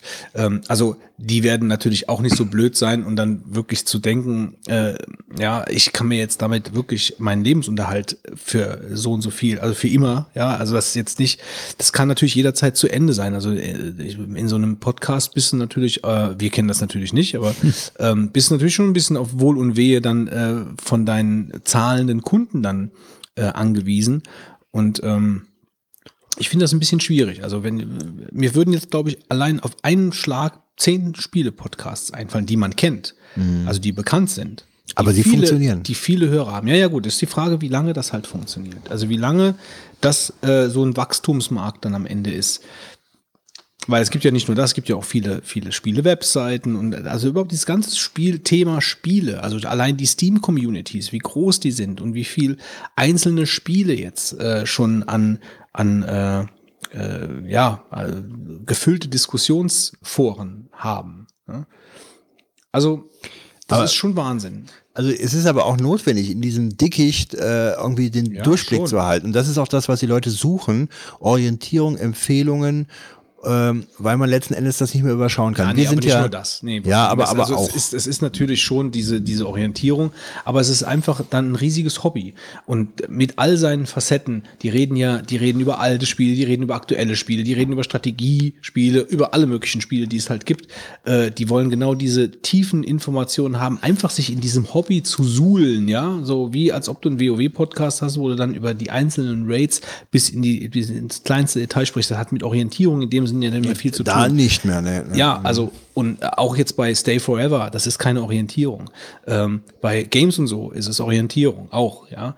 Also es gibt, es gibt sowohl als ja, auch. Ja, ne? Es gibt stimmt, einfach ja. Spiele-Podcasts, die sich einfach nur mit dem Medium selbst auseinandersetzen und Spiele, die die, die Spiele bewerten. Ja? Äh, die Spieleveteranen zum Beispiel, die machen so einen Mix, die geben die Orientierung, aber die suhlen sich halt auch in äh, den alten Sachen so ein bisschen. Ja? Also ich finde das prinzipiell super. Ja? Dass, dass es halt einfach das alles, äh, diesen Markt halt einfach gibt, weil ich sehr gerne äh, mich über PC-Spiele äh, informiere. Leider ähm, komme ich auch zu wenig zum Spielen. Aber jetzt da 10.000, 12.000 Euro, ich bin mal gespannt, wohin da die Entwicklung geht. Ja, Also wie lange die das äh, so durchziehen, dass sie ja wirklich so das Geld damit verdienen. ja. Also, aber trotzdem, ich muss sagen, ich kann es also sehr empfehlen. Die Qualität ist super äh, klasse und von daher, ja. Jetzt habe ich aber doch noch eine Empfehlung, ähm, auch in Anführungszeichen was zum Spielen. Die Tippomatik ist vorbei, die Tippomatik ist vorbei. ja, Die ich weiß das, aber ich muss es trotzdem. Keine Spiele im Spielebereich und jetzt plötzlich irgendwelche äh, Chemiebaukästen in der Muss ich jetzt hier Zocktipp. Ähm, äh, es ist äh, vielleicht ähm, im weiteren Sinne zum Spielen. Und zwar ähm, habe ich nach einem Geschenk gesucht gehabt äh, für, ähm, äh, tja, für, wie soll ich sagen, äh, für ein Kind ähm, äh, im Alter so von sieben, acht Jahren und äh, bin zufällig auf äh, den sogenannten Bienenentdecker, äh, auf das Bienenentdecker-Set äh, gekommen. Und zwar ist das so ein Experimentierkasten. Äh, Kasten. ähm, und ähm, das ist praktisch eine Sammlung von verschiedenen, ähm, sag ich mal, äh, ja, Werkzeugen oder äh, Dingen, mit denen man irgendwas bauen kann. Und ähm, ich habe äh, den jetzt gesehen, ähm, beispielsweise bei Amazon kostet der nur 10 Euro. Das ist absolut, äh, sag ich mal, geschenkt. Der hatte früher, glaube ich, mal einen Preis gehabt, der noch was höher war, aber ähm, du kriegst hier praktisch so eine Box. Ich fand als Kind immer schon toll, so einen Experimentierkasten zu besitzen. Und ähm, das hier ist ähm, Also, liebe Hörer, schickt viele Kästen. ja. Ohne Inhalt. Also ich hatte früher auch so ein Mikroskop, äh, mit dem ich irgendwelche Insekten anschauen konnte. Und das Teil hier ist für alle, die sich, also für Kinder äh, ab sieben, ich würde mal sagen so von sieben bis zehn ist meine Einschätzung. Ich glaube, der hat noch ein paar Jahre drauf bis 14, aber das finde ich eigentlich dann doch ein bisschen äh, dann vielleicht äh, zu simpel gestaltet. Also du hast jetzt hier in diesem Bienenentdecker-Set äh, eine Broschüre drin, äh, in der ist praktisch so alles erklärt, was drin ist. Da gibt es jetzt äh, einerseits zum Beispiel so eine äh, ähm, äh, so, ein, so ein komisches Okular, wo du durchguckst, damit du, dann kannst du sehen, wie die Bienen praktisch sehen würden. Dieses Facettenauge wird praktisch äh, simuliert. Dann gibt es so eine Art ähm, äh, so eine Art lupenförmige, äh, sag ich mal, Folie, die du in so einem, ähm, sag ich mal, in so einem, tja, wie würde ich das nennen? Ja, in einer Lupe praktisch, äh, die Folie praktisch einlegst und hast dann die Möglichkeit äh, zu sehen, wie ähm, die Bienen äh, Pflanzen sehen. Ja, also das ähm, simuliert praktisch, wie Bienen Farben wahrnehmen können. Ja, dann gibt es äh, noch ähm, beispielsweise ein. Ich glaube, wir haben das Prinzip kapiert. Ja, aber es ist halt eine ganze Menge andere Sachen noch da drin. Ähm, zum Beispiel hast du hier auch die Möglichkeit, so ein Mini-Insektenhotel praktisch zu bauen und ähm, ähm, kannst so Biene zusammenbauen und äh, hast zudem noch hier so ein Set mit ähm, ja, äh, eine Bienenwiese praktisch anzupflanzen. Und äh, ich wollte es eigentlich mal empfehlen. Es sind noch so ein paar andere Sachen da drin. Äh, ja gut, als Weihnachtsgeschenk ist es jetzt für manchen wahrscheinlich schon zu knapp. Aber Für ähm, alle sehr wahrscheinlich. Ja, für alle. Aber also wer ein Geschenk sucht für, sag ich mal, ein junges Kind, ähm, kann ich das Teil nur empfehlen. Ist für mich wäre das ein Weihnachtsgeschenk für jemanden. Und ähm, das ist das Bienenentdecker-Set zum Spielen für junge Erwachsene. Kostet bei Amazon 10 Euro. Ja, aus dem Kosmos Verlag und kleine Empfehlung so am Rande noch zum Thema Bienen. Gut, äh, du hast nichts gespielt jetzt. Nee, nee. Äh, das bei mir geht's, sollte es eigentlich ziemlich schnell gehen. Ich möchte noch mal kurz auf Skyrim zurückkommen. Äh, das hatte ich ja letzten Podcast getippt und ich hatte auch erwähnt, dass Skyrim ähm, mit einer Special Edition neu aufgelegt wird und die erschien dann ja ein paar Tage später oder so, seit der Podcast dann rausgekommen war, letzte Folge. Ähm, und da ich Käufer dieser Legendary Edition war, ähm, Skyrim Legendary Edition, also das umfasste dann eben alle Add-ons, war ich dann für kostenlos, ähm, also für den kostenlosen Bezug der Special Edition qualifiziert. Das heißt, die erschienen dann einfach in meiner Bibliothek und ich konnte die runterladen. Und ähm, das Safe Game der äh, normalen Version konnte dann problemlos übertragen werden, also einfach kopieren in den äh, neuen Ordner und äh, spielen. Die ganzen Mods funktionieren nicht mehr. Äh, es gibt zwar jetzt ein paar neue Mods, aber die Mod-Community muss sich natürlich an das neue Spiel erst anpassen und das, ähm, ja, das geht halt nicht so schnell. Ähm, ich habe das Spiel jetzt praktisch dann komplett, zuerst, zunächst komplett modfrei weitergespielt und die Grafik sieht wirklich äh, signifikant besser aus als vorher, obwohl ich vorher auch Grafik-Mods äh, drauf hatte. Ähm, wobei es gibt auch Stimmen, äh, dass ein gemoddetes Skyrim äh, besser aussieht als die Special Edition, äh, wenn man es halt dann richtig macht mit allen möglichen zusätzlichen Mods. Aber ich bin sehr zufrieden mit, den, mit, der, ähm, mit der Qualität der Grafik der neuen äh, Edition.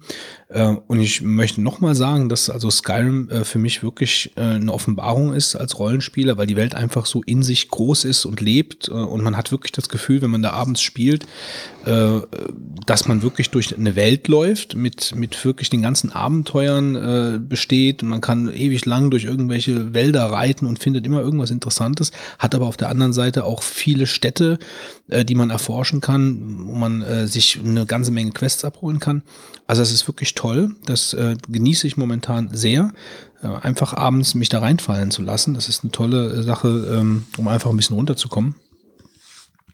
Und diese Special Edition äh, ja, hat das alte Skyrim gut abgelöst. Äh, es funktioniert also alles so gut wie in der alten Version. Die haben natürlich auch jetzt nicht unbedingt weitere Produktpflege betrieben in verschiedenen Bereichen.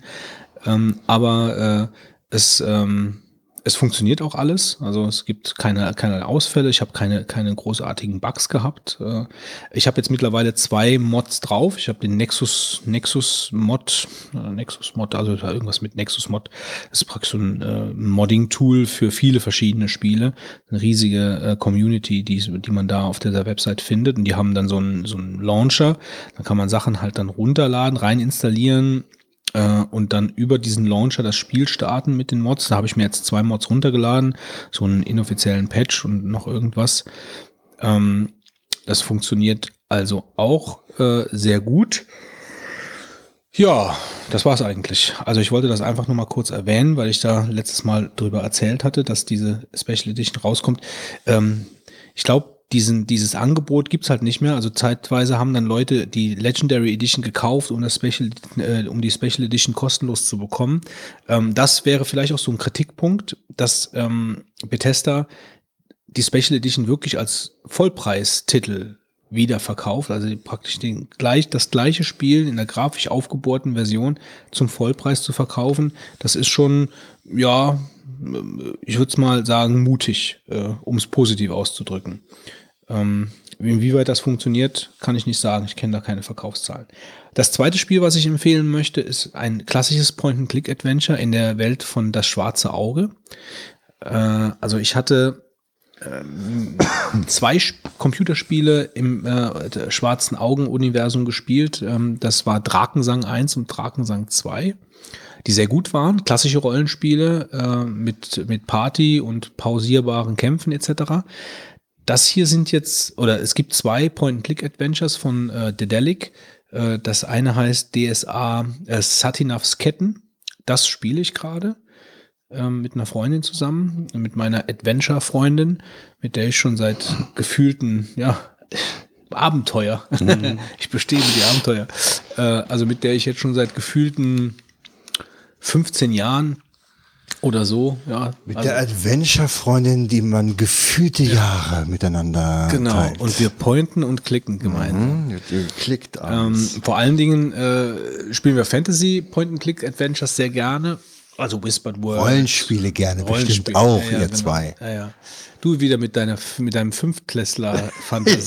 ja, ich weiß ja, von wem ich das habe. Äh, ja, und das, das Spiel ist ähm, sehr schön gezeichnet. Also die, ähm, die Grafik äh, ist jetzt zum Beispiel anders als Book of Unwritten Tales. Das hat äh, mehr den Comic-Charakter als jetzt Satinavs Ketten. Das sind mehr so, ähm, ja, Gemälde-like ist auch viel zu viel gegriffen, aber es hat jetzt nicht unbedingt, direkt, also ich würde den Stil nicht direkt in Comic äh, zuordnen. Also schaut euch da mal äh, Screenshots an. Ähm, das Spiel macht sehr viel Spaß, weil es einfach eine dichte Geschichte erzählt. Also der Humor ähm, ist jetzt zum Beispiel nicht wie bei Deponia oder so in die Richtung. Also das ist jetzt, Deponia äh, besticht ja schon durch seinen Humor. Ähm, aber äh, hier ist einfach die Geschichte, die, die ganze, also die, die äh, ist der Showrunner. Ähm, und das funktioniert sehr gut. Es macht sehr viel Spaß. Äh, Man ist mitten in der Geschichte drin, in diesen ganzen tollen Schauplätzen, äh, die einfach jedes Point-and-Click-Adventure ausmachen. Also das ist einfach Point-and-Click-Adventures sind so eine spezielle Art von Spiel. Wer das nicht kennt, der sollte es wirklich mal ausprobieren. Äh, Das hat halt nichts mit 3D-Shooter und Strategiespiel oder sonst irgendwas zu tun. Das ist ein ganz entspanntes Spielen. Äh, Man kann nicht sterben, man kann Dinge ausprobieren, man bekommt eine schöne äh, Geschichte erzählt und man muss puzzeln. Also man puzzelt praktisch einfach, wie könnte es denn jetzt weitergehen? Und das kann auch sehr befriedigend sein. Also ich meine, es kann auch sehr frustrierend sein, wenn man hängt.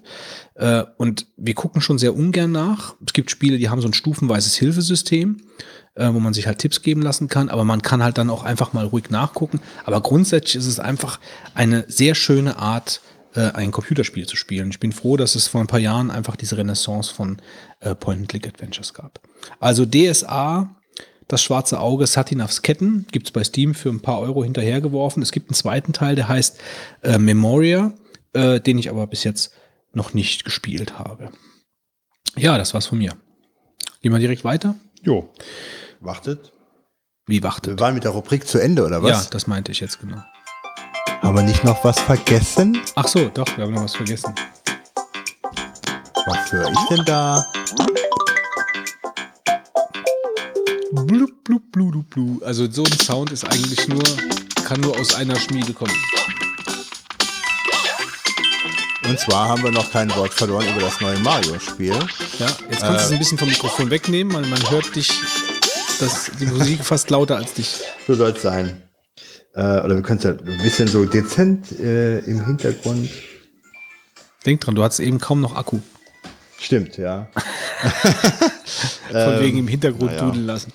Ähm, ja, also äh, Super Mario Run.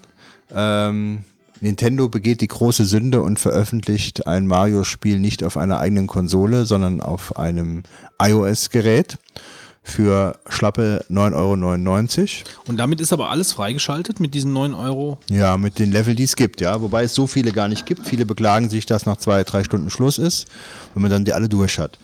Und man hat eigentlich jetzt hier nur den Mario äh, entsprechend, sag ich mal, zum Hüpfen zu bringen, weil laufen tut er von alleine. Das ist ja die, der große Nachteil der Geräte, dass du letzten Endes nur ähm, ein, ein, sag ich mal, also du kriegst ja keinen Controller hier angeschlossen. Und das ist ja eigentlich ein Controllerspiel, Mario. Ja. Also es findet sicherlich seine Spieler. Ich habe es ja eben mal kurz ausprobiert, aber für mich ist es kein klassisches Mario. Es sieht zwar wie ein klassisches Mario aus und es hat auch die Geräusche wie ein klassisches Mario, aber zum einen fehlt mir natürlich die Haptik, ja, ähm, auf so einem Gerät. Aber dieses Dauerlaufen, also dieser, äh, gibt doch auch einen Namen dafür, Endless Runner. Endless Runner, ja. Ja, ähm, Ja. das ist für mich, also es ist nicht meins, es ist für mich kein Mario. Mario ist für mich ausprobieren. Und hier laufe ich auf der Horizontalen die ganze Zeit und muss drücken. Äh, das findet sicherlich seine Spieler, die das so perfekt schaffen wollen, alle Dinge, alle Extras und so in einem Run. Aber äh, für mich ist es, ist es das nicht. Ich finde es auch zu einfach. Also ich meine, da ist eine, du kannst ja so Freundescodes tauschen, dann kannst du dich da auch äh, mit deinen Freunden dann praktisch messen. Ähm, aber ich finde, es ist äh, zu einfach. Na gut, das ist am Anfang noch so, Wolfgang. Das wird Ja, bestimmt gut, noch anders. vielleicht. Also ich weiß ja nicht, in welcher Welt du da jetzt bist. Ja, ich habe ja, ich habe zugegebenermaßen nicht die 10 Euro gekauft. Ja, also von daher kannst du über den Schwierigkeitsgrad da nichts sagen. Also Mario-Spiele fangen immer einfach an. Ja, das stimmt natürlich. Und die enden äh, Grausam kolossal enden, ja. schwierig. Also ich kann das, ich äh, werde irgendwann mal, vielleicht hoffentlich in diesem Leben verkünden, dass ich Super Mario Sunshine auf dem Gamecube mit allen, Ster mit allen Sternen äh, absolviert habe, was ich versuche vor, der, vor dem Kauf der Switch zu schaffen. Und dann kann ich dir sagen, also das ist kein, das ist nichts für Weicheier. Also das ist wirklich nicht ohne. Vor allen Dingen, weil du da natürlich dabei bei Super Mario Sunshine noch mit der Kamera am Kämpfen bist ohne Ende. Was meinst du, weil wie oft ich den Gamecube schon fast aus dem Fenster? Mittlerweile ja die Wii. Ich spiele das ja auf der Wii äh, mit dem Gamecube-Mode. Aber das ist nicht so ohne. Also ich muss sagen, mich hat hier Mario nicht wirklich vom Hocker gerissen. Welches jetzt dieses Run meinst Ja. du jetzt? Ja, nee, mich auch nicht. Also wie gesagt. Ja, ich finde auch, da fehlt der Controller. Aber irgendwie, ich meine, die Grafik ist schon super, ist halt sehr hochauflösend. Ja, ich weiß jetzt gar nicht, ob so ein Handheld von äh, Nintendo diese Auflösung hat. Wohl nein. Ähm, ja, aber pff, reizen tut's mich auch nicht besonders. Obwohl es ja momentan das bestverkaufteste Spiel äh, App aller Zeiten vollkommen ist. Ja. anderen Blatt. Aller Zeiten? Ich glaube, vom App Store ist es das erfolgreichste Produkt, was rausgekommen ist. Okay. Hab ich irgendwo gelesen, ja. Naja gut, ich meine, das ist halt, ich bin immer froh, wenn Nintendo Geld in die Kassen gespielt bekommt, muss ich sagen. Nintendo? Ja, ich bin Ich hab- ein Nintendo-Fan. Ja, aber ich habe gelesen, oder nee, ich habe es aus dem Auf ein Bier Podcast, die haben über Nintendo, äh, als die Switch rauskam, haben sie was Sätze dazu verloren, dass ähm, Nintendo so viel Geld hat, dass sie, dass sie, glaube ich, die nächsten 20, 30 Jahre unmöglich kaputt gehen können, selbst wenn sie ständig irgendwelche Pleiten hinlegen Ja, mit den okay. Produkten. Gut. Brauchst du dir keine Gedanken zu machen. Ja, die haben, die, Die haben, Marke ich, ist äh, gigantisch. die haben schon ja. gut, gut Geld gescheffelt, auch vor allen Dingen mit dem, mit dem äh, Gamecube, äh, Quatsch, äh, mit dem Gameboy äh, und äh, Ja, mit der Wii auch. Ich glaube, die Wii war ja ein Wahnsinnsgerät für die, gell? Ja, ja, das weiß ich jetzt gerade gar nicht so. Wii war doch damals der Hype ohne Ende auch. Ja, ob das so der Hype Ja, ohne doch, Ende doch, war. doch. Also da, da waren, glaube ich, die, die Gameboys schon äh, weitaus erfolgreicher. Also Das nach ich dem SNES. Die Gamecube Müssen wir mal war nicht so. sehen. Ja, müssten wir mal wirklich. Also bin ich jetzt auch nicht sicher, aber Aber die haben ihre Erfolge, ja. ja, absolut. Ähm, ach so, ja, gut. Dann kommt jetzt der Retro-Trip. Passt ja irgendwie. Genau. Der Retro-Trip, also ich möchte heute kurz was erzählen. Ich habe mir mal die Retro-Trip-Kategorie heute gekrallt. Sagt ein Burgunde zum anderen, ich möchte heute mal kurz was erzählen. Das ist fast ein Witz. Ja, genau. Ähm, ja gut, beim Retro-Trip habe ich ja ein bisschen mehr Zeit jetzt, äh, wie im pangalaktischen Zocktipp, aber ich werde es trotzdem kurz machen. Es gibt auch nicht so viel zu erzählen, muss ich mal jetzt mal sagen. Also äh, es ging da, es ging, grundsätzlich war die Idee oder kam die Idee, äh, mir mit für den Marc, also der Marc und ich wollten eine Couch-Konsole haben. Also wenn wir am Humek Weekend sitzen, haben wir immer diese ganzen Konsolen am Couchtisch stehen, N64, SNES, NES, ähm, GameCube, Wii U, äh, Wii, also nicht immer alle gleichzeitig, Atari VCS 2600, ähm, und dann, je nachdem, worauf wir Lust haben, Mario Kart auf dem N64 oder sonst irgendwas, ja, dann müssen wir Kindstinger umstecken, ähm, also Kindstecker für Sound und Video und tralala, damit wir das auf dem Beamer dann alles haben. Das hat natürlich alles seinen Reiz, das auch auf der Original-Hardware zu spielen, keine Frage, mit den Original-Controllern. Aber es war dann schon so eine, so ein Ansinnen, mal so ein, eine One for All zu haben, so eine Konsole, die, die einfach die verschiedenen Dinge hat. Ähm, weil wir ja vor allen Dingen natürlich, äh, mittlerweile haben wir ja die PCs von den, von den äh, Humek Weekends verbannt äh, und spielen nur noch auf der Couch, Konsole, auf dem Beamer. Ähm, und die Idee war dann eben, sowas zu haben, äh, was so All-in-One-mäßig war. Und dann hörte ich halt von RetroPie.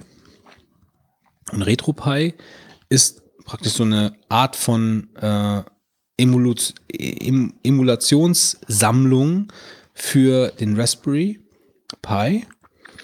Ähm, und das habe ich, da, das habe ich mir dann halt mal alles angeschaut, habe mir die Distribution runtergeladen, die äh, fußt ja auch auf diesem Raspbian, äh, was so diese, dieses Grundbetriebssystem vom, vom Raspberry Pi ist.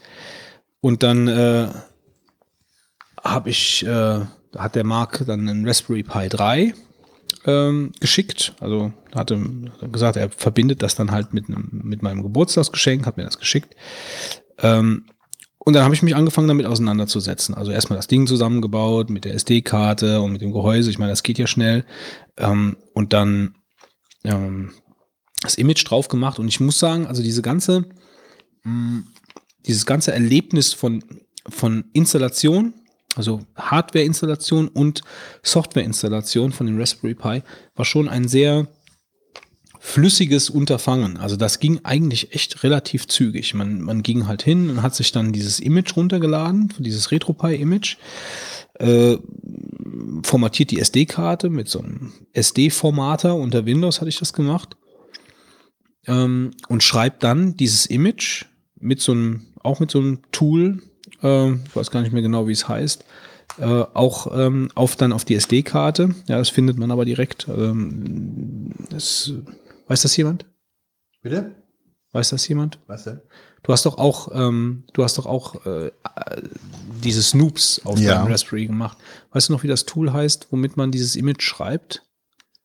Ähm, Disk Writer, oder? Heißt das nicht Disk Writer oder sowas? Auf dem, auf dem Mac heißt es anders. Hm, Das wäre sehr naheliegend. Ähm, auf jeden Fall wär, wäre das, ähm, ist das dieses SD-Formater, ist ein anderes Programm. Es waren zwei verschiedene, ich glaube Win32 Disk. Aber es gibt, äh, es gab für einen Mac und für äh, Windows ein, ein anderes Programm. Ja, ich habe es unter Windows gemacht. Ja, ich glaube ich unter Mac. Na gut, auf jeden Fall benutzt man halt dieses Tool dann, um das Image auf die SD-Karte zu schreiben und dann ist das Ding, ist der Raspberry Pi eigentlich schon einsatzbereit. Das heißt, der hat ja Anschlüsse für, also er hat mehrere USB-Anschlüsse, HDMI-Anschluss, Ethernet-Anschluss. Der Raspberry 3 hat jetzt auch ähm, eine, eine WLAN, ähm, also ein WLAN-Modul drin, hat also direkt auch, Der SD-Formatter. nee, der SD, mit dem schreibe ich auch. Also jedenfalls äh, ist es auf dem äh, Mac. Formater ist irgendwie, SD-Format. naja. App. Ja gut, ist egal. Kann man ja in, in den Show Notes vielleicht nachliefern oder man kann auch einfach googeln. Witzigerweise war es ja so Findet gewesen, äh, dass ich das zu dir mitbrachte, dass ich, weil ich gerne ein Image haben würde wollen. Du hast mir dann den, Sprich, den Chip gelöscht und dann festgestellt, dass, dass mein Chip zu klein war, meine Speicherkarte. So, und da war ja Noobs schon drauf, eigentlich, dieses Betriebssystem, was so wie Windows ist in der Art, ja. Und äh, dann dadurch war ich gezwungen. Moment, Noobs ist doch nur so ein äh, Starter für verschiedene Betriebssysteme. Okay, und wie heißt dann das Betriebssystem, was ich da drauf Raspbian hatte? eigentlich. Ein, Raspbian ist eigentlich dieses. Genau, Raspbian, genau. Mit Noobs ist es nur Da kannst du halt ähm, verschiedene, Inst also verschiedene Betriebssysteme eben installieren. Genau. Stimmt, du Testen, hast recht. Ich, äh, Natürlich habe ich recht. ausnahmsweise hast du da mal recht. Aber ähm, genau hast recht, dieses Raspbian, so heißt das Betriebssystem. Ne? Das ist, das ist glaube ich, ein Ubuntu-Derivat. Und das habe ich dann aber erstmal Noobs und dann dieses Raspbian drauf gemacht und war überrascht. Ähm, also erstmal hatte ich die Speicherkarte reingesteckt, das Ding bleibt total tot. Wenn da nichts drauf ist, dann machst du es kaputt. Ja. Und erst als ich das ähm, Noobs drauf hatte und dann dieses Raspbian installieren konnte, hatte ich wirklich nachher, also das ist gigantisch, das ist ja eine Größe einer Zigarettenschachtel und du hast dann wirklich äh, dort ein System drauf mit E-Mail-Client kannst du drauf haben, Textverarbeitung, Tabellenkalkulation. Ja, ja, also das ist halt schon so, Also eine, so schon- eine gewisse Faszination, die bis jetzt auch an mir vorübergegangen ist mit dem, weil der ist ja schon, der hat ja schon die Welt im Sturm erobert, der Raspberry Pi. Ja. Äh, Gibt, der ist ja jetzt, wie gesagt, in der, in der dritten, in der dritten Iteration ist er ja jetzt vorhanden. Äh, kostet 60 Euro ungefähr. Noch weniger, mit 60 hast dem, du ja- Mit 60 hast du schon die SD-Karte dabei. Genau, und- und vielleicht sogar noch ein Gehäuse für ein paar Euro Ja, 50. genau. Ähm, da würde ich äh, darauf achten, mir ähm, auf jeden Fall, wenn man sich einen Raspberry Pi 3 kauft, weil der ist, glaube ich, ich weiß gar nicht, der ist, glaube ich, noch gar nicht so lange auf dem Markt. Ähm, es gibt auf jeden Fall noch viele Raspberry Pi 2 Gehäuse. Ich habe auch ein Raspberry Pi 2 Gehäuse für den Raspberry 3 und da ist halt das Problem, dass die SD-Karte so weit verschwindet in dem Gehäuse, dass man die mit dem bloßen Finger nicht wieder rausziehen kann. Für den einen ist es ein Bug, für den anderen ist es ein Feature. Ähm, für mich ist es okay, weil ich die, weil ich die beiden Raspberries halt nur auch dafür benutzen möchte. Von daher kann die ruhig tief versenkbar sein. Ich kann sie mit der Pinzette rausholen, wenn ich das dann äh, brauche, um vielleicht mal ein Backup davon zu machen. Ähm, also einfach mal ein Image zu ziehen, das irgendwo hinzulegen, weil das ist auch das Coole daran. Also ich habe dann dem Wolfgang gesagt, Wolfgang, äh, ich mache mir das fertig und dann kannst du dir einfach meine SD-Karte kopieren und dann hast du im Prinzip das gleiche System und brauchst es einfach nur in deinen Raspberry reinzuschieben und du hast die ganze Arbeit gespart, um das zu konfigurieren und so. Und das ist natürlich toll. Ähm, das äh, ist halt dann genormte Hardware und ähm, das funktioniert out of the box und so kann man natürlich sich auch schön ein Backup dann von der SD-Karte machen. Wenn man nicht mehr so viel an dem System verändert, dann habe ich das, äh, habe ich das Backup von der SD-Karte, kopiere es auf eine neue und äh, fertig ist es. Äh, Die SanDisk sollen übrigens so ziemlich die besten ähm, SD-Karten sein für den Gebrauch mit einem Raspberry und die zuverlässigsten, die schnellsten. Ähm, kann ich jetzt so nicht viel zu sagen. Ich habe da ein bisschen was zu äh, gelesen, habe mir dann auch so eine gekauft. Ja gut, also wie gesagt, Schritt war halt Ding kaufen, zusammenschrauben, ähm, dann mit diesen Windows-Tools die SD-Karte formatieren und das Image äh, von RetroPie dann äh, runterzuladen und auf die SD-Karte zu schreiben, reinzuschieben, Strom dran und fertig ist eigentlich die Laube. Ähm, man kann problemlos über Samba und über SSH auf das Gerät zugreifen. Also das heißt, wenn ich das angeschlossen habe, kann ich mit dem SSH-Client dann draufgehen, kann zum Beispiel ein Update fahren von der Software oder ähm, kann über, über Samba das Ding befüllen, kann also irgendwelche Sachen drauf kopieren, äh, die ich drauf haben möchte. Und also dieses ganze, also wenn ich da an die Umsetzung von dem Arcade-Automaten denke, wie viele Stunden da reingeflossen sind, um dieses Ding so zum Laufen zu bekommen, wie ich das gerne hätte, mit den ganzen Knöpfen, Belegungen. So, ich meine, das hat natürlich auch super viel Spaß gemacht. Da ist ja der Weg das Ziel. Ähm, aber wie, wie einfach diese Umsetzung von diesem RetroPie war. Also das Ding war eigentlich dann innerhalb von kürzester Zeit einsatzbereit. Natürlich liegt da der Teufel dann im Detail, man möchte das dann so und so machen, man muss die einzelnen Emulatoren ähm, ähm, konfigurieren. Aber es ist im Prinzip so, das Ding hängt dann auch an Samba. Äh, so habe ich es zumindest gemacht. Also man kann es auch so machen, dass man, das ist auch ganz cool geregelt eigentlich. Man nimmt einen USB-Stick, legt eine feste Verzeichnisstruktur da drauf, äh, also für die verschiedenen Emulatoren. So und ähm, kopiert dann äh, äh, die zum Beispiel irgendwelche Spiele dann halt da drauf, also irgendwelche ROMs von einem NES oder von einem VCS oder was auch immer, äh, die man sich aus seinen Modulen ausgelesen hat. Ähm, und die steckt man dann, dieser USB, diesen USB-Stick mit dieser Verzeichnisstruktur steckt man in den Raspberry Pi und dann kopiert der automatisch die ganzen ROMs automatisch äh, in die richtigen Verzeichnisse, ähm, ohne dass man irgendeinen Handschlag machen muss. Das habe ich aber nicht gemacht, weil ich es eigentlich für mich eleganter fand, über Samba drauf zuzugreifen.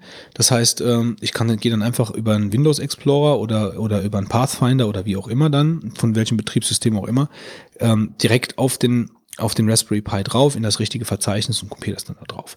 So, in dem Moment, wo man äh, einen Emulator mit ROMs gefüllt hat, erscheint dieser Emulator dann in der Oberfläche. Die Oberfläche ist für den Fernseher ausgelegt das heißt, große Symbole, große, äh, ja, alles groß. Ja, also wie Steam Big Picture oder so, so ähnlich sieht das dann aus. Also alles groß. Ähm, und auch die Erfahrung mit den, mit den, mit den Joypads war also ähnlich. Also das laufende System, man, man, man steckt äh, die zwei, also er soll eine große, eine große Bandbreite an Controllern erkennen äh, ich habe es jetzt nur mit den äh, Xbox 360 Controllern probiert. Die wurden out of the box sofort erkannt.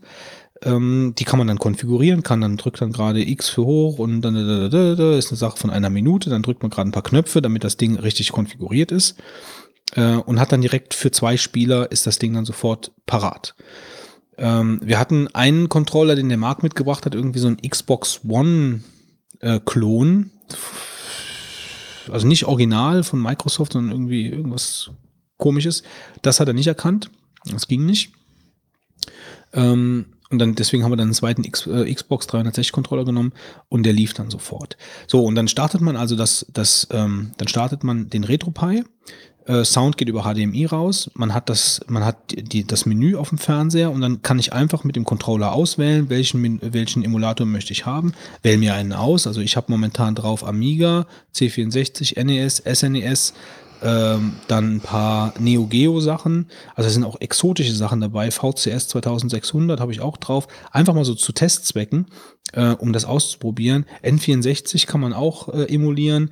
Äh, also der, äh, der Raspberry Pi ist schon relativ Raspberry Pi 3 hat schon auch äh, schon ordentlich äh, Power äh, jetzt so im Verhältnis unter der Haube. Also damit kann man schon, schon ordentlich was machen. Das System ist auch direkt gebootet, also da muss man nicht lange warten oder so, sondern man schließt das an, zack, Strom dran. Raspberry Pi hat ja keinen einen Ausschalter, sondern man gibt ihm dann Strom und fährt ihn dann wieder runter. Ihr habt das Ganze gelöst mit einer, ähm, mit einer äh, Stromfernbedienung. also mit einer, mit einer Fer mit per Fernbedienung steuerbaren äh, äh, Steckdose. Also zumindest habe ich das bei meinem Mediencenter so gemacht, bei dem RetroPie nicht, aber es ist im Prinzip ja das gleiche. Man muss immer nur aufpassen, dass man das System ordentlich runterfährt. Der Marc hatte schon Probleme damit, dass äh, die SD-Karte gefetzt ist, weil ähm, äh, der Strom plötzlich weg war. Äh, deswegen auch immer mal ein Backup von dieser Karte fahren. Gut, aber dann, man bootet den also hoch, wenn man dann Spiele in, das verschieden, in die verschiedenen Verzeichnisse reingemacht hat, poppen die Emulatoren auf in der horizontalen. Das heißt, ich scrolle horizontal durch die einzelnen Emulatoren, drücke auf, äh, drücke auf den Button, äh, komme dann in die Spieleliste. Die Spieleliste sind ja mit solch, mit sogenannten Scrapern heißen glaube ich. Ne? Also dass, dass du, dass du äh, ähm, praktisch der gleicht dann die Informationen von dem Spiel mit irgendwelchen Games-Datenbanken ab und du hast dann sofort Screenshot, Beschreibung von dem Spiel und so wie bei, wie bei Serien und so einem Kram halt auch. Also das funktioniert hier ganz gut. Wenn das Ding am Internet hängt, kann man direkt sich die Beschreibung automatisiert herunterziehen lassen von den Spielen, die man drauf hat. So, und dann ähm, wähle ich mir ein Spiel aus, aus der Liste, drück auf den Auswahlbutton, dann startet das Spiel, kommt ein, also dann startet das Spiel noch nicht direkt, sondern es, es wird halt angestoßen, dann kommt so ein kleines Info, äh, ein kleiner Infoscreen, wenn man jetzt einen Button drückt, dann kann man konfigurieren. Das ist bei manchen Spielen vielleicht nötig. Ich habe das eigentlich nicht erlebt, vor allen Dingen bei den Konsolenspielen nicht. Beim C64 gibt es immer mal Spiele, die ein bisschen haken mit der, mit der Floppy-Emulation oder so. Da muss man halt dann vielleicht irgendwo Hand anlegen. Wichtig ist, man hat die Möglichkeit, also man darf, ja, man muss das ja so sagen, man darf das Spiel dann halt auch näher konfigurieren, wenn es zum Beispiel irgendwelche Probleme gibt. Die Möglichkeit hat man. Man muss es aber nicht. Man kann den Bildschirm einfach dann passieren lassen, ohne irgendwas zu machen und dann startet das Spiel. Ähm, und alle Spiele, die ich ausprobiert habe, liefen einwandfrei. Das waren jetzt nicht so viele, aber wenn man die, ähm, die, äh, die Meinungen so im Netz liest, äh, mal liest, äh, ist die Emulation da wirklich super. Das Projekt wird aktiv ähm, entwickelt und werden also Updates nachgeschoben und auch Emulat Emulationen eben verfeinert und auch neue Emulatoren dazu, dazugefügt. Ähm, es ist aber wirklich so, dass das ein Couch, ein, also ein perfektes Retro-Couch-Ding ist. Da schließt man seinen Fernseher an, äh, kann es halt einfach anmachen, dann setzt man sich auf die Couch und dann hat man die 2360-Controller und kann dann halt die alten Games zu zweit spielen. Das ist schon super. Also das muss man wirklich mal so sagen. Das ist schon, das hat man sich vor ein paar Jahren schon gewünscht, dieses Ding. Ja, also für jeden, für den Retro-Gaming interessant ist, ähm, der sollte sich mal so ein Raspberry für ein paar Euro shoppen äh, und dieses RetroPie drauf machen. Also, also es ist ja nicht nur der RetroPie, aber der, den hast du ja jetzt entsprechend dargestellt, sondern man hat ja super viele Möglichkeiten. Und dadurch, dass man einfach die SD-Karte auswechselt, ist das ja dann auch nie ein großes Ding, das, das Ding für was anderes dann plötzlich mal auszuprobieren. Das stimmt. Ja. Du hast ja irgendwie noch ein Mediencenter äh, mit sowas aufgesetzt und ähm, es gibt ähm, bestimmt ganz viele Sachen, die man, sag ich mal, so als Projekt mit so einem Teil umsetzen kann. Mhm. Gibt es ja auch eine ganze Menge im Internet zu finden. Aber ich habe mir jetzt, wie gesagt, ja auch einen geholt und ich bin überrascht. Ähm, ich dachte, das wäre eigentlich äh, so eine ganz, ja, wie soll ich sagen, so eine, so eine total versimpelte ähm, Kiste, aber äh, die Möglichkeiten und die Leistungsfähigkeit des Geräts sind schon ja, beachtlich. Man kann den auch übertakten, dann musst du Kühlkörper draufkleben und so, das machen halt auch viele. Ähm, aber ja, ich habe mir so ein Starter-Set gekauft. Da waren die Glück Also was, drauf, was wirklich äh, an dieser ganzen Raspberry Pi-Geschichte so herausragend ist, ist ja eigentlich die Communities, die sich darum bilden. Ne, das ist ja bei diesen ganzen Open Source Sachen so. Also da bilden sich halt einfach riesige Communities, die halt dann so so Produkte da entwickeln, die du dir einfach kostenlos runterladen kannst. Ähm, und äh, mit denen du halt einfach super Sachen umsetzen kannst. Der Marc ist ja da, der badet ja in Raspberry Pi mittlerweile, der, der, der hat ja ganz, ganz, ganz verschiedene abenteuerliche äh, Projekte umgesetzt, die weitaus anspruchsvoller waren, als jetzt zum Beispiel so ein RetroPie aufzusetzen. Also so mit, mit da gibt ja auch Gadgets ohne Ende, also mit irgendeinem Kameramodul, was du anklickst, was dann direkt erkannt wird von dem, von dem Raspbian, die du direkt benutzen kannst, wo du nicht großartig basteln musst oder so. Mhm. Ähm, das funktioniert halt einfach. Das Ding ist leise, also das Ding produziert überhaupt keinen Sound das Ding ist, ähm, äh, frisst, frisst kaum Strom. Ja, kannst du einfach mhm. so an den Fernseher ja, ja. legen und starten und go. Ja, ja. Und das ist, das ist einfach das Coole daran. Und es ist ein kleiner Computer. Also das ist halt, du hast Möglichkeit, einfach rumzukonfigurieren, dich da auf die, auf die Shell einzuloggen und irgendwelche Sachen zu machen. Also von daher, große Empfehlung. Äh, vor allen Dingen jetzt mal in diesem speziellen Fall, ich will ja hier nicht über allgemein über Raspberry Pi reden, sondern ich will ja hier über RetroPie reden, also im speziellen Fall für alle Leute, die Arcade oder alte äh, äh, Nintendo-Konsolen oder sowas oder Mega Drive, da gibt's alles, äh, ausprobieren möchten, die vielleicht selber so eine Konsole nie hatten äh, und jetzt einfach mal, also bevor sich, bevor sich jemand so ein NES Classic kauft für äh, was, also ich will jetzt überhaupt nichts Negatives darüber sagen, ich habe ja gar keins, der, der Wolfgang hat sich ja mal so ein Ding halt zugelegt, ähm, aber bevor ich mir so ein Ding kaufe, setze ich mir so ein Raspberry auf mit RetroPie. Ja, also das ist für mich weitaus sinnvoller. Ja, das ist ja teilweise alles so diese Grauzone mit den ROMs und so. Da muss man halt dann selber wissen, ähm, ob man jetzt seine alten Module ausliest und so. Äh, ich weiß nicht, das ist halt Grauzone. Ich kenne mich da rechtlich nicht aus. Ich weiß nicht, was da ist. Ähm, aber man hat auf jeden Fall die Möglichkeit, die ganzen alten Sachen zu spielen. Gut. Wo ist mein Plan? Kommen Wo ist mein Skript? was Wo ist mein Skript? anderem. Wo ist zu mein Skript? Marvin. Ach du je, da habe ich ja auch noch mehr zu erzählen. Aber jetzt mal jemand, bitte jemand anderes. Ja, ich will bei Marvin vielleicht ganz kurz ähm, was erzählen. Und zwar ähm, will ich mir nur ein Thema rausgreifen. Also ich bin ein bisschen genervt in den letzten Monaten äh, über das Thema äh, Politik im Internet und politische Meinungsmache im Internet und gerade über die sozialen Medien. Also als man die sozialen Medien so für sich entdeckt hat, dann war das eher so, man kontaktiert halt die Personen, die man kennt, äh, und das ist dann egal, ob es jetzt bei Facebook ähm, oder einem anderen sozialen Netzwerk oder Twitter ist. Nun muss ich leider irgendwie so feststellen, mal abgesehen von den ganz vielen politischen Ereignissen, die insbesondere auch dieses Jahr äh, so auf einen reinprasseln, äh, dass das, ich finde das irgendwie äh, heutzutage schon sehr, ähm, ja, ich weiß nicht, also äh, wie man es gut beschreibt, aber mich stört es halt, dass wenn ich irgendwas aufmache, ständig irgendwelche politischen Themen da reingeschwappt werden. Ähm, jetzt kann man natürlich sagen, na ja, gut, ist auch alles wichtig, aber mir macht das irgendwie nicht so viel Spaß mehr, wenn ich dann einen Twitter-Client öffne und dann viele Leute irgendwie politische Statements abgeben oder was retweeten, was sie irgendwie politisch gut finden äh, und dann so unterschwellig versuchen, äh, einem die Meinung da aufzu äh, oktroyieren, die sie dann zu einem Thema haben oder dann irgendein Statement abgeben. Und das bei Facebook ist es ja nicht ähnlich. Man hat ja jetzt ein ganz großes Problem auch der Hetze, die dann da läuft. Und äh, da will ich jetzt gar keine Position in irgendeiner Beziehung, ähm, sag ich mal, einnehmen. Jeder kann ja seine Meinung haben zu irgendeinem Thema, aber äh, ich finde es wirklich, dass die sozialen Medien davon sehr belastet werden, dieses, äh, wir machen so Politik im Internet. Und ich finde nicht mal so äh, schlecht, man, es gibt ja auch einige Beispiele, wo man dann sagt, ja, ähm, das äh, ist ähm, äh, ja ganz toll, man kann mit den sozialen Medien politisch ganz viel erreichen und, und so weiter. Aber äh, was, was ich wirklich nachteilig finde, ist halt, dass ähm, auch viele Leute meinen, sie könnten da irgendwie sich politisch engagieren, indem sie irgendwelche Sachen anklicken, teilen, retweeten und äh, versuchen dadurch irgendwie ihre Meinung durchzusetzen. Ähm, also zum einen finde ich, ist das irgendwie der falsche Weg. So macht man keine Politik oder Meinung, indem man irgendwelche Sachen im Internet retweetet oder äh, Sprüche klopft in der Art und Weise. Das finde ich also irgendwie total störend.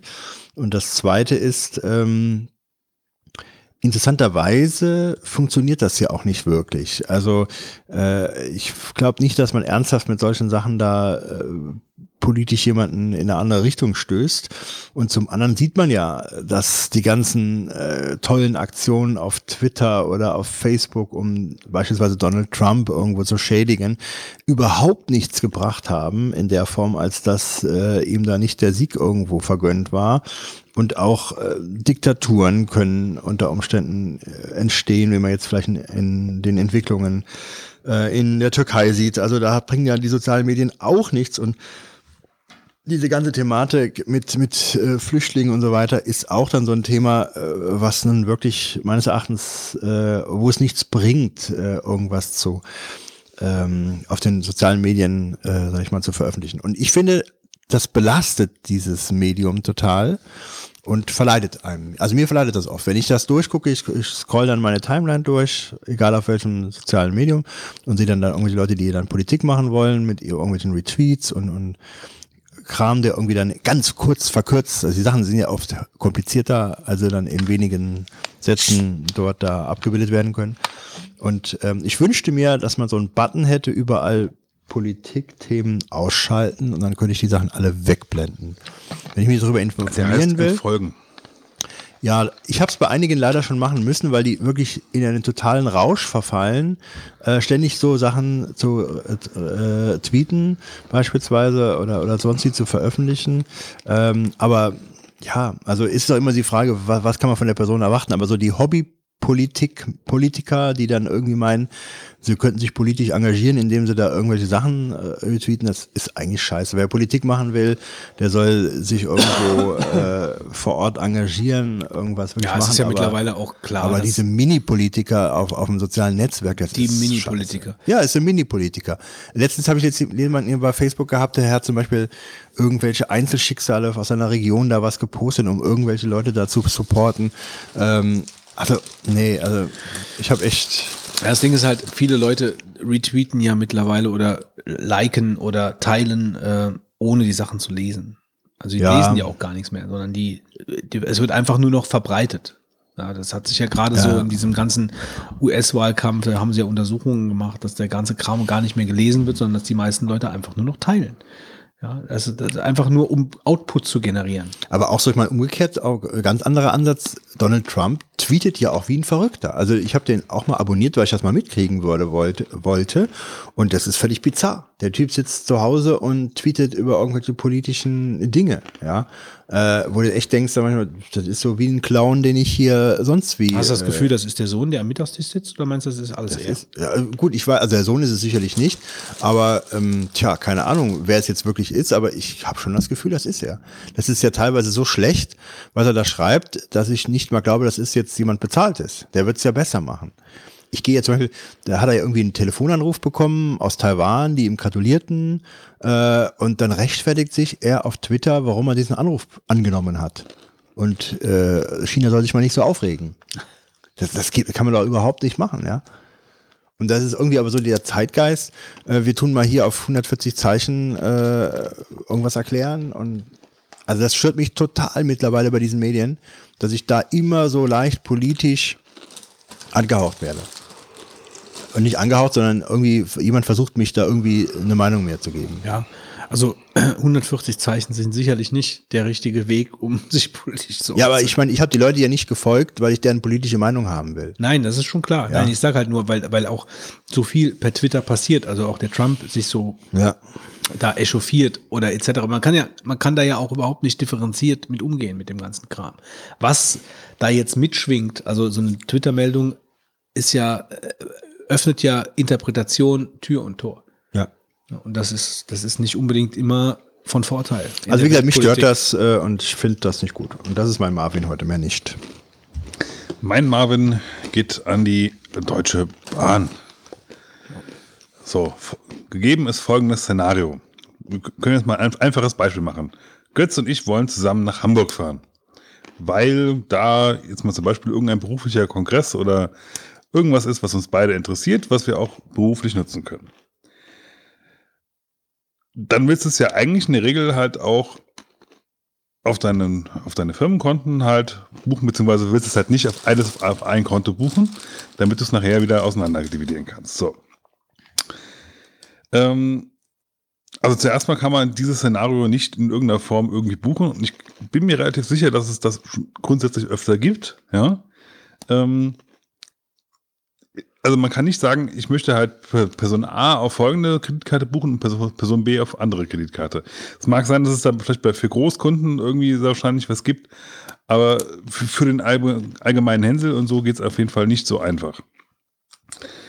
Dann das nächste war ähm, Sparpreise. Ja? So, gibst halt bei der Bahn halt ein, ich möchte jetzt von A nach B fahren. Dann sagte die, okay, gut, äh, für die Fahrt von hier nach Hamburg kriegst du äh, an dem Tag folgende Sparpreise rausgespuckt. Und ich sage, okay, ich nehme Was mal. am Schalten, nee, du warst am Online, Online, nicht ja. Schalter. Ich so, okay, ich nehme halt den günstigsten, ja, der hat mir von der Zeit her auch gut gepasst, ja. Suche mir dann für die Rückfahrt einen aus, dann spuckt er mir auch jede Menge Sparpreise aus. Die waren auch alle vom Preis super okay, ja. Ich klicke auf äh, weiter, nächsten Schritt, sagt er, diese Preise sind nicht mehr verfügbar.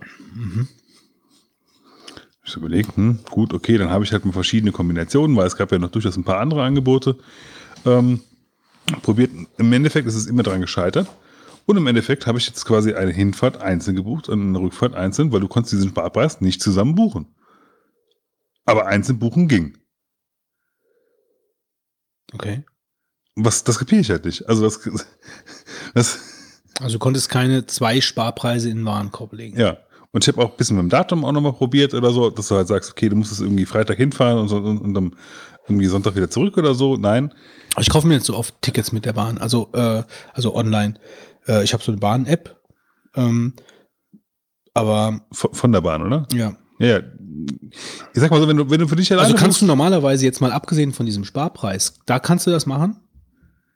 Hast du das schon mal probiert? was kann ich machen? Ja, also dass du zwei äh, dann so problemlos in den, in den äh, ohne, oder musst du, weil es gibt ja mittlerweile halt auch viele, äh, oder immer noch, muss man sagen, viele äh, Shops, äh, wo du nach einem erworbenen Produkt den Kaufprozess durchspielen musst. Und dann fängst du wieder von vorne an. Also das erlebe ich heute auch immer noch. Und vielleicht ist das ja so bei der Bahn-App auch, keine Ahnung. Ja, ich habe es online, also auf der Webseite erstmal gemacht. Ich habe zwar zwischendurch auch mal auf der App probiert, aber im Endeffekt gebucht habe ich über, die Webseite. Ja. Ähm, kann ich jetzt aber, will ich jetzt keine Aussage zu haben. Ob du das sonst machen kannst. Ja, Also. weiß ich jetzt nicht. Mhm.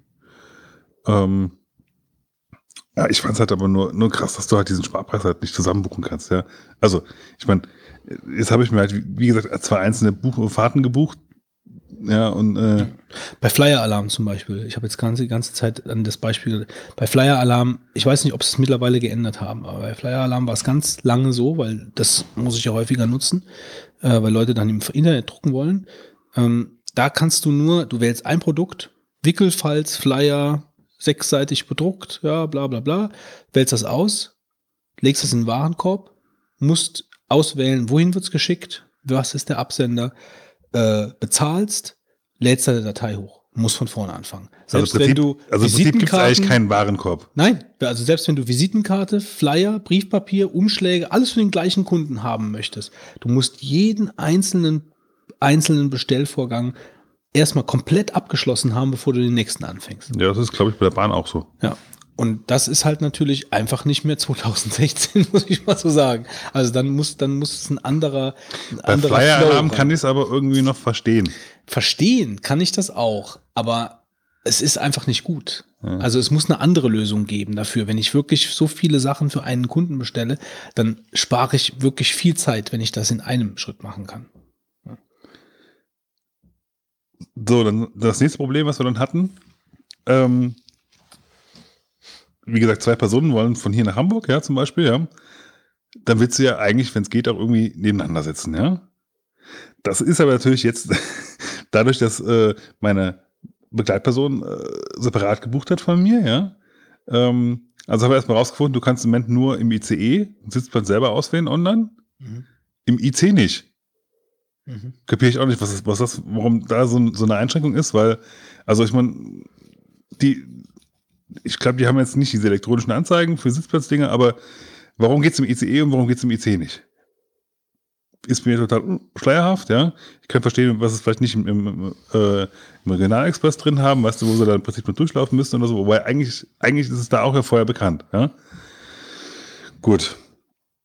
Dann die nächste Geschichte ist, habe ich dann äh, einfach auf Glück halt äh, einen Platz gebucht, ja, äh, im IC. Hatte Gott sei Dank Glück. Ich sitze jetzt neben der Person, aber es war halt nur, weil wir im Prinzip mehr oder weniger direkt hintereinander gebucht haben. Ja, also auswählen. Also dazu möchte ich gerade noch, äh, also ich mache das alles übers Reisebüro. Wenn ich irgendwo hinfahre, mit irgendjemandem, also zum Beispiel auf die Gamescom, bin ich ja mit dem Heiko, äh, na, nee, nach Leipzig war das, ähm, also nach Leipzig damals oder auch später, wenn wir, äh, wenn ich mit Heiko jetzt zum Beispiel dieses Jahr, nee, dieses Jahr sind wir mit Wolfgang gefahren, letztes Jahr.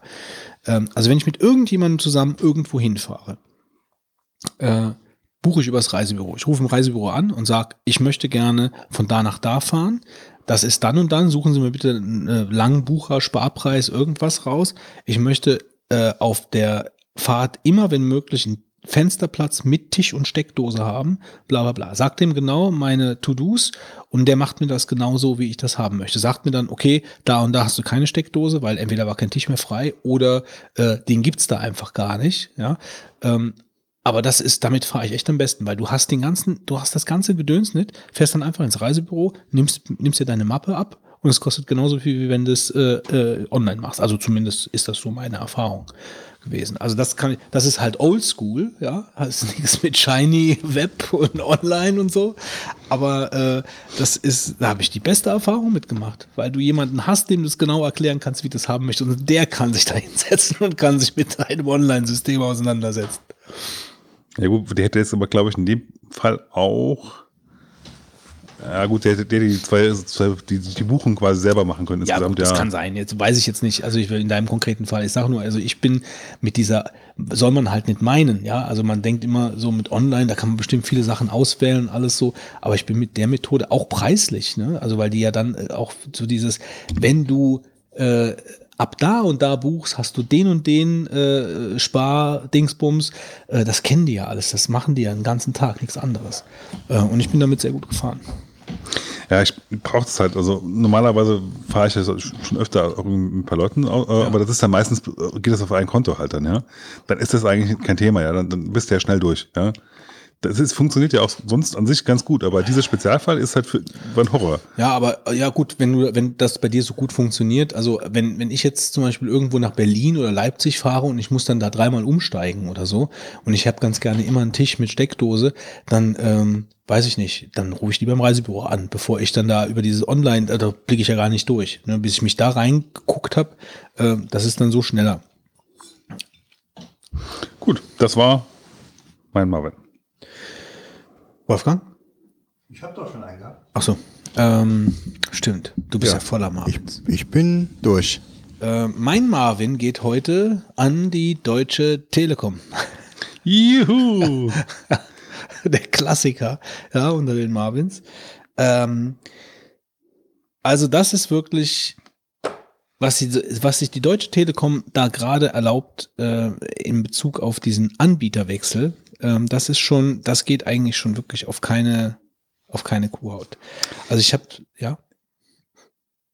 Du hattest irgendwann mal angekündigt, dass du wechselst, gell? Nee, es geht nicht um mich. Nee, das habe ich gemacht. Also ich bin von mein, mein Telekom, mein Handy, äh, mein, mein Handyvertrag, den habe ich äh, gewechselt. Also ich bin von der Telekom zu Kongstar, zum Kongstar äh, Flex heißt der, glaube ich. Da hast du mit, kannst du mit so Schiebereglern einstellen, was du gerne hast also, dass du 100 Gesprächsminuten, 100 SMS und äh, ein Gigabyte Daten oder so. Und dann bekommst du angezeigt, was das kostet. Ich fahre damit super. Also das ist genau das, wie ich es mir vorgestellt habe und das ist genau super. Ich habe zwar maximal 3G und kein LTE, aber wie gesagt, das stört mich nicht. Das äh, wusste ich ja von Anfang an. Ich hatte mein LTE beim iPhone E sowieso immer aus, aus, aus Akkugründen. Ähm, also ich fahre damit sehr gut und ich habe, ich spare ungefähr 25 Euro im Monat. Jetzt. Also das ist schon, das ist schon eine Marke. Nee, das hier geht um was anderes. Und zwar ähm, ist das eine Freundin von mir, äh, die wirklich also so computertechnisch und mit dem ganzen Drum und Dran überhaupt nichts am Hut hat. Und die sitzt in einem Ort, da ist in der Nähe ein Umsetzer, ein LTE-Umsetzer, der extra damals hingesetzt worden ist für diese Ortschaft oder die Ortschaften, die drumherum liegen, die halt äh, über das Kabel keine schnelle Internetverbindung bekommen können. So, und dieser Umsetzer, ähm, der hat am Anfang auch super funktioniert, aber als dann die ganzen LTE-fähigen Handys kamen, ist der dicht. Der ist dicht. So, das heißt, äh, ich habe dann mit einem äh, mit einem Telekom-Techniker, äh, den ich dann irgendwann mal dann rausbekommen habe, der ist dann mit mir die Logs von dem Router durchgegangen. Wir haben uns das alles gemeinsam angeguckt und da sagte er, ja gut, der sitzt jetzt da in Bohnsbeuren, da ist halt dann dieser dieser Umsetzer und der ist vollkommen dicht. Also der sagt, er ist am Limit. Äh, da träufelt nur noch irgendwie so ein bisschen was durch und es besteht auch kein ähm, äh, keine kein Vorhaben des Ausbaus mehr so in der Ecke. So, und jetzt hatte die natürlich da diesen LTE-Router stehen und hatte kein Internet oder nur so ein äh, halbes, hal- halbes ISDN, wenn es Ja, hochkam. das ist halt so das ja? Problem mit LTE, dass du halt die Bandbreite teilst. Ne? Genau. So, und ähm, ich will das jetzt auch nicht so unnötig in die Länge ziehen, aber es sind jetzt wirklich ein paar Sachen da passiert, wo ich dann wirklich den Kopf gegen die Wand schlagen und äh, dann wirklich denke, da ist wirklich, also ich, ich weiß nicht, also ich kann, kann das überhaupt nicht verstehen. Ähm, Sehr wahrscheinlich den Highspeed-Tarif verkauft, ja. ja, das sowieso. Also und das und das Unverschämte eigentlich, das Unverschämte ist wirklich, dass die ja jetzt auch, äh, ich meine, ich habe es nicht ausprobiert, aber ich bin mir, ich bin mir fast sicher, dass wenn du jetzt aus diesem Ort, wenn du jetzt bei der Telekom anrufst und sagst, ich hätte gern hier Highspeed, LTE, hier, ihr habt doch hier, äh, bietet das doch an, die verkaufen dir das auf Ja. zwei Jahre, äh, obwohl sie eigentlich genau wissen, dass das nicht, dass das nicht ist. Und dann hast du, wenn du das einmal unterschrieben hast, hast ein riesiges Bohai, um da irgendwie rauszukommen. Ja. Ähm, und die hätte das von sich aus gar nicht geschafft, weil die irgendwie, die, die kennt sich mit dem ganzen Kram nicht aus und das, das wäre ein riesiges Hin und Her gewesen. So, auf jeden Fall ähm, hatte sie also dann äh, mit viel drumherum ist dann diese Kulanzkündigung äh, so durchgekommen, weil sie ja keinen Durchsatz hat und du hast dann Sonderkündigungsrecht, wenn du, wenn du nachweislich keine Verbindung mit diesem LTE-Ding hast, dann kommst du halt da raus. Und da ist RWE Highspeed in dem Ort seit einem halben Jahr oder so, seit, seit ein paar Monaten, so wie bei uns jetzt hier überall Inexio und Quix ist äh, in unserem Kreis, äh, macht da, greift da RWE Highspeed dann äh, die Kunden ab übers Stromnetz. Und jetzt geht es natürlich um den Anbieterwechsel. Das heißt, äh, die Telekom muss Telefonnummer und Anschluss freigeben für den neuen Anbieter. Und äh, das läuft dann irgendwie so ab, habe ich gelernt, dass der neue Anbieter dann in diesem, bei diesem Carrier Management da irgendwie nachfragt, also eine Anfrage stellt, hier der und der Kunde, der äh, möchte jetzt, da, möchte jetzt zu uns kommen, ne, lass den mal los. Und dann gibt das System automatisiert ein Datum raus, wann die schalten können. So in der Art, mal so ganz grob, ja. Vielleicht haben wir ja Telekom-Leute, die uns zuhören, sagen, ja, der erzählt da ein bisschen Mist. Also genau so, ich, so in der Art läuft's aber. Ähm, so, und jetzt war es dann halt so, dass, dass, äh, dass, das, dass das RWE ähm, scheinbar dann bei der Deutschen Telekom nachgefragt hat und die Deutsche Telekom irgendeinen, irgendeinen Termin in 2017 genannt hat. Da, wo ursprünglicherweise der, äh, der, der Vertrag dann geendet hätte, irgendwie sowas. Und wenn dann der Anbieter, der Originalanbieter ein Datum ausgegeben hat, dann darf der, der übernehmen möchte, keine neue Anfrage stellen. Ja, das heißt, du kannst dann so, so oft wie du möchtest bei dem, bei dem neuen Anbieter fragen, ja, wann habt ihr denn mal, äh, wenn einmal dieser alte Anbieter gesagt hat 2017, dann darf der neue keine neue Anfrage stellen. So, und dann fängt die Mühle an. Dann rufst du beim, bei der Telekom an ähm, und sagst denen das. Die können dir da irgendwie nicht helfen. Ja, wir wissen noch nicht genau, bla bla bla. Dann schreibt die Telekom dir Briefe, dass der neue Anbieter sich noch nicht gemeldet hat, dann rufst du bei dem neuen Anbieter an und sagst, ja, ihr habt euch nicht gemeldet. Natürlich melden wir uns. Ja, natürlich haben wir uns gemeldet. Äh, die haben uns 200, 2017 genannt. Schicken Sie uns mal bitte das von der Telekom, dann können wir wieder eine Anfrage stellen, weil wir dann was in der Hand haben, dass die Telekom den, den, den Dings freigibt. Dann nimmst du das Ding, fotografierst das ab, schickst das dem RWE, dass die wieder einen neuen Wich haben, dann können die wieder eine Anfrage stellen, Zehn Tage später kommt von der Telekom wieder ein Brief. Ihr Anbieter hat sich immer noch nicht gemeldet. Rufen Sie uns doch mal an, um eine Lösung zu finden. Du rufst wieder beim RWE an, sagst, wieso habt ihr euch nicht gemeldet? Doch, wir melden, wir haben uns direkt danach gemeldet, aber die Telekom gibt uns keine Antwort. Weißt du? Und dann, du kannst dann eigentlich nichts mehr sagen. Ne? Und dann sagt, dann, dann sagt der RWE, ja, das geht uns bei ganz vielen Telekom-Kunden so. Ne? Und dann fühlst du, du bist vor verlorenen Posten. Du, du stehst dann da und sagst, und das Allerschlimmste eigentlich an der ganzen Sache ist, du bist zahlender Kunde und hängst da 30 Minuten in der Warteschleife. Also, aber ungelogen. Also unter 20 Minuten geht, wenn ich da anrufe, nichts. Und ich rufe zu unterschiedlichen Tageszeiten an. Also dann hängst du da 20 Minuten in der Warteschleife und dann hast du irgendjemanden dran, der dir nicht helfen kann. Und beim RWE im Prinzip das Gleiche. Da hängst du auch ewig lang in der Warteschleife. Also was du da für ein Arsch bist, wenn du den Anbieter wechseln möchtest, und wir hatten ein ähnliches Problem ja mit, mit der Telekom, als wir zu Inexio gegangen sind. Da hatten wir eine Woche lang kein Telefon und kein Internet, weil die es nicht geschafft haben, äh, den, den Anschluss praktisch freizugeben. Und weil ja diese Geschichte, die du hier so erzählst, die hättest du auch vor fünf Jahren schon mehr oder minder erklären können. Das ist immer das Gleiche. Aber hier ist es halt wirklich so, dass ich, dass ich jetzt wirklich mal, ich habe es ja oft häufig gehört, aber hier habe ich wirklich mal an eigenem, am eigenen Leib erlebt, wie machtlos du dann da sitzt. Die haben die Hand über deiner Nummer, über deine, über deine Telefonnummer äh, und machen nix. Ja, und ich muss dann auch mal sagen, ich meine, äh, ich glaube dann in dem Moment einfach eher dem RWE, weil RWE will die Kohle von dem neuen Kunden halt haben. Und die Telekom hat die Kohle schon. Und wenn RWE dann sagt, da geht nichts, wir tun hier und machen, aber da kommt halt nicht die Response, die wir brauchen, äh, dann glaube ich einfach dann in dem Moment dem RWE. Und auch die Arroganz, mit der ich da manchmal da behandelt werde in diesen Callcentern, äh, dann wirst du irgendwo, dann wirst du irgendwo hin verbunden äh, und dann bist du an der richtigen Stelle. Mit der Stelle darf aber dann nur der, das RWE sprechen, hat mir scheinbar eine, eine Callcenter-Mitarbeiterin eine Nummer rausgegeben, die sie mir hätte nicht rausgeben dürfen. Dann habe ich da angerufen und habe ich gesagt, dann helfen Sie mir doch jetzt. Dann sagen Sie mir doch bitte jetzt, was ich machen soll.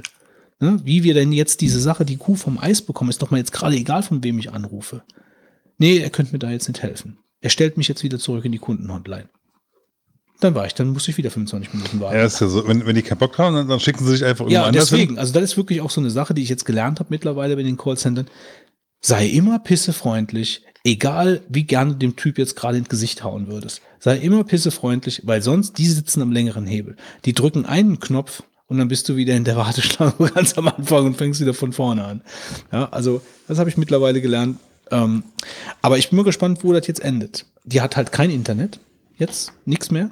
Und äh, nur noch ein, ein, ein Telefonanschluss jetzt, mit dem sie eigentlich jetzt auch so. Ja, das Problem ist halt, dass, dass, sie- dass sie ja, ähm, also die kriegt ja eigentlich, ist ja schon nicht, wobei ich, wie kriegt die denn jetzt Internet? Das, das ist mir, weil, so wie ich das von dir aus verstehe, müssten die ja irgendwie schon noch eine Art DSL da liegen haben, weil sonst- sonst bräuchtest du die Telekom ja nicht. Ich brauche. Ja, nee, die müssen die Nummer übernehmen. Die Telefonnummer. Also, das geht über Stromnetz. Da kommt eine Fritzbox und es geht an. Ist das ein Geschäft oder ist das privat? Wie? Nee, ist privat. Da würde ich eigentlich fast so auf die Nummer schreiben. Also, Nee, nee, die kann nicht auf den, also alles so an so eine lange, so eine alte Nummer. Aber selbst das, selbst das hätte ja am Ende, hätte wahrscheinlich ähnliche Probleme gemacht, weil beim, äh, äh, ich glaube, noch beim Neuanschluss war bei RWE halt noch länger gedauert oder so. Also ist halt irgendwie so, also wenn ich mir vorstelle, so meine Dienstleistung zu führen, wie das da, äh, und dann hörst du so, dann, wenn, wenn du dich mal beschwerst, hörst, hörst dann nur, ja, wir sind ein großes Unternehmen, da kann nicht einer irgendwas entscheiden, so und so und so und so.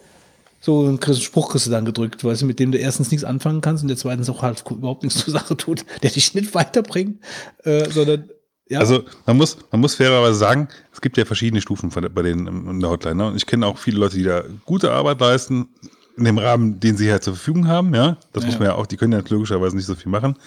Und ähm, wir haben zum Beispiel auch einen Hörer, der schon öfter geholfen hat. Ja?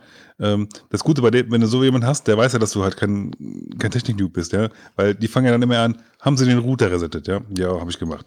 Haben sie, ja, ja, ne? das stimmt schon, das stimmt schon. Ja, Also ich- kann ich auch verstehen, dass sie das machen. Ja, Ja, ja, ich kenne das auch. Also ich habe auch eine Nummer von der Telekom, äh, wenn ich mit dem telefoniere, sagt er immer, gib die Nummer nicht weiter.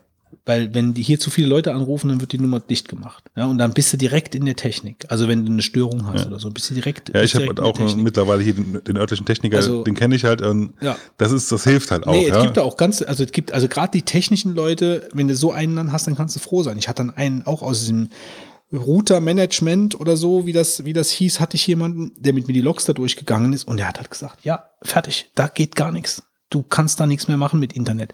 Da hat er mir seine E-Mail-Adresse gegeben und äh, dann konnte ich mit dem diesen Kulanzregler konnte ich dann halt machen. Sonst hätte ich wahrscheinlich da drei Monate für gebraucht, weil ein Brief schreiben brauchst du da ja auch nicht. Also äh, du musst dich da durchhangeln durch diese, durch diese äh, ganzen Hotlines mit den Leuten. Ähm, und da war Gold wert, dass ich den Typ hatte. Mit dem habe ich dann drei, vier Mal hin und her gemeldet, habe gesagt, schick mir mal das, schick mir mal jenes. So, das ist jetzt klar, ihr könnt am so und so vielten kündigen. Also, aber das ist hier wirklich, also wenn, wenn dir das, wenn, weil bei ihr ist es halt so gut, die hatten, die hat einen kleinen Jungen, der natürlich gerne im Internet rumhängt, ne? Und sie macht selber WhatsApp oder so. Aber jetzt mal bei, so bei uns dreien, ne? Also, das geht gar nicht. Da legst du eine Bombe irgendwo hin. Also, Bombe, Bombe, Bombe. Also, naja, gut. Also, ich wollte das einfach jetzt noch mal gerade kurz erwähnen. Also, das hat mich wirklich sehr geärgert, muss ich sagen. Na gut. Das war Marvins Tagebuch. Ja. Dann öffnen wir die Kiste der Herz aus Gold. Weihnachten steht Fitz, an. du weißt, wie lieb ich dich habe. Ja, du gibst mir ein schön großes Paket. Das ist sehr gut. Das ist sogar so schwer und so groß, dass ich erstmal gucken muss. Wolfgang. Wir machen heute ich weiß, wie lieb ich dich habe. Tja, das ging auf eure Ohren. Jetzt schmeißt es hier direkt. Guck mal, der, der Fitz hat ein ganz großes Paket. Ja, ich, hab, ich krieg's noch nicht auf, das ist mein Problem. Und der, der, Wolf, der Wolfgang hat ein ganz, ganz kleines Paket. Ja, Und jetzt sitzt dieses kleines Kind in der Mitte und lacht.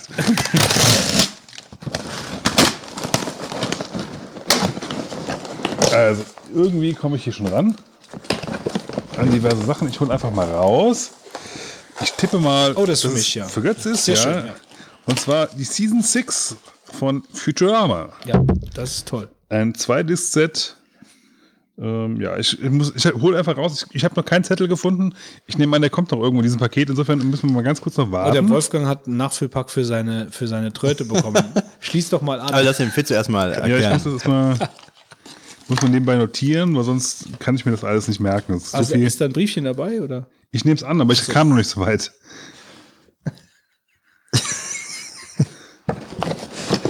So, gucken wir mal weiter. Ein Ersatzstutzen. Also dann fange ich mal kurz hier an. Auf jeden Fall ziemlich groß. Es ist Oh, das ist für mich.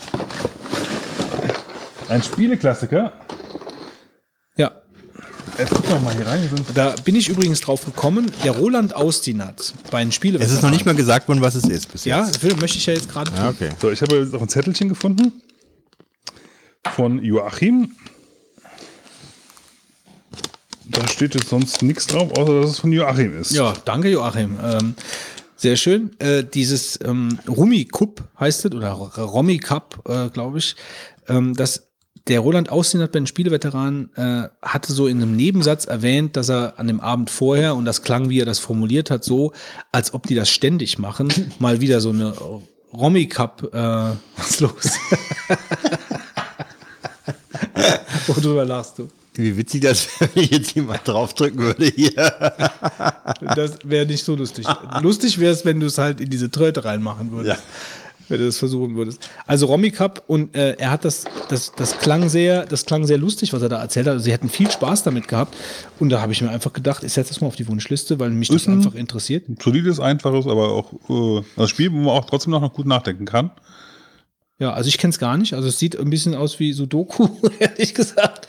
Aber äh, äh, ich bin gespannt. Ja, Also, du musst Zahlen rein oder, oder äh, gleiche Zahlen musst du auslegen. Und das Ziel ist, du fängst mit einer Anzahl Steine auf deinem Brett an mhm. und äh, du legst halt aus.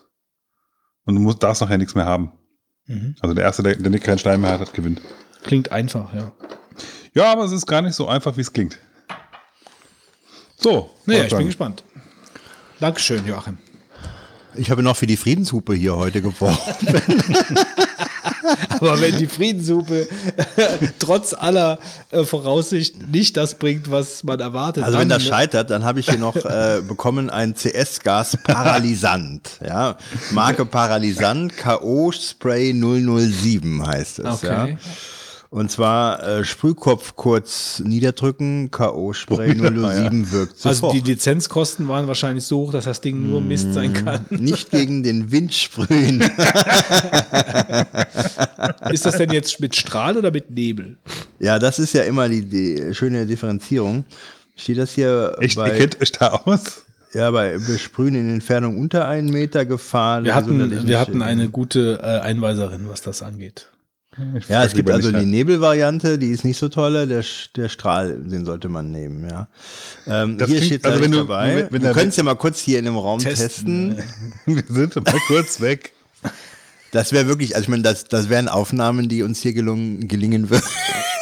Ja, wenn wenn wir Video machen würden, ja, sonst hörst du Ja, aber auch oh, oh, und du hörst Wasserlauf.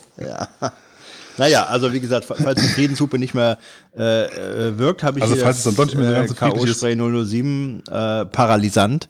Ähm, herzlichen Dank. Leider ist kein Zettel dabei. Ich weiß nicht, äh, wer jetzt hier. Vielleicht ging es auch einfach nur nicht los, als du die Packung aufgemacht hast. Ich war mir gar nicht sicher, dass ich das jetzt noch auf der Liste hatte. Ich, ich dachte zuerst, das wäre das Pupsspray vielleicht. Stand da zufällig drauf, nur vom Wolfgang zu öffnen? Ich dachte, das wäre das Pupsspray. Das hätte ich dann mal vielleicht hier ausprobiert. Aber ich glaube, weiß ja nicht, was du für Darmgase so hast. Paralysant. Ja. ich dachte, ich habe am Anfang nur Paralysant gelesen und dachte, ich, das ist das Pupsspray. Ein Paralysant vor. Ja, wir haben noch mehr in der Kiste. Ach so, ja. Ja, Ja, wir machen heute die doppelte Anzahl auf. wir haben ja Weihnachten. Ja.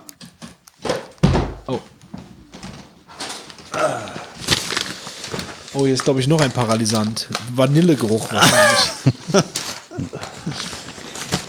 So, oh, hier habe ich eine ganze Menge drin. Da ist auch was für den Götz dabei. Und ein Gruß von Sebastian D. Punkt. Danke für viele vergnügliche Vogonenstunden von Sebastian oder Herr Dorok. Klammer auf, das K.O.-Spray ist auch von mir, konnte aber nicht mit einer Botschaft versehen werden. Aha. ja, Sebastian, das ist natürlich spitze. Du tust ja was, ähm, damit wir immer hier bestens geschützt sind. Ähm, da steht nochmal drauf, danke für viele vergnügliche Vogonstunden. Da habe ich einmal Futurama, Sehr schön. die komplette Season 5. Das ist für den Okay, schön. Götz. Und ich habe hier, was sehr geil ist, ähm, die CD von ACDC, Dirty, das Digipack, Dirty Deeds, dann Dirt Cheap. Ist für mich auch ein echter, äh, ein echtes Highlight. Sind so geile Sachen drauf wie Problem Child. Wer kennt nicht Problem Child? Problem, Problem Child? Problem Child und natürlich Dirty Deeds, dann Dirt Cheap. La Love at First Feel. Ich kenne von Big. ACDC nur einen Song, glaube ich. Ja. Also die, die sind schon, die alten Sachen sind wirklich Klassik, das sind Klassiker. Also da vielen Dank, da werde ich im Auto einige laute Stunden mit verbringen mit dem Teil. Sebastian, vielen Dank. Ich stelle mir gerade vor, wie Wolfgang hupend und CS-Gas äh, sprühend mit der ACDC durch die Stadt fährt. Irgendwann vertut er sich mit den beiden Hupen mal. Wieso macht denn das und nicht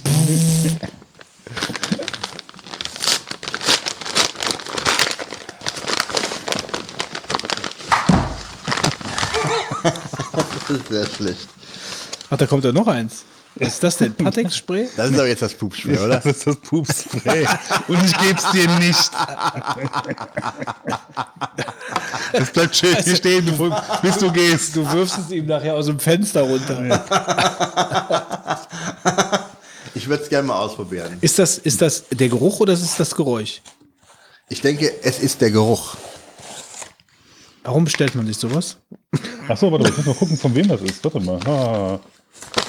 Gut, aber da Wenn du mir das Pupsspray nicht gibst, habe ich. Kontrollnummer 4611. Nee, steht leider sonst nichts dabei.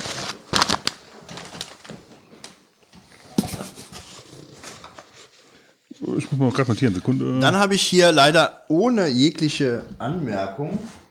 Äh, schade, ist kein Zettel dabei. Das Po-Quartett. das äh, Tyrannen-Quartett. Also es gibt äh, ähm, Was war denn das andere für ein Quartett, was du schon mal. das Scheiße-Quartett. Nee, scheiße Quartett. Nee, das Gibt's heißt. Hast du das schon? Das Scheiße-Quartett? Nee, habe ich nicht. Nee, aber das gab doch irgendein Quartett, das du dir mal als, als äh, hast zuschicken lassen. Nicht Minderheitenquartett. Minderheiten. Minderheitenquartett, das ist ein Spiel. Das hier Ja, ist das das klassisch. auch. Ja, aber das, das Mach du auch mal was auf. eigenständiger Nee, ich. Doch, Hier doch, nee, ich muss mal schreiben hier. ist der Klassiker. Ich krieg's aber nicht auf. Also hier sind verschiedene Monarchen, Faschisten, Kommunisten, Kleptokraten, Kleptokrat, ey.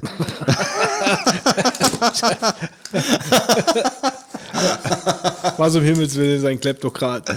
Klaut der andere Staatsoberhäupter? Ja, anscheinend.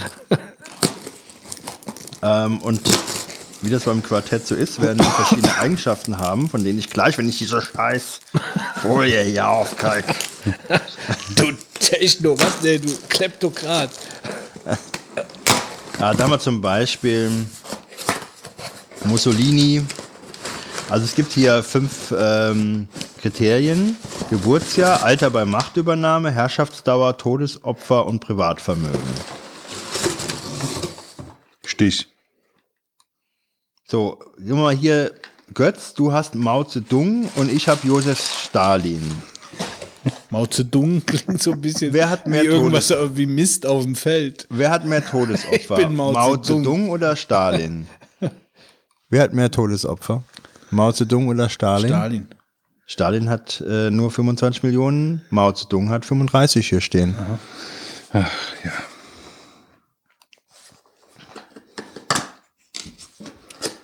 Gut, können wir weitermachen? Ja. Das hier ist ein Bicycle Mount. Oh, das, das für könnte für mich sein, ja. Ich war mir zwar jetzt nicht sicher, aber ich denke mal, ich müsste mich mehr daran erinnern. Ich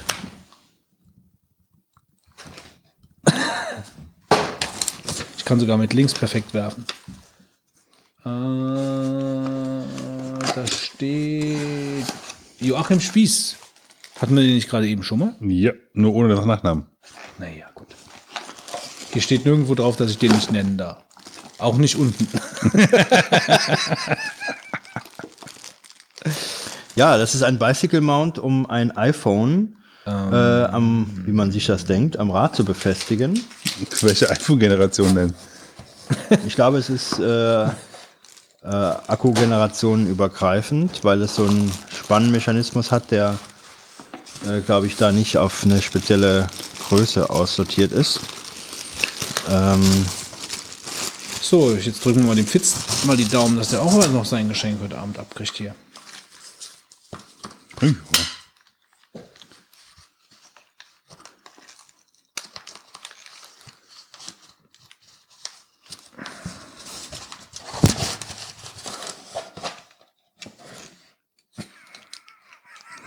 Muss der Wolfgang sein. wer hast du denn? Das scheiße Quartett. Ach, Also Gott. heute Abend werden aber alle Sachen aufgemacht. Oh, Ja, also, Freunde, also das hier ist ja wirklich ein Gruß von Marc. Teflon Kacke ist dann wohl Trumpf. Klasse Podcast und danke euch für die vielen Stunden voll toller Unterhaltung. Auch Grüße an den Mithörer Bernd F. Bernd F. Bernd F. Vielleicht hat er irgendwie gesagt, ich erwähne dich, ich erwähne dich im Podcast, die lesen das vor. Also Bernd, sei gegrüßt. So, ja, dann mach du mal auf. Dann ich kannst du mach dir das das auf. vorstellen. Na klar, mache ich das jetzt hier auf. Also die, äh, das Deckblatt von dem, Quart von dem Scheiße-Quartett ist ein total verschissener Klo. Mit, wo überall auf der Klobrille, am Klodeckel klingt überall Dünnschiss. Also ich will das nur mal gerade so ganz klar stellen hier. Das ist ja ein Ja, gut, dass wir ein Audiopodcast sind.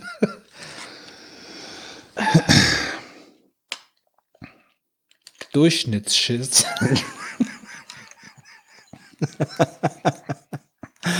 oh Mann, oh Mann. Ich kann nichts mehr sagen.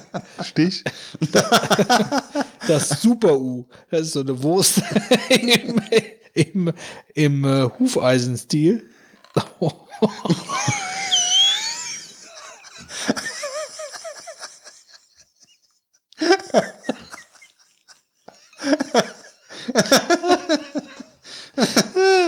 Wer macht zu welchen Gelegenheiten solche Fotos und kommt auf die Idee, die in ein Quartett zu hängen? Ich gebe dem Fitz mal den raus wie reinschiss. Oh Gott. Oh, Wolfgang. Also, hier ist der Currywurst. Weil da gibt es noch Erklärungen dazu, gell?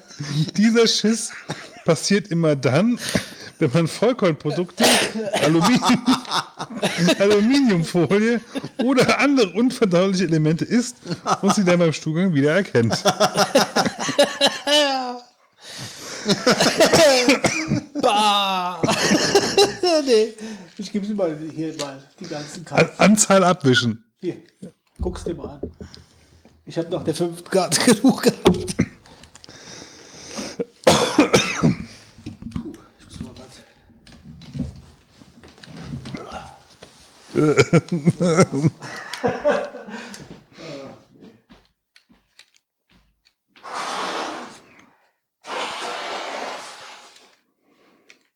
Morgensternkacke. Also den Currywurst-Chiss, der war nicht schlecht.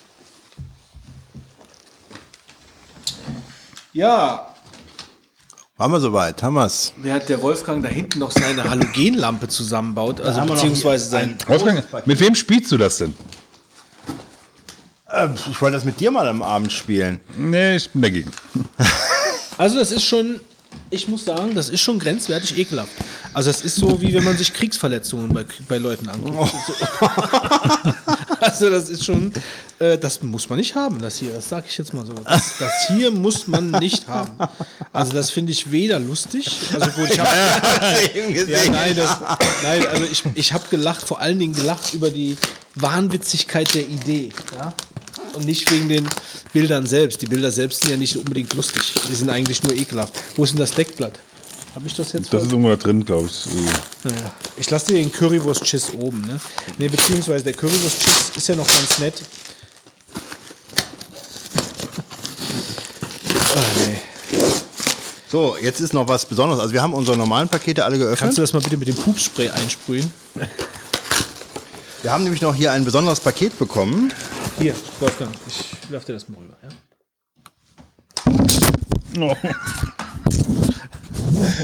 Also du hast ein Talent, mich hier Also ich habe, das war gut geworfen. Also Auf tut mir leid, das war, Mikrofon das war gut geworfen. Ich muss das jetzt mal gerade so sagen. Also ich habe hier ein Paket bekommen und zwar Nicht von du. einem Wir! ja wir ja, wir, aber, aber ich mach's auch. Premium-Hörer, dem Raiden. Und zwar schreibt der Raiden uns hier, Servus Leute, danke für die vielen Stunden, die ihr mich dieses Jahr gut unterhalten habt. Als Dankeschön mal eines meiner Lieblingsbücher für euch. Ich hoffe, es gefällt euch genauso gut wie mir. Euch und euren Hörern eine schöne Zeit. Ein Buch für uns Raiden. drei, ja. Druck es selbst.de. Daher kam das. Und was ist es? Ready Player One. Ready Player One.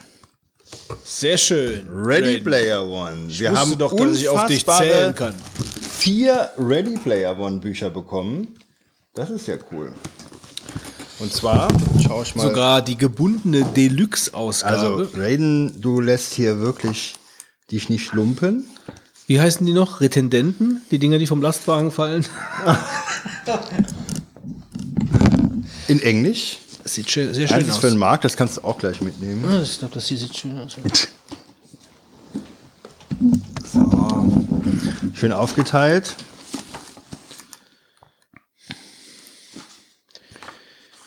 Ich habe das auch schon mal verschenkt. Ich habe es aber nicht selbst gelesen bisher. Worum geht's denn?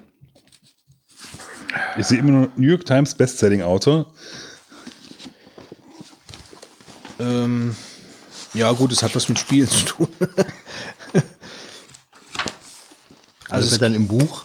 Ähm, ja, also ich müsste es auch jetzt genau lesen. Mir hat der Begriff äh, sagt mir irgendwie schon was, aber Das ist ähm, ein ganz bekanntes Buch. Also es gibt ja auch so ein deutsches, ein deutsches Buch, was auch ganz bekannt war, wo mir der Titel aber jetzt auch gerade gar nicht einfällt, wo mit so zwei Leuten, die in der C64-Zeit auf irgendeine Verschwörung in einem Spiel stoßen und so. Ähm, das ist auch ganz bekannt ähm, gewesen. Äh, und das hier kam später äh, und hat auch ähnlich dann aber international abgeräumt.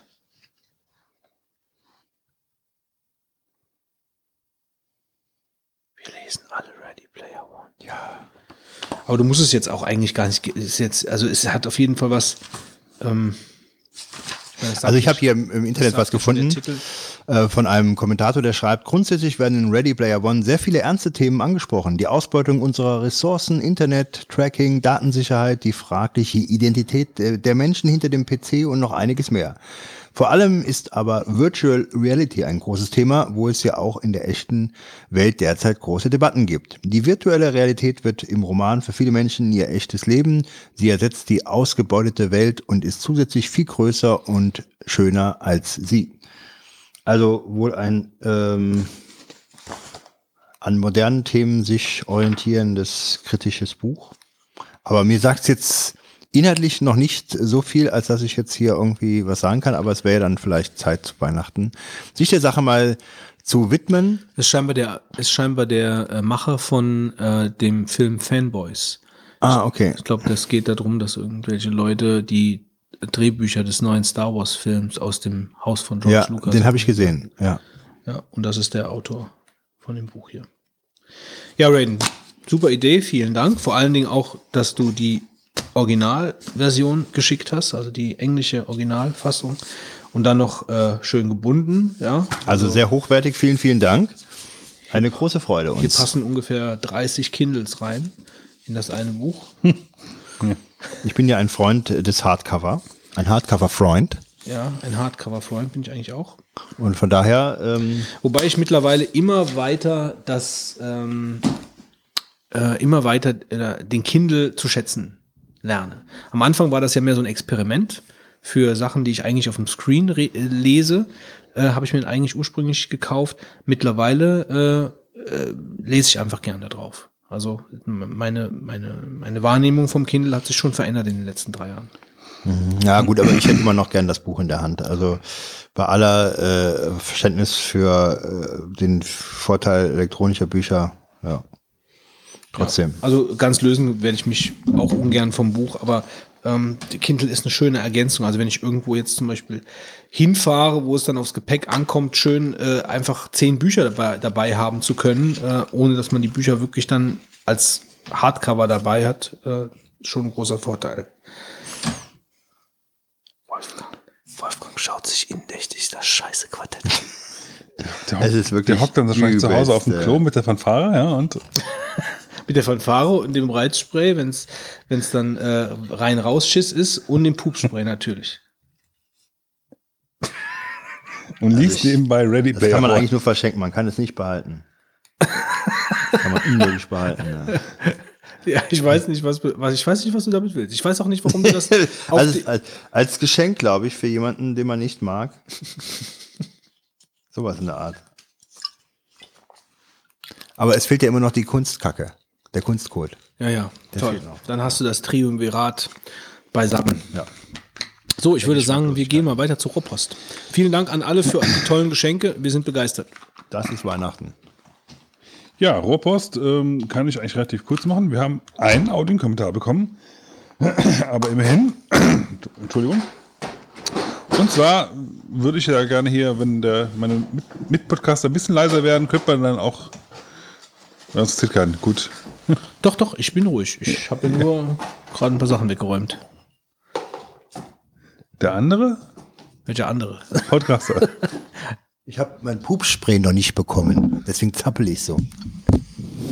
Gut, also, ähm, wir haben einen Audiokommentar bekommen von Taunide, der äh, uns zu Weihnachten entsprechende Grüße möchte und deswegen spielen wir den jetzt doch Die einfach Frau mal Taunide. Gerne, vor. immer. Jetzt gucken wir mal, müsste eigentlich so passen.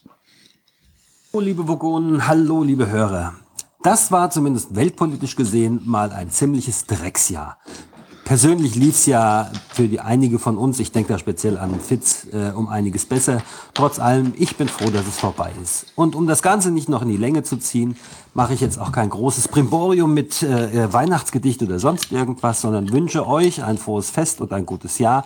Bedanke mich für die letzte, für das letzte Jahr, für die Sendung des letzten Jahres und grüße äh, alle Vogonenhörer, alle Twitterer und äh, ganz, ganz besonders lieb natürlich die Vogonen und ich hoffe, dass wir noch viel Spaß in den nächsten Jahren haben. Vielleicht klappt es tatsächlich nochmal mit einem Treffen. Alles Gute, der Taunide. Ja, kurz, knackig. Taunide halt. Wir hatten aber mehr als eine Sendung letzten Jahres. Er sagt, für die Sendung des letzten Jahres. Also Äh, wir hatten mehr Sendungen, Ecki. Ja, nicht wenig, also nicht, nicht wesentlich mehr, ne? Aber Ja, wir hatten, ja, aber wir hatten, wir hatten schon, wir hatten, wir haben schon unser Soll erfüllt letztes Jahr. Ich weiß gar nicht, wie viele Folgen wir hatten, aber äh, wir haben alles gegeben auf jeden Fall. Ich finde, wir haben wirklich alles gegeben. wir haben grundsätzlich immer Hinter wir den Kulissen läuft ja auch alles. viel, äh, was er nicht sieht, ja. Genau, absolut, Ja. absolut. Warum fummelst du eigentlich die ganze Zeit mit diesem Ständer rum? Was sind das für Fragen hier gegen Ja, Ende? die ganze Zeit. Du bist die ganze Zeit mit dem Ding. Ist das so schwierig zusammenzuschrauben? Ich gucke mich das, ich guck mir das gleich nochmal an. Gleich, das ist schön, ja. ja. Ja, dann haben wir's. Herzlichen Dank, Tony, di- äh, dir und allen Hörern natürlich auch ein frohes Fest. ja, genießt die Zeit mit euren Liebsten oder auch äh, nicht so liebsten Le Leuten, die ihr jetzt in den nächsten Tagen sehen müsst oder könnt, je nachdem, wie man sieht. Wir wünschen euch auf jeden Fall eine frohe Weihnacht, einen guten Rutsch und vielleicht sehen wir uns ja auch im nächsten Jahr oder hören uns im nächsten Jahr mal wieder. Genau.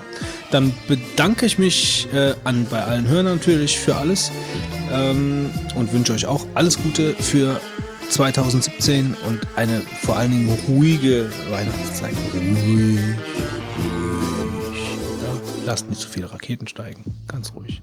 Und außerdem darüber hinaus bedanke ich mich bei dem Fäkalinspektor, ja, der Tatortreiniger, der Fäkal-Tatortreiniger, ja. Wenn du, du kannst dir jetzt auf dem Scheißquartett die ganzen Sachen angucken und dann kannst du sehen, dann kannst du sagen, das ist ein Currywurst-Schiss. Wir müssen nach dem Currywurst-Scheißer suchen, ja. Ich glaube, ich weiß, wie mich das Ja, ja, das der, Spiel jetzt. der Fäkalinspektor, der Wolfgang. Ja, und ich, bin, ich, ich bedanke mich bei dem Mann, äh, der gern verkleidet zu kleinen Kindern kommt und den die Leviten liest, dem Fitz. Vielen Dank. Ich bedanke mich bei dem Mann, der noch mehr trinkt als ich anscheinend, ja, und dabei sogar noch Auto fährt, äh, dem Götz. Macht's gut, frohe Weihnachten, bis zum nächsten Jahr vielleicht. Macht's gut, bis bald. Ciao. Ciao. Ähm,